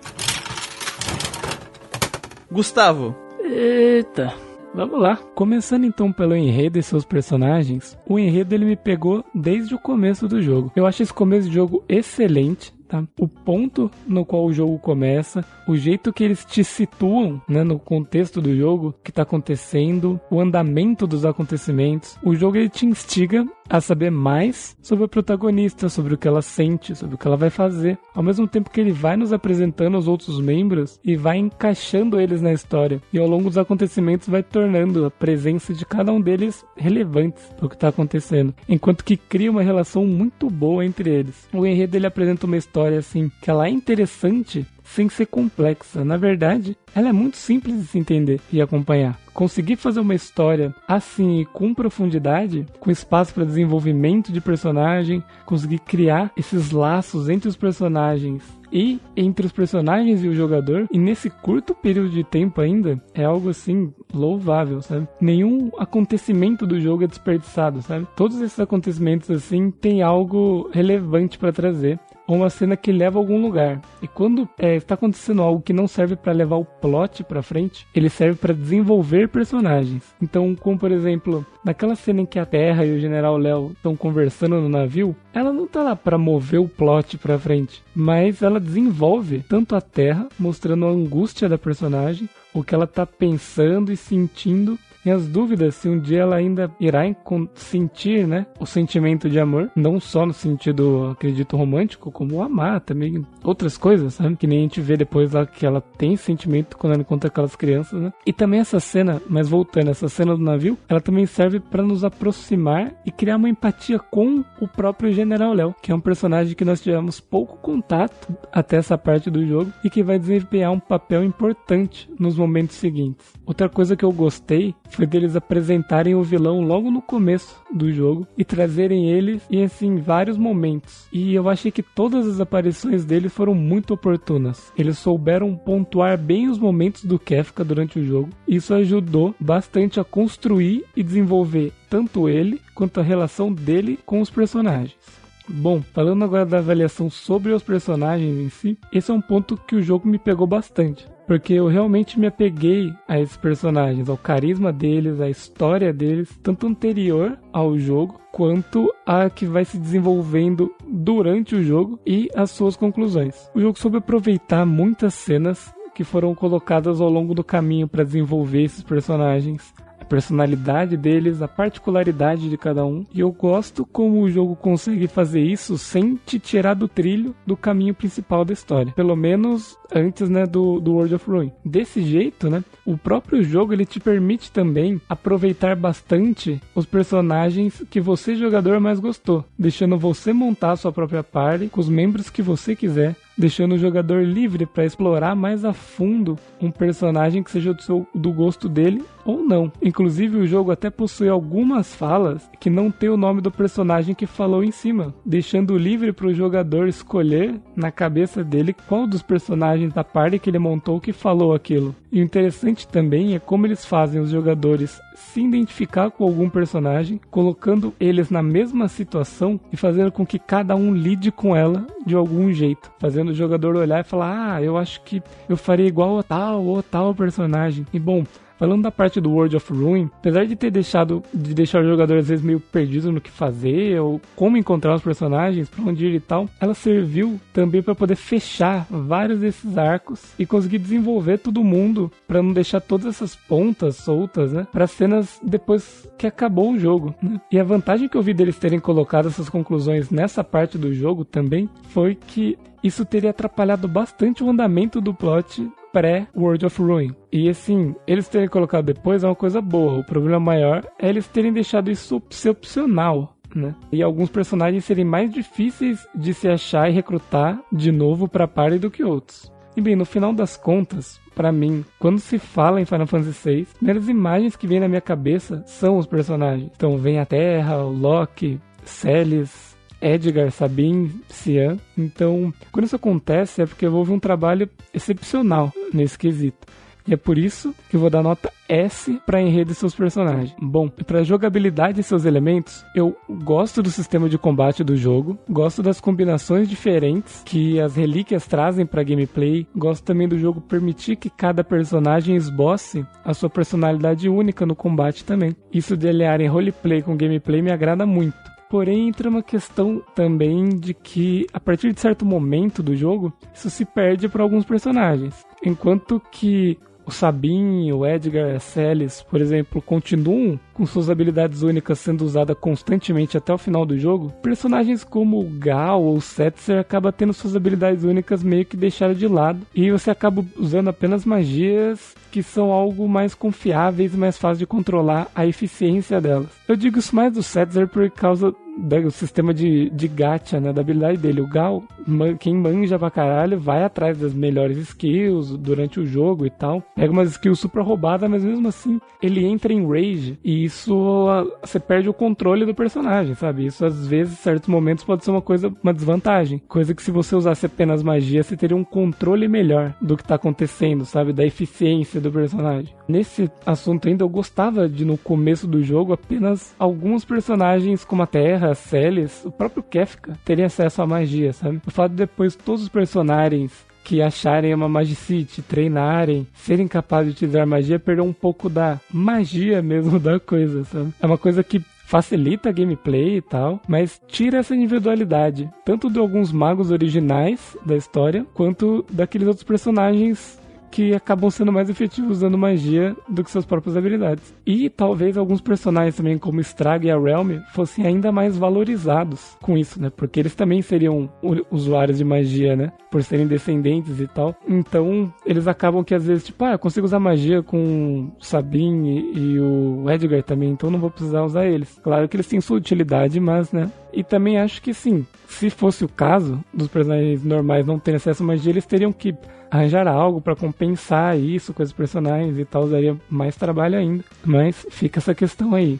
Sobre o grind em sistema de evolução, assim, o grind ele não é necessário na maior parte do jogo, tá? Eu achei ele um pouco necessário na parte do continente voador. Lá os inimigos eles são bem fortes. Tem o boss lá que é a Atma, ou última, né? Que é desafiador ali naquela parte do jogo. Ele sabe bastante magia, então você tem que ter se preparado um pouco para esse ponto. Mas esse talvez seja um ponto que necessite, mas de resto você não precisa tanto, assim. Se você entender e aproveitar bem o sistema e souber explorar a fraqueza dos inimigos, você não terá problema. Porém, o sistema de evolução do jogo vai te incentivar um pouco a querer ir atrás dessas novas habilidades, então você acaba parando para grindar em algum lugar que tem uma boa quantidade de AP só para aprender algumas magias, né? Algumas magias de alguns espers novos que você ganha e tal. Principalmente pelo fato de o jogo fazer com que você use muito dos personagens que você pegou ao longo do caminho, de terem dungeons que você vai precisar montar dois ou até três times. Você vai querer que os outros personagens que você não use tanto, que eles pelo menos aprendam as magias básicas, né? Então você vai pegar os personagens, vai parar um pouco com eles fazer eles aprenderem magia. Então você acaba grindando um pouco, né?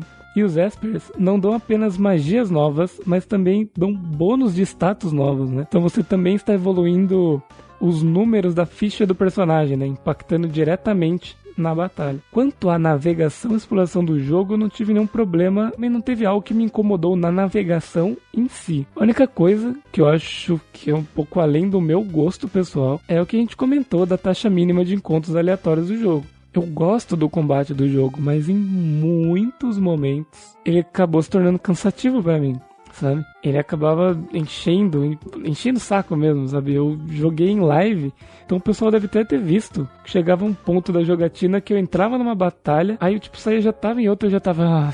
Nossa, caralho, viu? Muitas vezes eu acabei de chegar em um continente novo no Overworld, assim, não sabia aonde que eu tinha que ir, e o jogo mal me deixava explorar, sabe? Pra descobrir onde eu tinha que ir sem enfrentar uma enxurrada de inimigos. Às vezes eu tinha que lutar um monte só pra chegar num lugar e ver que é um ponto sem saída, atrás de uma montanha, e ter que porra, enfrentar uma enxurrada de inimigos de novo para voltar, sabe? Às vezes acabava fazendo com que eu tivesse receio de explorar, por, porque, pô, você vai explorar e um monte de inimigo no meio do caminho. Chegava ao ponto de toda cidade que eu entrava eu procurasse de alguma fazenda de chocobo, cara, para permitir que eu andasse em paz pelo mapa. E então, para jogabilidade e seus elementos, eu vou terminar com uma nota B para elementos gráficos sobre design de cenário, inimigos e personagens do jogo. Eu gosto muito da expressividade dos sprites. Né? Eu acho que eles conseguiram fazer com que eles passassem as emoções necessárias para cada cena. E não apenas isso, eu consegui expressar bem a personalidade de cada um desses personagens. É, eu gosto muito do design dos personagens também, eles são bem diversos e interessantes, tanto os da party quanto os outros que são relevantes para histórias. Mas assim, quando eu falo isso, eu nunca tô pensando em amar o Mog e tal. O Goku até me deixa curioso, assim,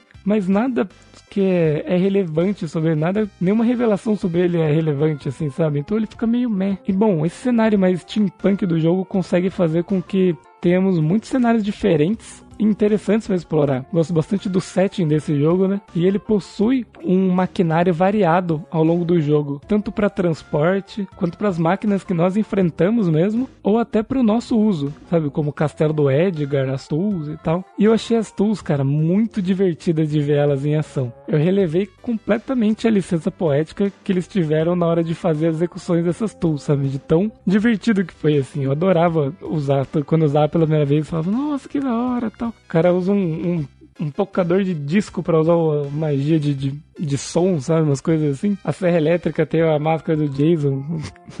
Achei demais. Bom, quanto às músicas, é, o nível de excelência delas é o padrão no Buyamatsu, né? Então dispensa comentários. Gosto desse tipo de atenção aos detalhes de cada personagem ter o seu próprio tema, em uma variação dele para cenas melancólicas com aquele personagem. Gosto desse tipo de identificação pessoal, sabe?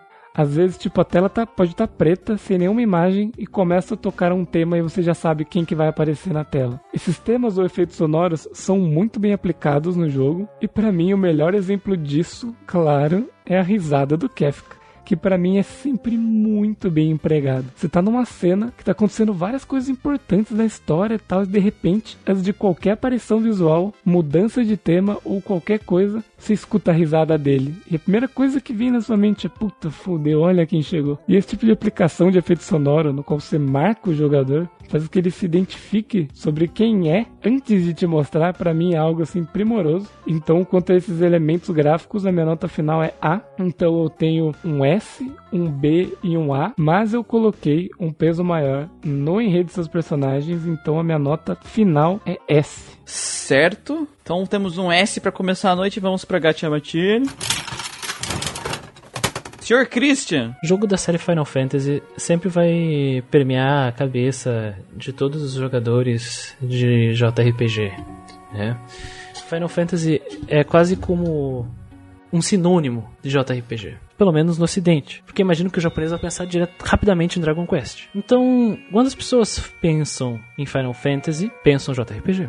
E vice-versa. As pessoas que são novas no, no gênero querem começar por algum lugar. E geralmente perguntam qual é o melhor Final Fantasy para começar. E aí as pessoas vão falar, claro, aquilo que eles viveram e as experiências. Geralmente no Brasil vão falar do Final Fantasy VII. Porque jogaram na infância. E é o jogo da infância. Aí vão falar: não, não, não. Final Fantasy VII não é tão bom. Vamos jogar o Final Fantasy Tactics. Que também é um jogo da infância das pessoas. Mas tem tantos outros jogos aí. E é muito curioso que, pelo menos pelo que eu percebo pelos grupos e com as pessoas que eu conversei, então é uma experiência completamente anedótica, né? O Final Fantasy VI ele surge como um personagem que as pessoas dizem, não, esse aqui é o melhor Final Fantasy. E na verdade muita gente diz isso e pouca gente jogou esse jogo. Muita gente diz que ah não, Final Fantasy VI é o melhor jogo de todos da franquia, mas eu não joguei ainda. Mas é o que falo sabe? E, mas será que isso é verdade? Então, o, o Grindcast tá aqui para convidar vocês, assim, ó. Se vocês fazem parte desse grupo seleto, joguem Final Fantasy VI. E tirem suas conclusões. Eu tinha jogado um pedaço dele até, até um pouco antes da, da cena da ópera e tal, quando eu tinha começado a minha jogatina de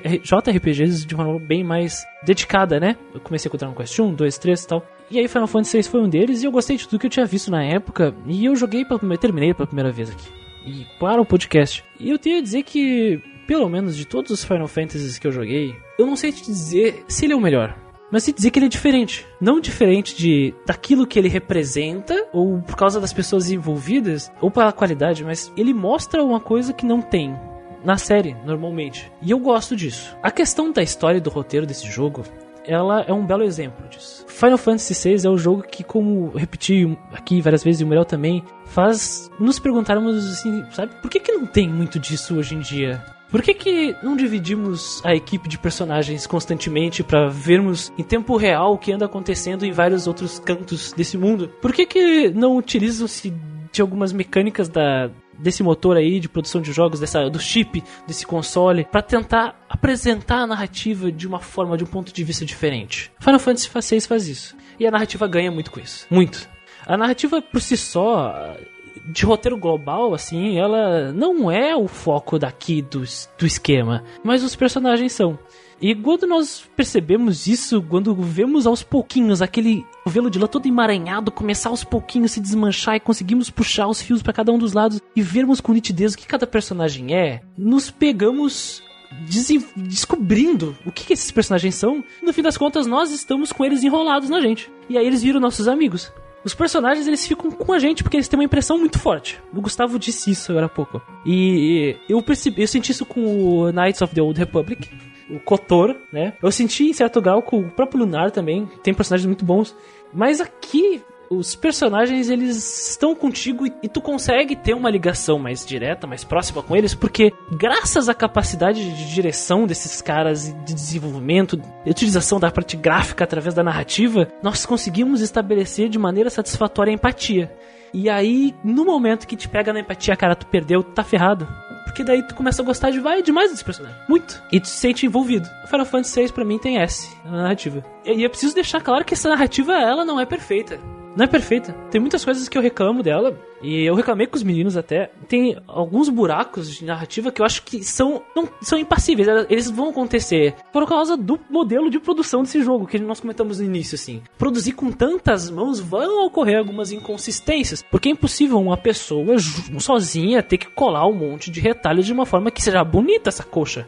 E tá bonita Final, essa coxa que é Final Fantasy VI, sabe? Então, por isso que minha nota é S. Pra história e os personagens. Mais pelos personagens. Os personagens são um grande diferencial aqui. Sobre combate, eu fico pensando que eles introduzem muitas coisas boas nesse jogo. Ele é muito bom no que faz, não que ele se propõe, mas infelizmente ele tem alguns erros graves. E isso pode comprometer a experiência das pessoas dependendo da forma que tu joga. E como não existe um jeito certo e errado de jogar um jogo, porque como ela é uma mídia interativa, depende muito de ti. O que acontece, não posso dizer que a culpa é do jogador. No momento que a gente diz que a culpa é do jogador nessas coisas, nós estamos já tomando um caminho completamente errado. Então eu vou dar um A aqui. Eu acho que os erros desse jogo existem, mas todos, todas as coisas boas que vêm em troca são suficientes, sabe? Pra superar esses erros. E no caso, como é um podcast com base na, na experiência, a minha experiência foi muito satisfatória com a batalha. Poderia ser melhor. Eu tive uma experiência muito gratific mais gratificante com Dragon Quest V, por exemplo. E no fim, na questão artística, eu acho que é meio, meio lugar comum a gente chegar e falar, ah, no Buematsu, não tem muito o que falar. Mas eu percebo também que tem muita pessoa nova que vem, eh, volta, aparece, e nem sabe quem é no Buematsu. E no Buematsu é um cara fudidaço aí. E se vocês têm dúvidas, procurar um One Wing, One Wing Angel no YouTube. E o próprio Dancing Mad. Aliás, Dancing Mad, né, que a gente tava falando antes aqui, é muito curioso. O nome do, dessa canção, né, Dance Mad, cara, o nome original em japonês é A Selvagem Dança de uma Estrela Calamitosa. É o nome música, Caralho. assim. E é muito mais legal que Dance Mad. the Wild Dance Ah, of the Calamitous Star. Não mudou muito. Tudo a ver, né?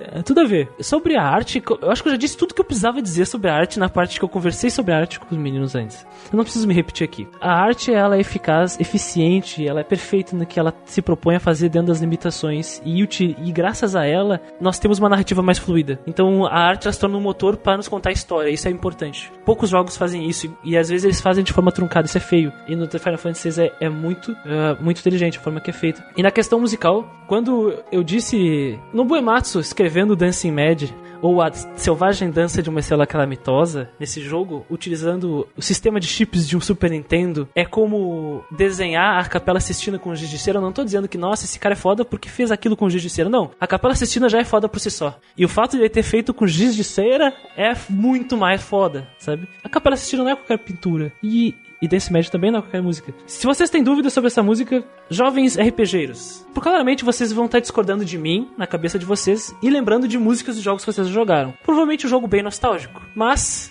tirem a nostalgia, coloquem de lado ela. E pro, coloque essa música pra tocar. Uma coisa. E eu, não- eu não tô falando com nostalgia, sabe? Muita gente costuma falar com nostalgia desse jogo. Até porque ele é um jogo do Super Nintendo. Tem pessoas que jogaram ele no Super Nintendo. Mas eu joguei ele agora. E essa é a minha experiência minha percepção. A questão musical ela também é muito, muito pessoal, tá? Então. Eu dou S pra ela. Pra mim, Final Fantasy VI é Double S. Double S. Certo, temos um S e um double S. Vamos para a Gacha Machine.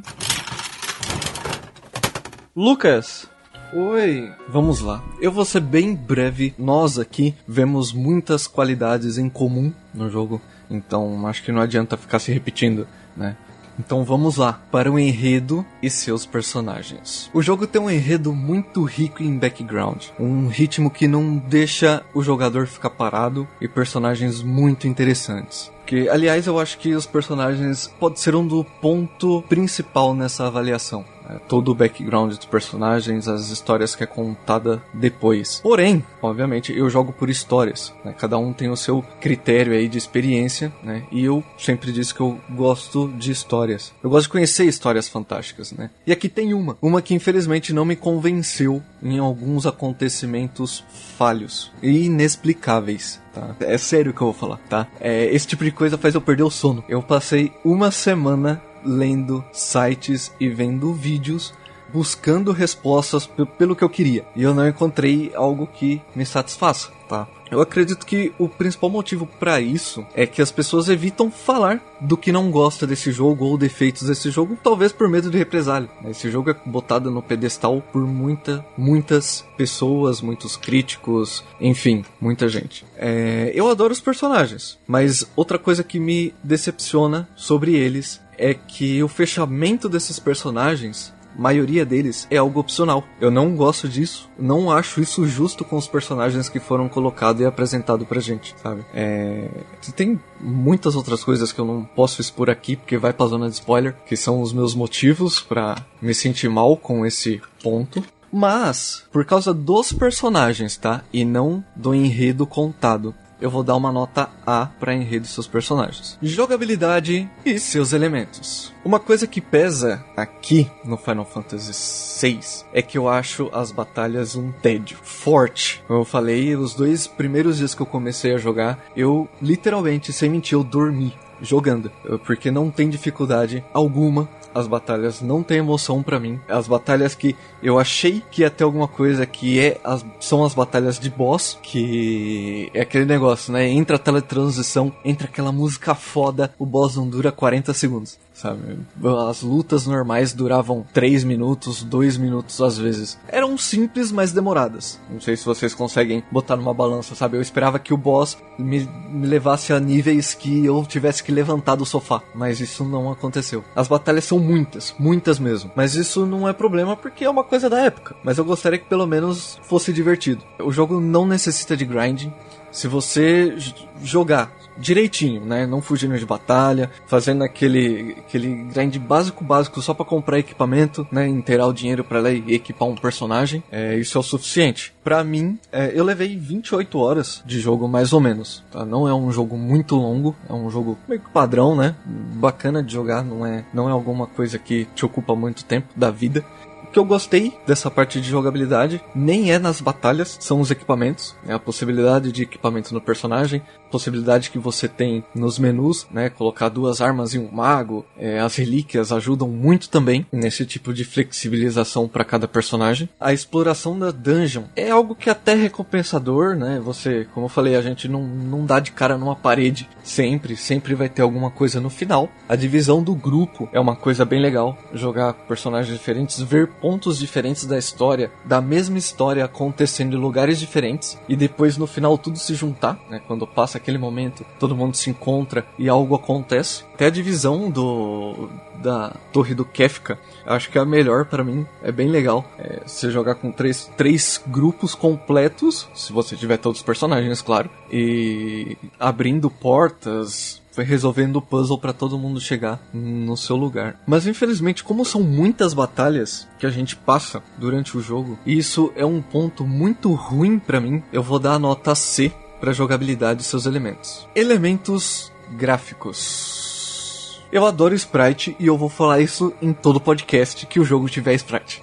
Sempre, sabe? É, cara, é uma coisa que enche os meus olhos de uma. Nossa, é incrível para mim. E o Final Fantasy VI teve uma evolução muito grande pro jogo anterior. O jogo anterior, os personagens ainda eram do padrão Cara, que, que veio lá do, do. Desde o 3, mais ou menos. Do 1, do 2, do 3. Deu aquela melhorada, mas a evolução do 6 é muito diferente, sabe? Você tem um personagem de corpo completo que você entende que é um corpo completo. É, é uma coisa que agrada muito aos olhos. Movimentação dos personagens em Sprite é ótima. Sabe, personagens quando cai no chão. A Realm, quando ela fica, ela quer fazer cidade coitada, ela deita de lado no chão, sabe? Os personagens fazendo que não com o dedo, rindo. Isso é muito agradável em qualquer situação. Eu não entendi a escolha técnica do uso do Chocobo da tela ficar plana, mas isso não é demérito, não acho que é demérito do jogo. Eu não me adaptei à nave, não consegui pilotar aquilo direito, passava raiva toda hora, né? Porque. Rápido pra caralho, né, velho? Então, um botão é rápido pra caralho e ela desce na...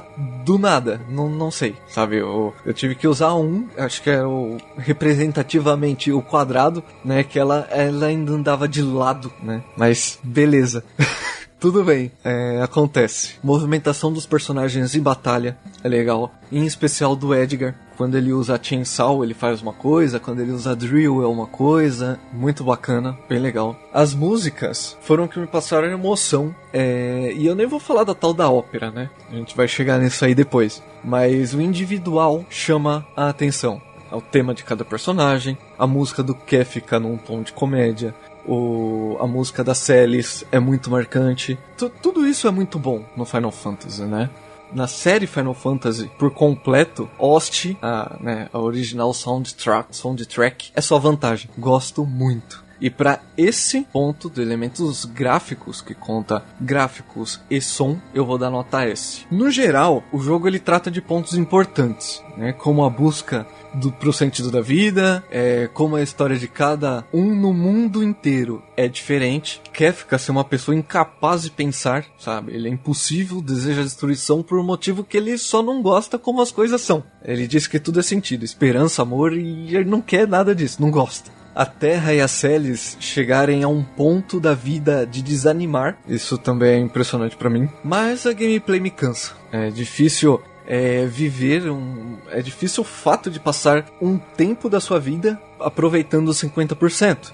Já que a empolgação em saber o que ia acontecer no jogo me alimentava enquanto o gameplay é, me puxava para baixo, sabe? Me, me consumia. Mesmo é, eu não tendo aceitado 100% da história. Tem defeitos, tem falhas. É um jogo muito importante historicamente, sabe? É o último Final Fantasy do, do SNES, marcou época, deve ser jogado por todo mundo que gosta de JRPG. Isso é inegável para saber como se popularizou coisas como a ATB, né? como era a cinemática antes do 3D, a utilização de personagens muito diferentes, que hoje em dia isso é uma coisa muito escassa, muito rara. Né? Hoje os JRPGs têm muitos personagens genéricos. É, não é a primeira vez que eu joguei esse jogo, né? eu joguei na minha infância com Detonado, mas hoje eu tenho capacidade de compreender muita coisa que obviamente eu não conseguia naquela época. Mas nunca foi um jogo que eu colocava no meu top top tier.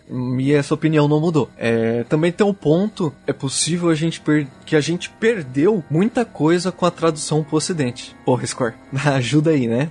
E infelizmente, parte artística que eu tanto gostei, que eu tanto amei, não vai segurar a minha nota nos elementos que poderiam ser melhor para mim. Eu gostaria que a minha experiência tivesse sido mais divertida, tá? Porque além de toda a parte técnica que a gente precisa conhecer, é... se você não tem uma experiência agradável e divertida, nem tudo vale a pena no jogo. Então a minha nota geral vai ficar B. Certo, então temos um Double S, um S e um B. Acertei a nota, porra. Parabéns, você merece um choquito. D. Obrigado. Merece um Vou B. cobrar, vou cobrar esse Merece um lolo. Caralho, falei Acho que eu nunca falei tanto assim. É, e, e, e ô Lucas, não vou me estender, você é curto, grosso. Seis horas depois. Não, mas eu tá me justifiquei completamente sobre minha nota. Isso ninguém pode negar. Não, tá certo. Tu, tu- Não, não, tu, tu tomou o tempo que tu precisava tomar pra dar tua nota. Perfeito, é isso aí. Uma coisa que tem que ficar claro é que se você for procurar na internet, tá? Notas, ou você acha pessoa dando 10 barra 10, sabe, pro jogo, porque pra ele é obra-prima e ninguém fala de defeitos do jogo, ou a pessoa dá tipo 10 barra, ou 4 barra 10 e não cita um problema do jogo, é só hate. 4 sabe? barra 10. Ai, mas o personagem é melancólico, não gostei, sabe? 3. Três. Não, Nossa. não é assim, gente. Tem coisas assim a ser falado e tem que ser justificado de uma forma clara, sabe? Bom, a minha nota então. É, eu quero usar o, o- Final Fantasy VI pra explicar uma coisa, assim, que é um conceito de storytelling, assim, que eu acho que Final Fantasy VI é o exemplo perfeito pra isso. Porque normalmente quando a gente fala de narrativa, a gente pensa só. Eu vejo as pessoas falando muito de plot, plot, plot. Mas quando tu constrói uma narrativa, normalmente tu, não, não é só o plot. São três pilares essenciais de uma narrativa. Que é a, o plot em si, que são os acontecimentos, o que faz, o que acontece na história, os personagens e o lore. Lore, lore é mitologia, né? Do mundo. É, o lore, é a mitologia, e- enfim. E quando tu vai escrever uma história pra um, pra um jogo, pra um filme, pra uma série, é, tu pode escolher. to- Todos eles têm os três pilares, mas tu pode escolher um pra ser o principal da, da tu- do teu foco.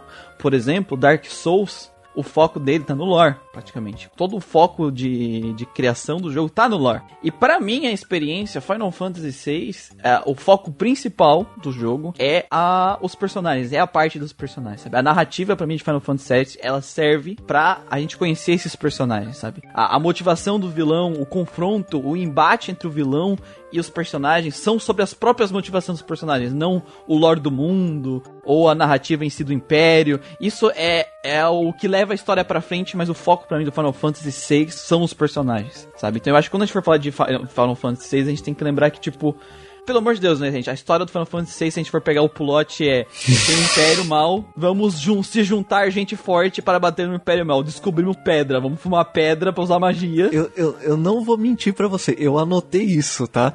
É o Império. Ah, o plot da história é o Império Mal, o Imperador Mal que é traído pelo Capanga, sabe? Uhum. eu, eu, é o que existe. E isso é ruim? Não, porque o foco do jogo aqui é os personagens. Então tu precisa de um plot ultra complexo, um plot inovador, original para entregar uma boa narrativa. Uhum. Se tu tem uma narrativa sim, um plot simples com excelentes personagens, mesmo assim tu vai entregar uma puta de uma narrativa. Eu acho que Final Fantasy VI ele tem excelentes personagens, ele consegue desenvolver eles muito bem. Infelizmente, eles, eu sinto um pouco assim que eles uh, soltaram, caiu, deixaram a peteca cair um pouco, porque eles não perceberam talvez que esse tinha que ser mais o foco e algumas coisas que não deveriam ser opcionais como o pessoal falou no do podcast do Sabin do Edgar.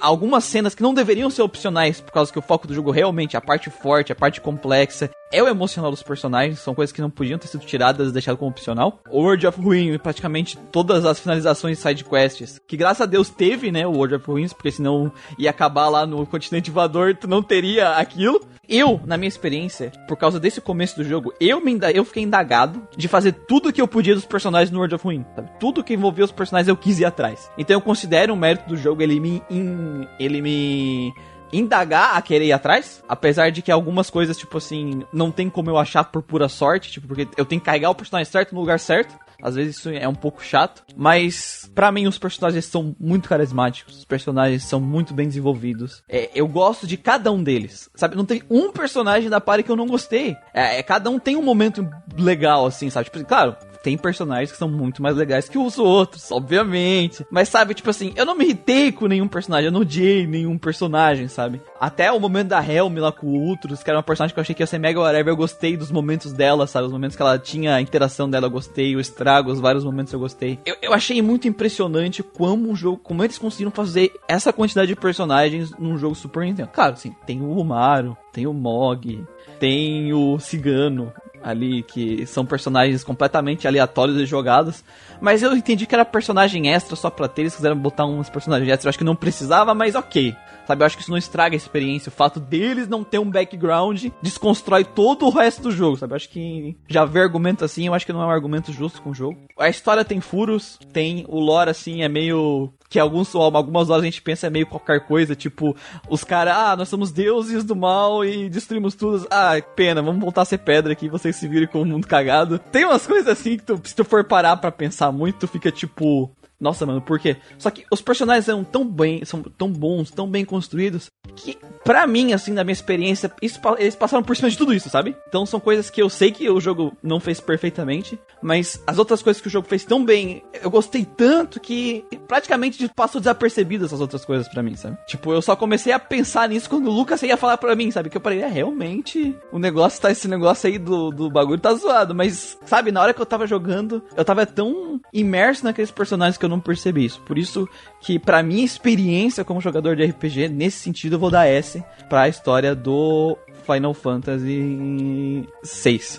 Jogabilidade e seus elementos é uma coisa que, pra mim, assim, foi a mais difícil de dar nota, tá? Foi tipo assim, é, é, eu joguei o jogo faz um pouco mais de tempo que o resto do pessoal, e eu tô esses meses inteiros matutando que nota que eu vou dar com esse sistema, porque ele tem muitas coisas que eu gostei, por exemplo, as batalhas, o Tower Defense, né? A maneira que ele fez o Tower Defense durante o jogo é, é um negócio surpreendente, é um negócio que eu gostei muito, porque aqui o jogo tá me dando a mensagem: olha, vai ter momentos que a party vai separar e tu tem que aprender a jogar com todos os personagens. Ele me deu isso. Tem, tem duas dungeons, que é da Fênix, é a última dungeon que tu tem que dividir o grupo em três. Tem duas batalhas. Tem uma batalha dessa de exército que eu gostaria que tivesse um pouco mais, mas eu acho que foi na medida certa para não enjoar. Eu acho que foi só que eu gostei muito mesmo. Isso me indagou a variar muito a party. Como por eu variar muito a party, em muitos momentos eu tava muito fraco, então eu tinha que me virar nos 30. Então, vários bosses ou partes do jogo que poderia ser chato, eu acabei tendo que pensar nos equipamentos que eu tinha que colocar nos personagens. É, eu acabei de ter que ir além pro sistema, mas eu vejo que o sistema ele é, acaba sendo cansativo por causa, um,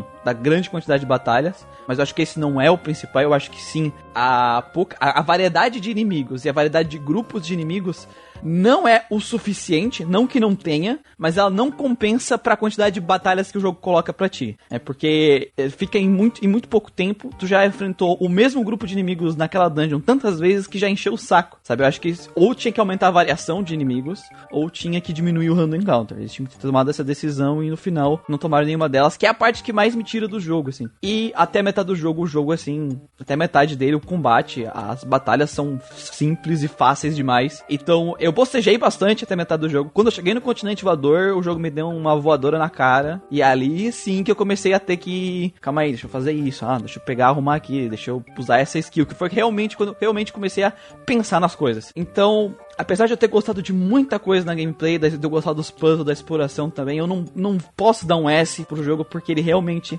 ele tem uns problemas assim que incomoda por questões de design, assim, mais escolhas de design que poderiam ter sido resolvidas que o console tinha condições, porque era questão de balanço que faltou ali. Também tem o negócio da skills próprias dos personagens serem muito quebrada, por elas não usarem MP e teoricamente a desvantagem delas é ah, se ela acerta o inimigo, ela acerta o inimigo aleatório. Beleza, mas quase todo mundo que tem skill própria tem alguma skill que acerta em área. Então, meio que foda-se, sabe? Destrói completamente qualquer tipo de estratégia que tu possa usar contra o grupo de inimigo. Tu vai usar os golpes em área e tu vai varrer os inimigos, sabe? Até boa parte do jogo. Então, para mim, eu vou deixar a parte de combate. Na minha experiência, por causa dessa. de um jogo ter me feito trocar muitos personagens, acabei tendo mais dificuldade, mais desafio do que eu acho que a maioria do pessoal aqui. Eu vou dar um A pro combate. A parte musical do jogo, claro, no Buematsu é um cara foda, mas, sabe, eu comparo esse jogo muito com o Chrono Trigger, eu acabo não conseguindo parar de comparar com o Chrono Trigger por causa da birra, da guerra que foi colocada pela comunidade, né? Então sempre tô comparando ele com o Chrono Trigger. E Chrono Trigger, sem dúvida de dúvidas, é um jogo excelente.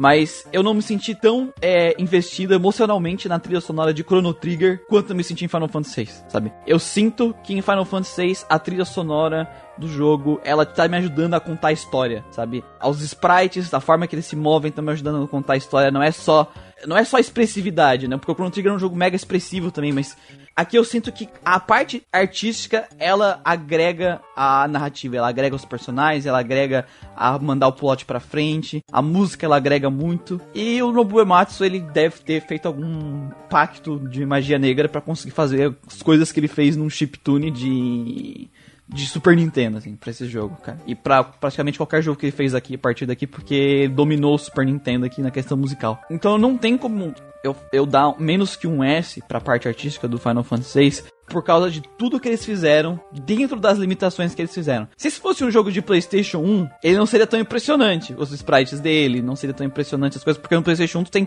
potencial praticamente infinito de sprite, né? Que a gente vai ver no próximo mês com o Suicoden 2 o que que tu consegue fazer com sprite dentro do PlayStation 1. Mas dentro do Super Nintendo, que tu tem, em primeiro lugar, cuidado com a limitação, porque tu tem que escrever o texto. Tu tem se tu usar texto, tu gasta espaço na fita. E limitação que tu não pode encher de sprites, tu tem que fazer sprites que eles sirvam pra um monte de outras coisas. Tanto que o, muitos golpes do Sabin é o sprite dele de outra cor. A Fire Dance lá é basicamente o sprite dele vermelho distorcido, girando na tela.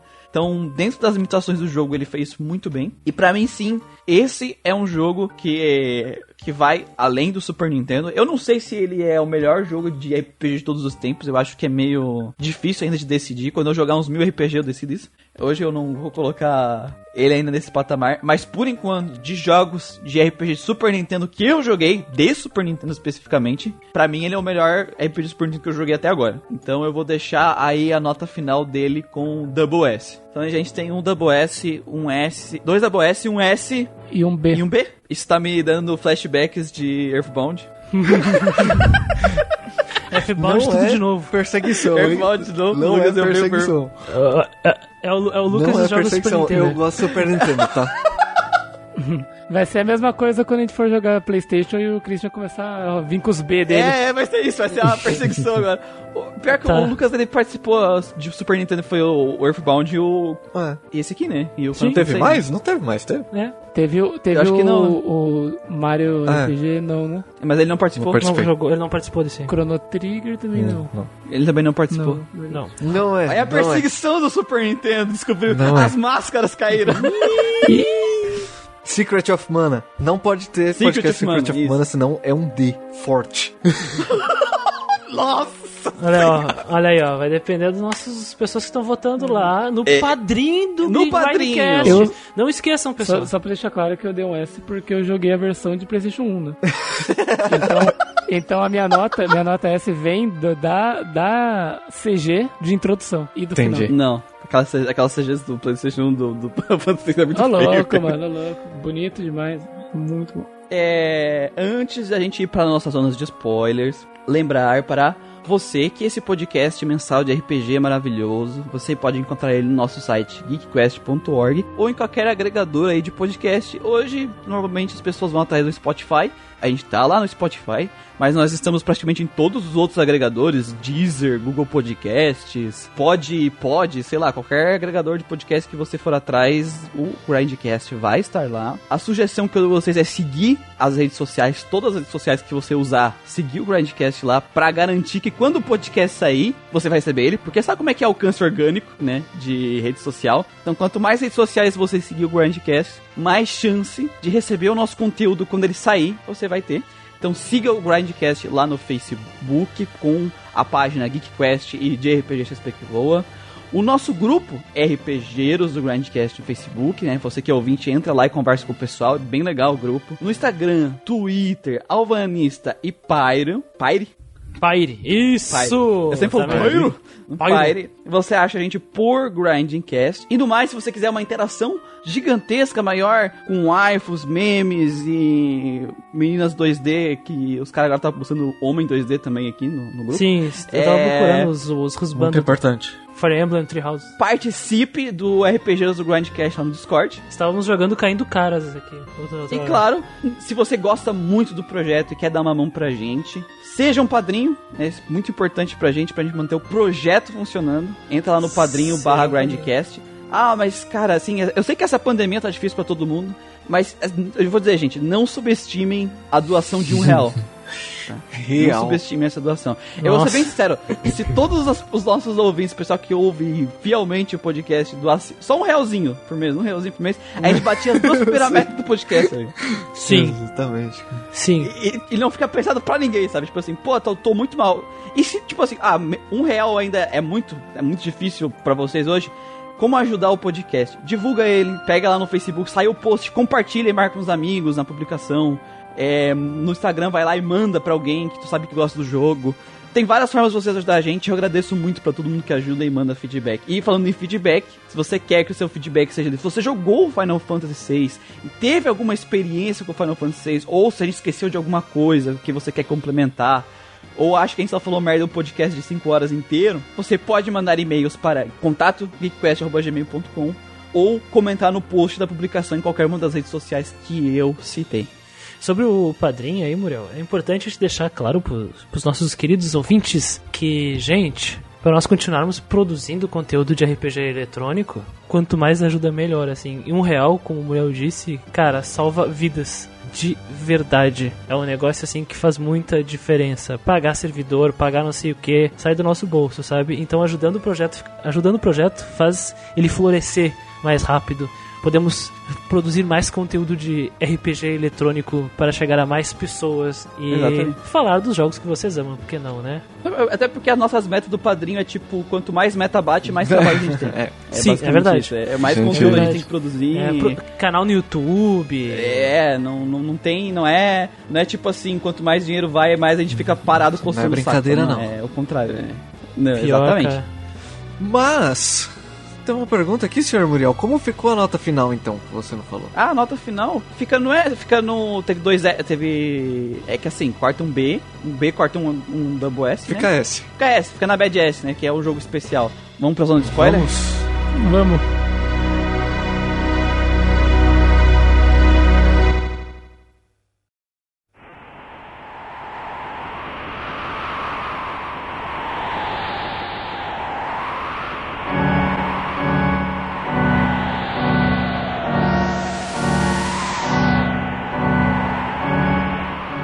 Spoilers. É, a mãe a mãe da Terra curte um furro. Eu queria fazer um, um, um pequeno disclaimer aqui, na verdade, que eu esperei uma coisa do jogo, tá? Uma coisa assim, quando eu comecei esse jogo eu falei, hum, quero ver tal coisa. E não teve. O jogo, tipo, simplesmente não abordou um negócio que eu jurava que ia ter, assim, sabe? Eu entendo o porquê, mas eu quero trazer pra vocês aqui. Hum. Seguinte, eu achei que o jogo ia me mostrar o passado da Terra, não o passado de- do, do que mostrou no jogo. Aquilo, o que mostrou no jogo pra mim tá bom, sabe? E mostrou o que tinha que mostrar e tá tudo certo. O que eu queria ver era o passado dela no Império, sabe? Tipo assim, não conta nada disso do jogo, da parte desde que ela era bebê até a parte que ela foi libertada. O jogo não explora nada disso, não explora a interação do Kefka com a Terra acerca disso, não explora, não explora interação do Gestal com a Terra acerca disso, ele não explora interação da Celis com a Terra acerca disso. Porque com Exatamente. certeza elas se encontraram, sabe? Com certeza. E eu entendo o porquê. Eles não fizeram isso porque ele, o jogo optou por abrir é, a party pra você colocar quem você quisesse. Então te- teria como você encontrar o Gestal, o Kefka, não sei o que, sem a Terra. Não teria como eles aprofundarem essa relação se você levasse a Terra e ficasse naqueles diálogos extras que tem se você levar um personagem a mais, sabe?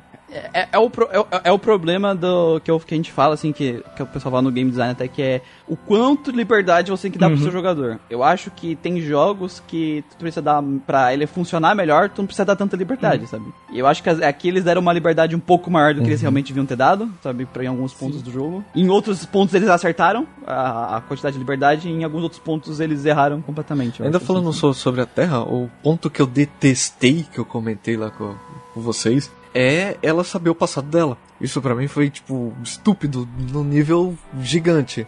O que é? O, ela, bater, ela bater a cabeça E lembrar lembrar, e lembrar de memórias quando ela era bebê. Exatamente isso. É, Era um bebê de colo, o Ramu fez ela lembrar de tudo, ela acorda e fala...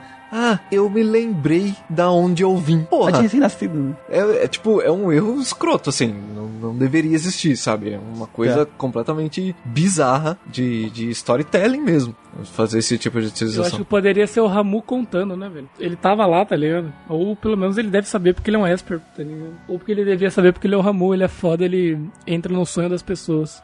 Eu entendi o porquê que o jogo não explora, mas pra mim faltou e não tem como, sabe? Imaginar que o Gestal não vai falar nada, nada, nada pra Terra. Nada, nada, na- nada. Ele passou 16 anos cuidando dela, tá ligado? Ele matou a mãe dela num soco, entendeu? No soco, velho. num soco.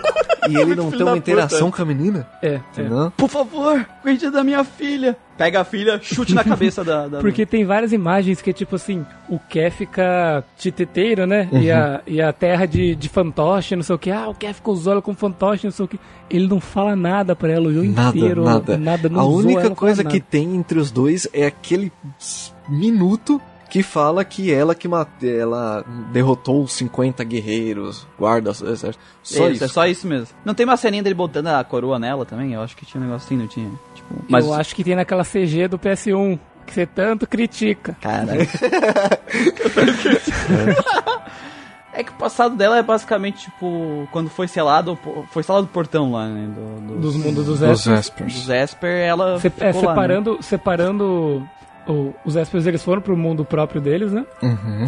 Separaram Sim. dos humanos. E uma mul- mulher humana conseguiu entrar lá, né? Uhum. E- Ou ela foi encontrada ferida pelo. E, o- e o Maduin. É, ela, eu, acho que, eu acho que ela encontrou ela lá de fora, depois eles selaram a É, porta. o Maduin um trouxe negócio ela pra dentro, cuidou dela e ela falou que queria ficar por lá. Ela teve a opção de sair e voltar, mas ela quis ficar por lá. assim. Ela viu o furro 3 metros de altura, Sim. né, e eles se apaixonaram e tiveram uma prole. E essa criança, meio Esper, meio humana, é a nossa querida Terra. Por isso que ela tem magia, porque E ela por isso é. que ela tem cabelo verde. Por isso que ela virou super saiyajin e sai voando no rosto. Não, não. não lembro como, o Império consegue abrir o portão selado e atacar o, o mundo dos Espers, né? É que era uma porta, né? Eles foram lá e abriram. Outra coisa que eu pistolei Master, né, na história. Eu não lembro como que eles fazem. O continente voador, entendeu? É aí que nós chegamos, nesse ponto, entendeu? E- Ele existe quando abre a, a porta, né? Quando abre a porta que os Espers são liberados, a magia é liberada no mundo, aí o, o continente voa. É isso, né? Exatamente. Sim, quebra o chão e sobe. O que acontece? Na história, quando o. pe- Pelo que eu, eu li em todos os sites do mundo, tá? Os Espers levaram as três estátuas das deusas para dentro do mundo deles. Isso não. Eu não achei no jogo, tá? Isso é na, nas wikia de Final Fantasy, tá? É. Aí eles abriram a porta e surgiu o continente voador. Da onde saiu um continente voador? Do chão, Era- quebrou o chão Era a terra dos aquilo. Mas da onde saiu? Porque o continente voador está com as estátuas. As estátuas não podem sair, não podem se, se desalinhar. Se elas estão lá dentro de outra dimensão, entre aspas, como que ela saiu e foi pro nosso mundo? Da onde saiu esse continente? O continente voador tem uma cutscene enorme no jogo que mostra rachando o chão e a terra subindo e ficando e as pessoas Sim, caindo sim, nos eu lembro. O continente voador ele surge no momento que abre o portão, a energia dos Espers ela é tão grande que ela então puxa o templo que estava dentro da caverna e acende pros céus. Então a lore tá furada, porque a lore diz que os, os Esper levam a estátua pra dentro do portão, pra não ter contato. Um dos dois, um dos dois tá furado, né? Quando o Gal, quando Gal te leva pra caverna, tu, tu, tu vê as estátuas. E aí tu comenta, nossa, as estátuas devem ser de algum deus aí do passado. É porque assim, no jogo em si, eu não lembro de citarem que os Espers levaram as estátuas pra dentro do, do coisa, entendeu? Acho que a, a Wiki também tá pra mim, pra mim a estátua tava naquele, naquela caverna que você entra com. no continente do estrago, né? Do estrago da Helm. É, isso. Ah, isso tá escrito na própria wiki, acabei de ver aqui, ó. ó. Um continente voador originalmente estava na parte leste do continente mais ao sul, na caverna do portão selado, É. localização que é levitada pelo poder da tríade em guerra. Tá, mas as estátuas aqui, se tu encostasse nela, o mundo acabava, tava ali no. Velho, tem muita coisa que não faz sentido, velho. Pra mim tava na caverna do, do, do continente do Super estrago. ali. seguro! Super seguro, tá Vocês ligado? podem ter Aí aberto a vamos- coquinha e eu não lembro. Não, não, não, beleza. Não, tá certo. Não, é que, eu, é que eu fiquei pensando agora, tipo, tá numa caverna ali, alguém pode, sei lá, ó, deixa eu me escorar nessa empurrou estátua. a estátua, né? E aí depois o continente flutua. Ele vira uma, uma coisa meio meca orgânica. Por quê? É, é, ele fica, ele fica uma criatura nojentona de voadora. A, a lore tá dizendo assim, ó. Depois da guerra, o- os Espers fugiram para um outro mundo e levaram as estátuas, os restos das estátuas petrificadas com eles. Né? Então, aquelas estátuas da caverna não são, necess- não são as mesmas. São uma representação daquilo. Então, não, não As é a mesma os, coisa. Os, os restos das estátuas, eles são liberados no momento que abre o portão. E aí, Ah. então, a a- aquela caverna é erguida e se torna o continente do sul. Se o continente do sul é erguido e vira o continente voador. Ok. Pelo menos é o que É, é aquele negócio que, tipo, aceita. Vamos. que dói menos. Eu não, eu não consigo aceitar, desculpa.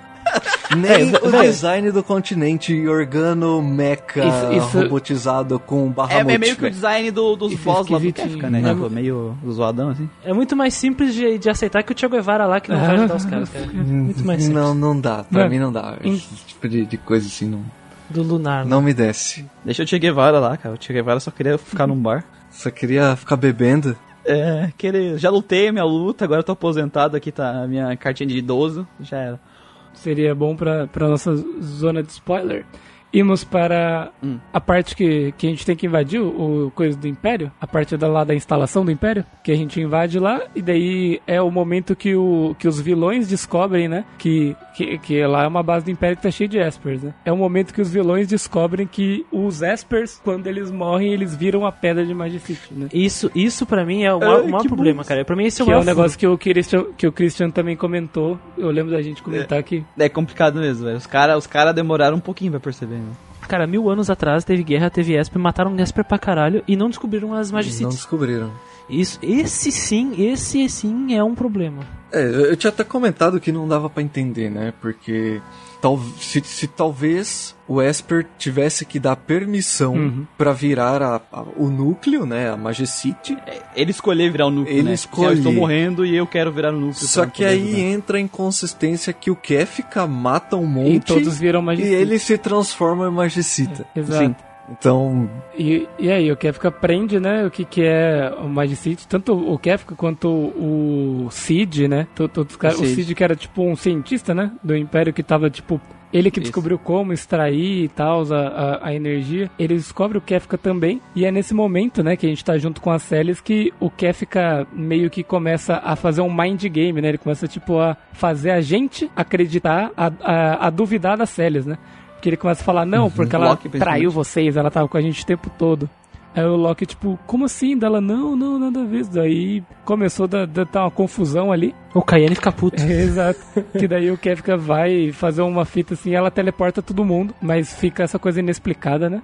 Na hora eu nem me liguei muito com isso, tá ligado? Mas quando vocês estavam conversando lá, é realmente tipo. É meio que. É, é aquelas coisas do plot que tu tem que meio que aceitar, mesmo não fazendo muito sentido, porque, sabe? É, ok, então tá, né? Os caras estudam o negócio há, sei lá, 100 anos e não tinham percebido. Não, não morreu nenhum. Eu não gosto É, disso, então. essa parte. Porque claramente depois que acaba a magia dos Esper, eles. Foda-se com o corpo, né? Jogo fora. Lixão do Kefka. joga fora. Porque a Magicita já existia antigamente, né? Já. De alguma forma. Porque a Fênix era uma Magicita que tava no baú. Sim, isso. Verdade. é, é- não, é furo de. Aí é furo de roteiro mesmo, não tem que ter. Ah, é, a gente pulou a parte da ópera, né? Ah, cara, é, sei lá, esse negócio da ópera aí eu acho. tão- Eu- é, assim, tipo, É legal, é, é é legal, é, meio- visualmente é meio- bonito. É meio que tá ali só pra, tipo, a gente tem que atrair o, o, cara que tem a Que nave tem pra cá pra é. gente obrigar ele a gente, é, deixar a gente usar a nave dele. É Sim. basicamente isso. É, Nossa, É bonito, é legal ele usar o coral ali no Super Nintendo. Não, não, o problema não é a ópera, o problema é tipo assim, nossa, ela é igualzinha a cantora da ópera, vamos pôr ela pra cantar pra atrair o Isso cara. é anime demais, velho. É. Isso, isso e é muito sim, anime. E tipo assim, a mina tem voz de, de, de barítona, sei lá.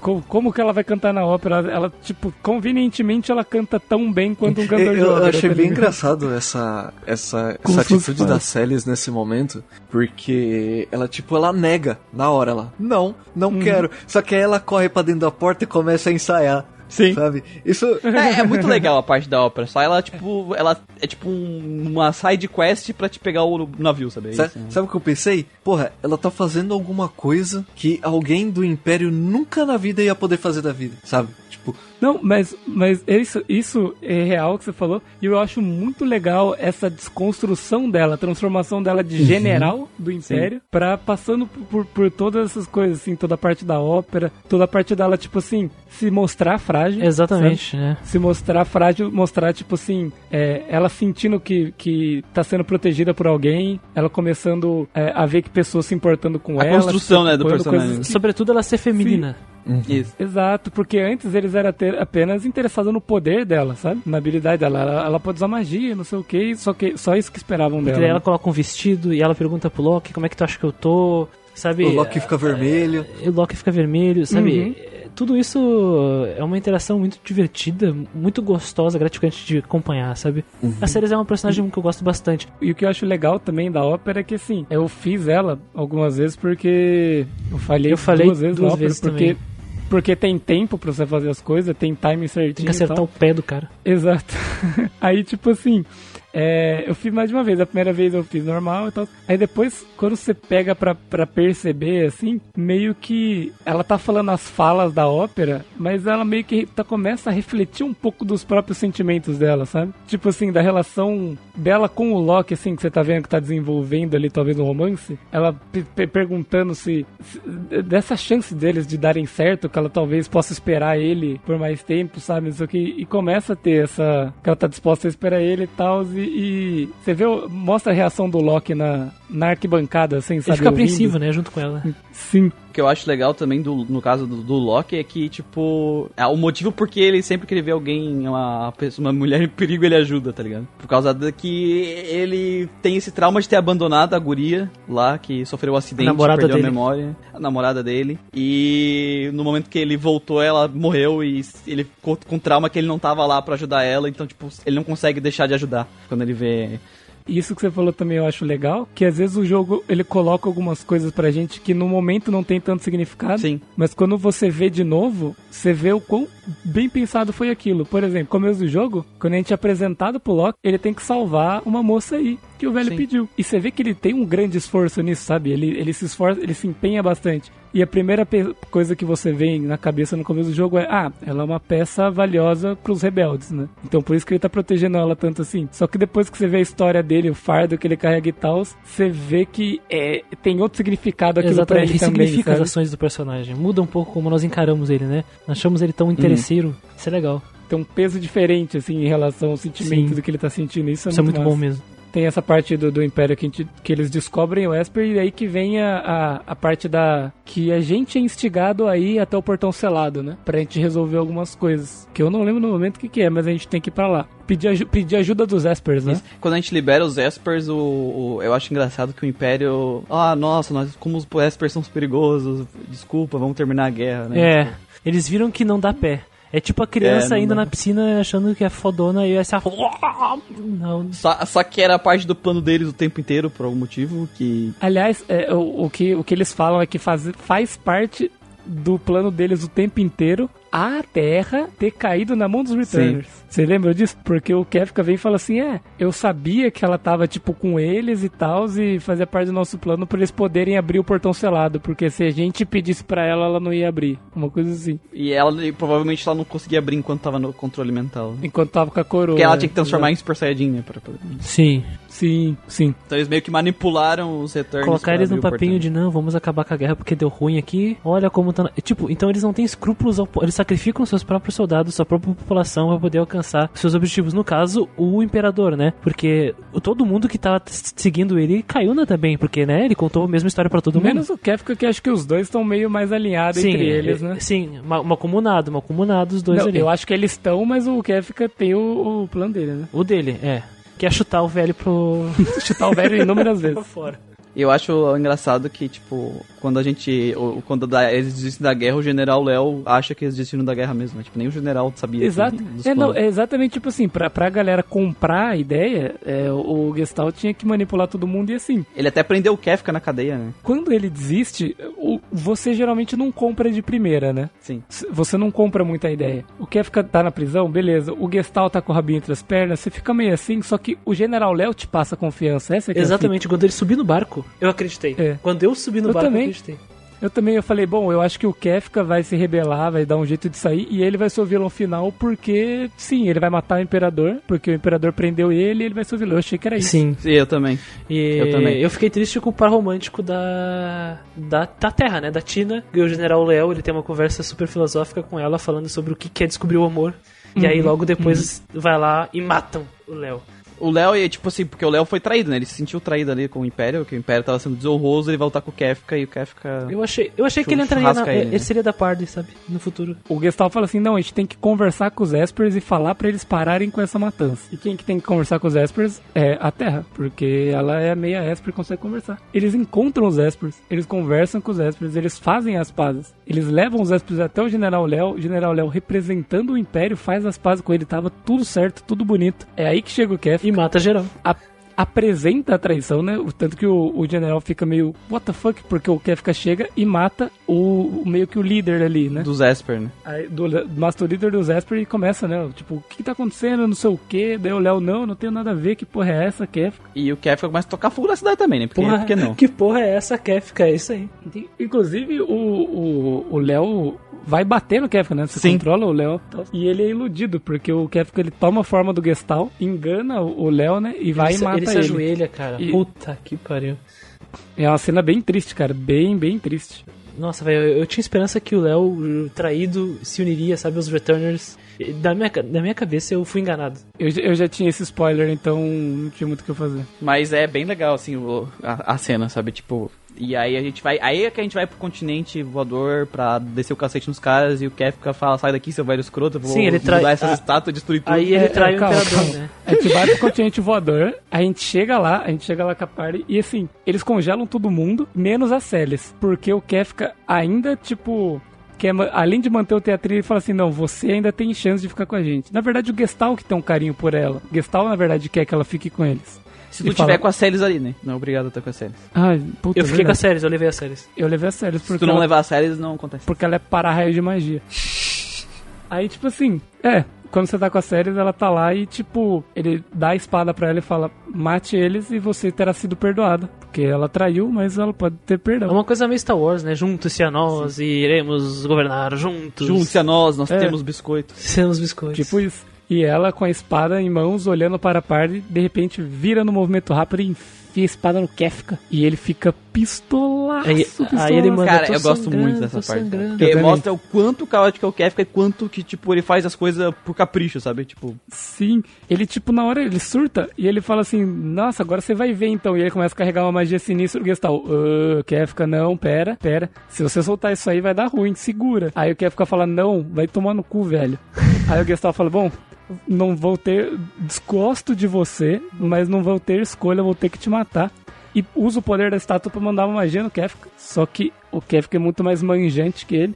E ele ficou numa zona Que de magia perto nula. das estátuas que, que tinha uma barreira que nada, nenhuma magia penetrava, né? Isso. E o Gestalt tava fora dessa porra. E daí ele falou assim: ah, agora vamos testar realmente como é que é o poder do bagulho. Começa a chover raio, né? Aí, amigo, na chuva de raio, a, a Celis é para raio, ele não.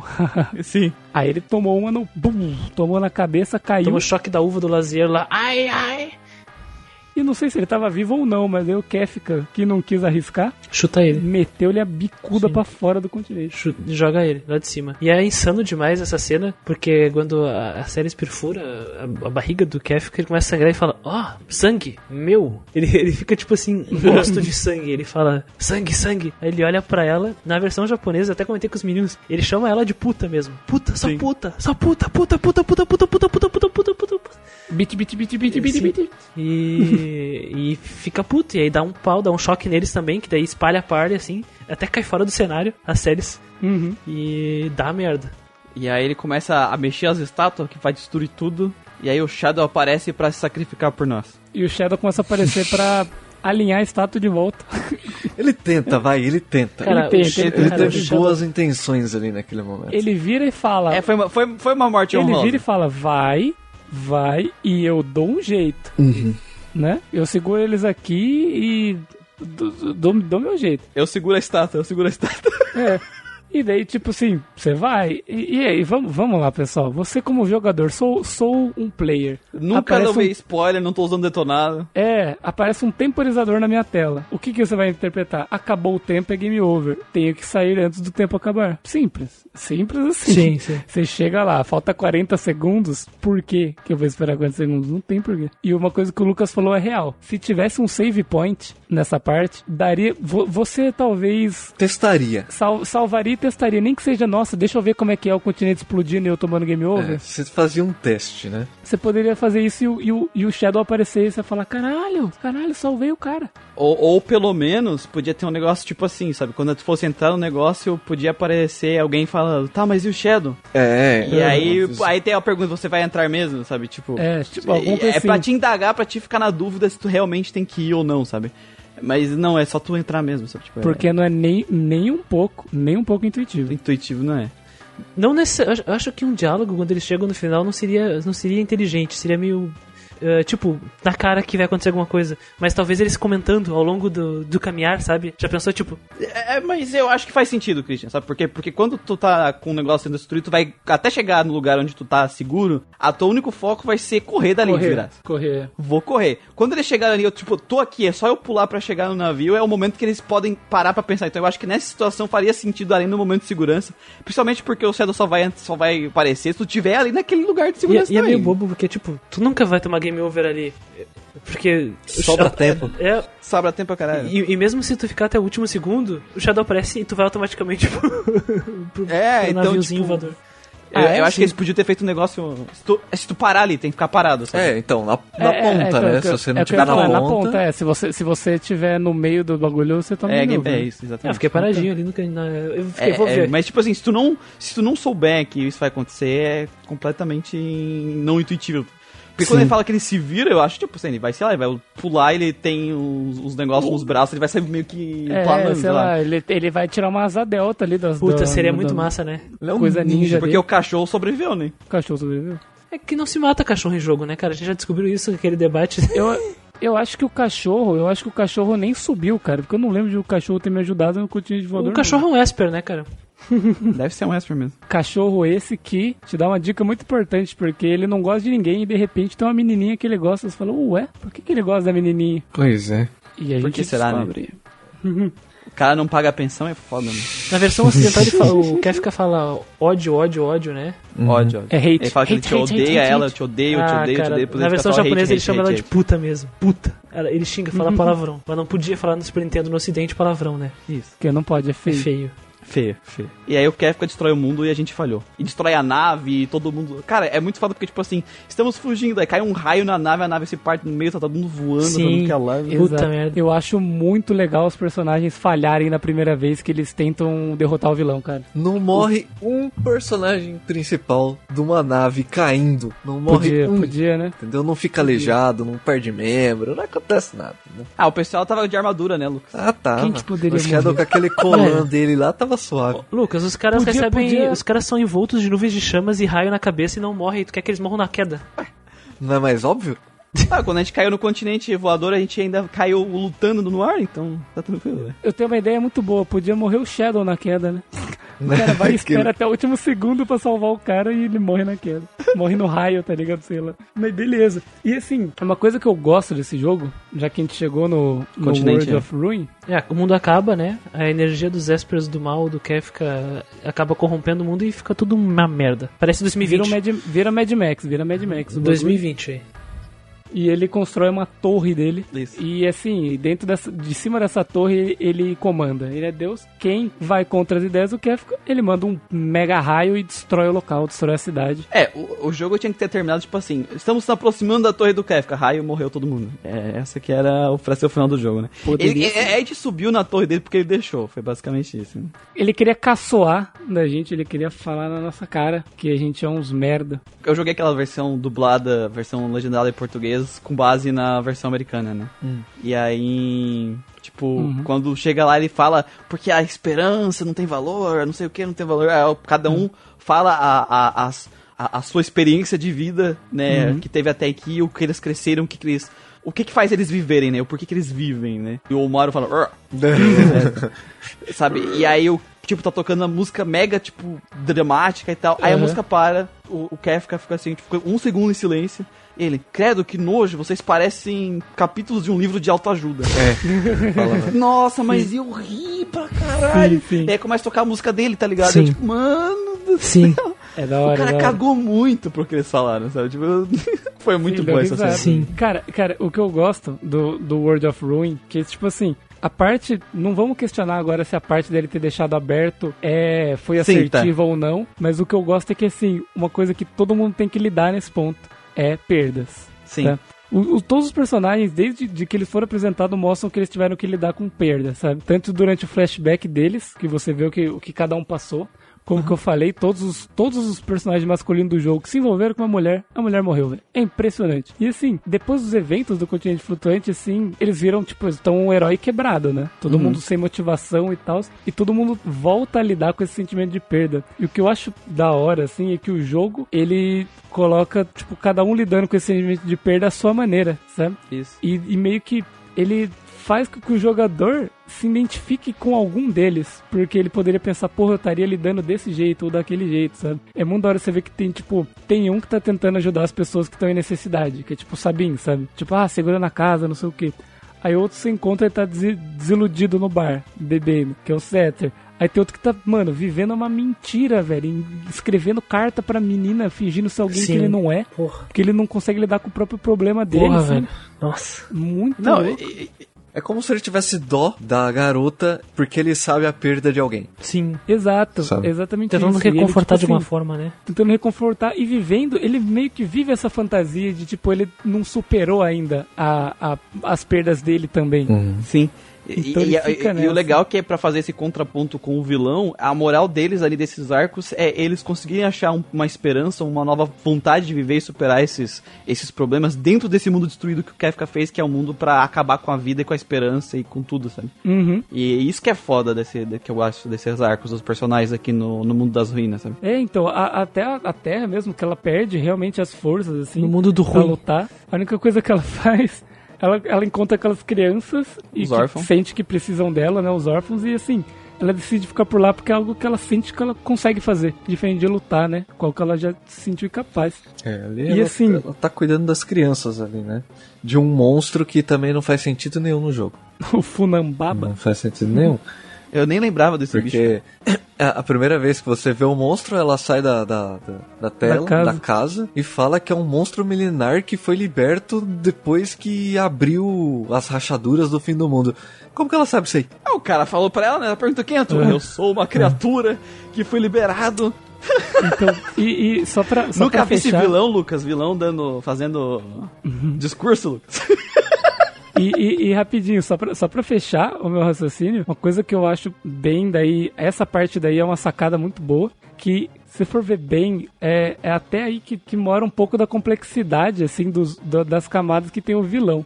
Hum. Porque ele tem aquela coisa que a gente não citou ainda, né? Que é o, tal que fala que o Kefka é niilista e tal. Ele tem a própria maneira dele de lidar com a perda, sabe? Ele acredita que, como ele mesmo diz, né? Como ele, por que se importar de construir se será destruído? Por que ter amigos ou família se ninguém dura pra sempre? Então é isso pro Kefka. Ele tá tipo ajudando todo mundo, porque só ele consegue ver o que ninguém consegue. A verdade absoluta que é que ninguém pode evitar a destruição. E ele tá lá pra provar pra todo mundo que é tal que ele fala lá que tá construindo o monumento à não existência. Então, o jeito do Kefka lidar com perda também é, entra nessa nessa parte do jogo e ele mostra isso pra gente, sabe? Muito bom, muito bom mesmo. É isso aí, Gustavo. Falou bonito, Gustavo. Da Triple S aí. Uma, tem uma coisa né, nesse- no início do o World of Ruin, né? O mundo do ruim, que, o mundo que, deu, ruim. que O eu mundo gosto da- muito, dos ruim. que é, é o que nós começamos com a Celis. Então, só o fato de não termos começado com a com a Tina ou com o Loki já é muito bom. Nós- isso só prova que nós podemos jogar com qualquer personagem aqui, né? E aí, cara, quando a Ceres acorda numa ilha deserta, sem ninguém além do Cid, e o Cid já mal passou, sei lá, um ano já desde que aconteceu tudo. Então tem duas coisas aí nessa cena do começo do World of Ruin que eu gosto muito. Primeiro, pescaria, né? O jogo tem pescaria. Claro. De fato. Ah, elevou o Final Fantasy VI pra outro nível quando adicionou essa Nossa, parte. sem né? limite, assim. Então o jogo, assim, ó, ganhou novos pontos comigo. Chegou num patamar completamente novo por causa dessa pescaria, dessa mecânica de pescaria aí. Super avançada, aliás, do Final Fantasy VI. Triple S. Triple S pro Final Fantasy eh, 6 por causa da pescaria. E dois, a cena do suicídio da Do Celes. suicídio. É. Cara, não tem como ver aquilo ali sem. Me deu um puta nó no- na garganta, assim, sabe? E é. Porra, velho. É que naquele É. ponto, né, só tá, o- só tá ela e o Cid, que tinha cuidado dela como uma neta na- até o momento. Uhum. E ele simplesmente joga uma realidade pra ela que nem ele sabe, né? Porque ele tá, ela ficou desacordada há um ano e ele tinha que ficar cuidando dela, simples assim. E ele fala, olha, as coisas aconteceram, plantas estão morrendo, animais estão morrendo e eu não sei nem se tem outros seres humanos vivos no mundo Sim. Né? E ela não, ela não, não sabe mais o que fazer depois que ele morre.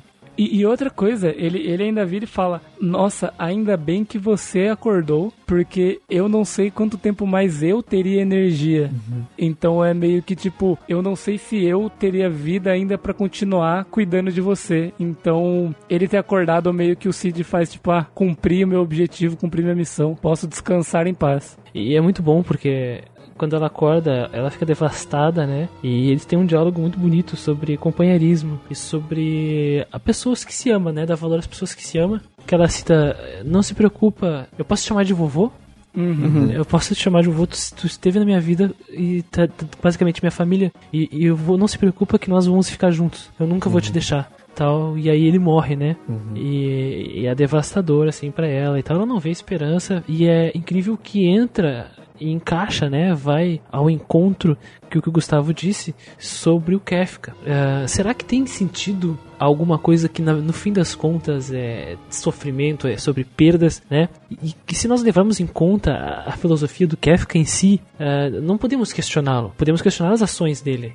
Sim. Ah, mas não podemos questionar a forma que ele encara a vida, sabe? O mundo, assim. Assim como não podemos questionar também o que os personagens viveram por si só e aprenderam a valorizar através do sofrimento, da experiência. E essa acho que é um dos, um dos maiores méritos do Final Fantasy VI.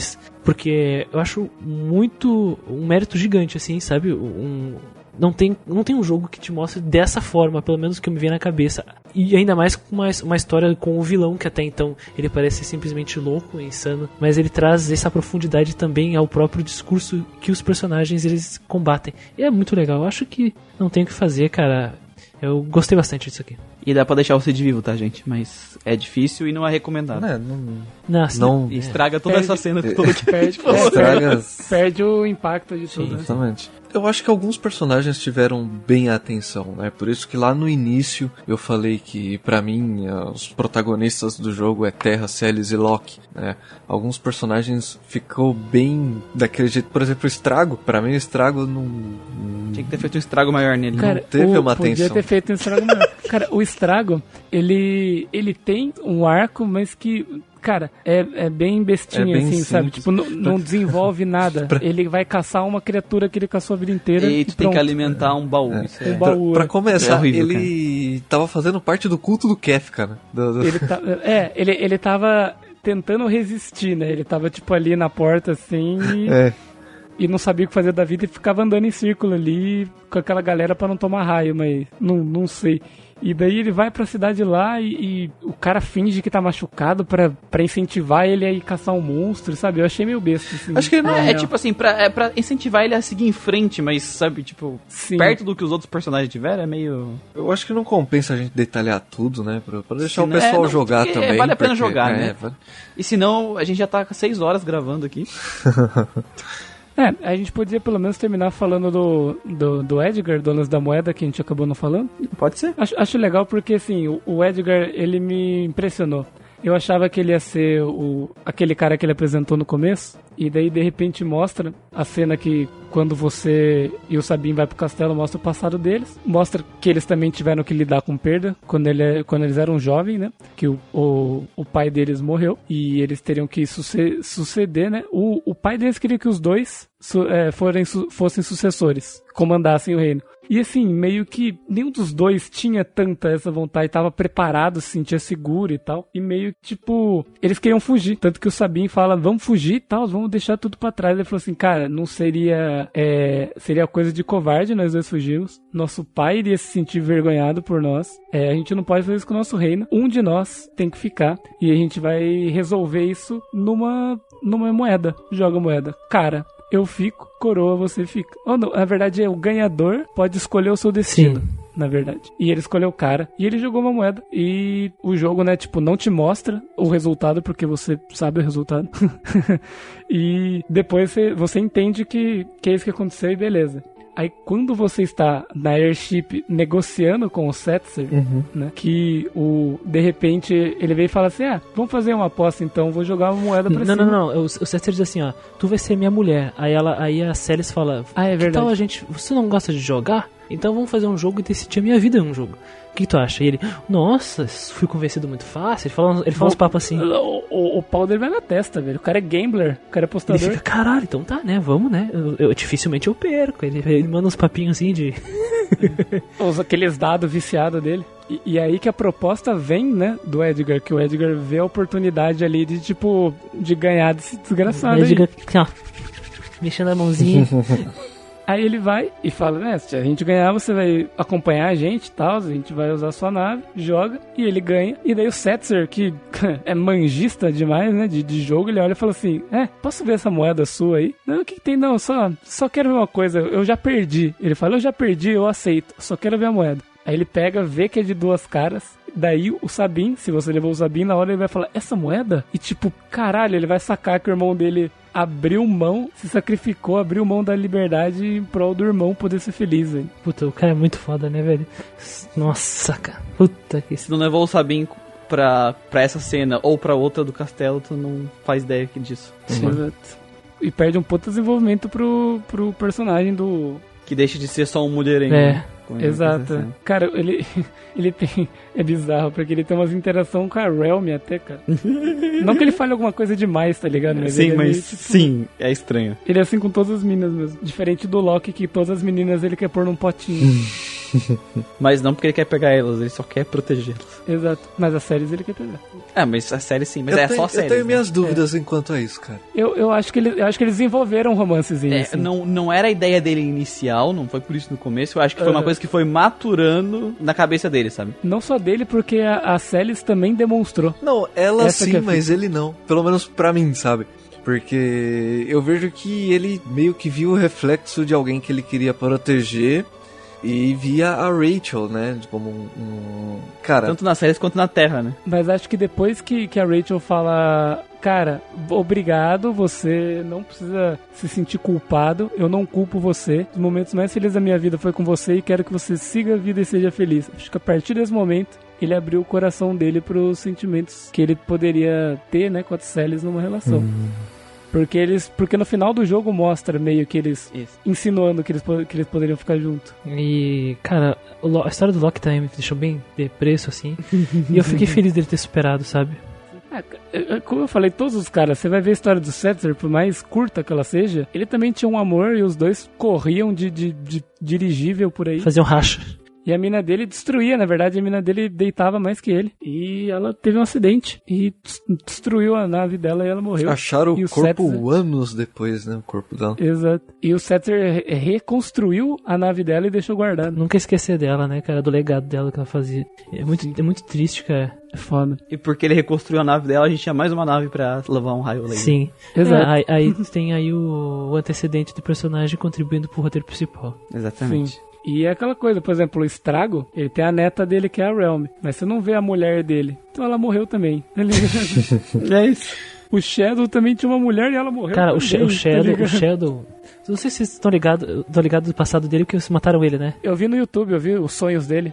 Vocês estão ligados de que ele, ele é pai da, da Elma, vocês estão ligados, né? Da Sim. Realm. Puta que pariu. Mas eu percebi, mesmo, mesmo com ele morto, eu percebi, porque a Realm fala. Sim. Qu- Quando, quando você encontra a Realm na caverna, depois ela é levada pro quarto, né? E daí, tipo assim, o jogo te dá a, a, a letra que o, que o Shadow é pai dela. Pô, cara. É, eu já dava pra saber, já, dava- eu já tinha essa desconfiança, sabe? Mas... Você desconfiou com o cachorro? Com o cachorro, sim. Caralho. Ah, Naquele momento eu desconfiei que eles já se conheciam, né? Mas Uhum. aí depois, na cena dele, que eu fui perceber, né? Que ele fala pro, pro, pro Dogo que ele queria uma vida boa pra, pro Dogo e pra menina. Então, tchau. Foda pra Aí já caralho. dá pra se, já dá pra se ligar. Eu não gostei do final, do final quando o, o Shadow vai pra torre do Kefka e depois que vence e tal. Ele desiste da vida dele, né? desiste da vida dele que Sim. sentido. Não, tipo, a torre tá se sendo destruída. Aí todo Ele mundo... fica, né? Sim, a torre- todo mundo tá indo embora, ele para num canto, senta e, tipo, fiz o meu papel, tudo que eu precisava fazer foi feito, sabe? E o cachorro fica com ele. Caralho, essa criança precisa de um pai, filha da puta. Ele- é o velho, é o velho, é o É, estrago. o, velho, o velho é o pai dela, beleza, mas. O, ca- o cachorro fica com ele e ele fala. Ele parou Não. pra pensar na pensão. Quantos anos de pensão atrasada que tem que Hum. pagar? O Shadow fala, não, tu vai. É a minha hora, não tua. Aí o cachorro vai. Vai cuidar da menina, pelo menos. Pois é, né? é que tá, né? O estrago é, pai, é o pai dela na prática, né? Não tem o que fazer. É, é o pai avô. Mas é, o estrago. Quanto tempo de vida mais ele tem? Ah, mas agora ela tem uma família gigante, né? Acho que tá bom, né, gente? É, Acho que a é gente isso. falou até demais, né? Até demais. Deu informações que não deveria dar, pra deixar o pessoal jogar mesmo, né? Com que musiquinha vamos Tem terminar que ser a hoje? musiquinha do. A música, a da música que panela o Christian lá, né, cantou lá. Tina. Qual é o nome da musiquinha da panela? É, o pau caiu na panela, o nome da música. O pau caiu na panela. Então ficamos Kim aí Barreiros. com o pau fica na panela, essa música incomparável, inconfundível de Final música popular portuguesa, gente. Esse cara aí é o mesmo cara que escreveu e cantou o Tira o carro, põe o carro, a hora que eu quiser. Que garagem apertadinha aqui no surete. E ficamos até a próxima. Muito obrigado ao pessoal que vai escutar esse podcast, que provavelmente vai ficar com mais de 3 horas. É. E falou! Falou! É fácil cozinhado. Peguei na ferramenta para fazer o refogado. Aceitai-me cebola, picadinha a cozinheiro. Eu mexia e temperava com o meu pau de loureiro. Tomates e coentros, mais uma mexidela. Com a conversa o pau caiu para dentro da panela. O pau caiu na panela. Tá junto do coentro. Rotina, imagina se eu cozinho com meu pau lá dentro. O pau caiu na panela, tá junto do coentro. Rotina, imagina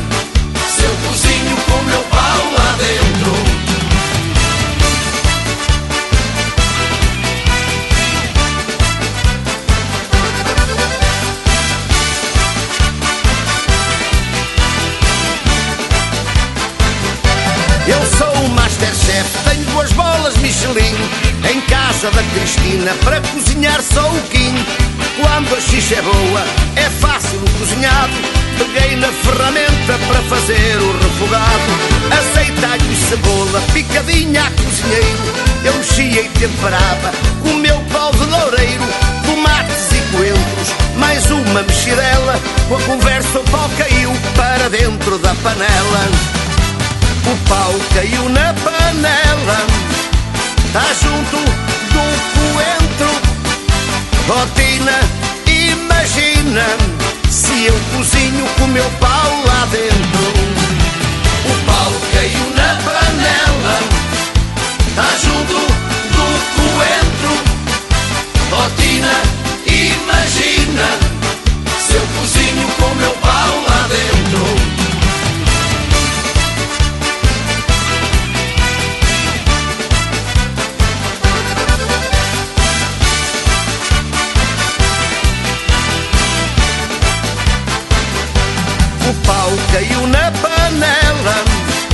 tá junto do coentro. Rotina, imagina se eu cozinho com meu pau lá dentro. O pau caiu na panela, tá junto do coentro. Rotina, imagina se eu cozinho com meu pau lá dentro.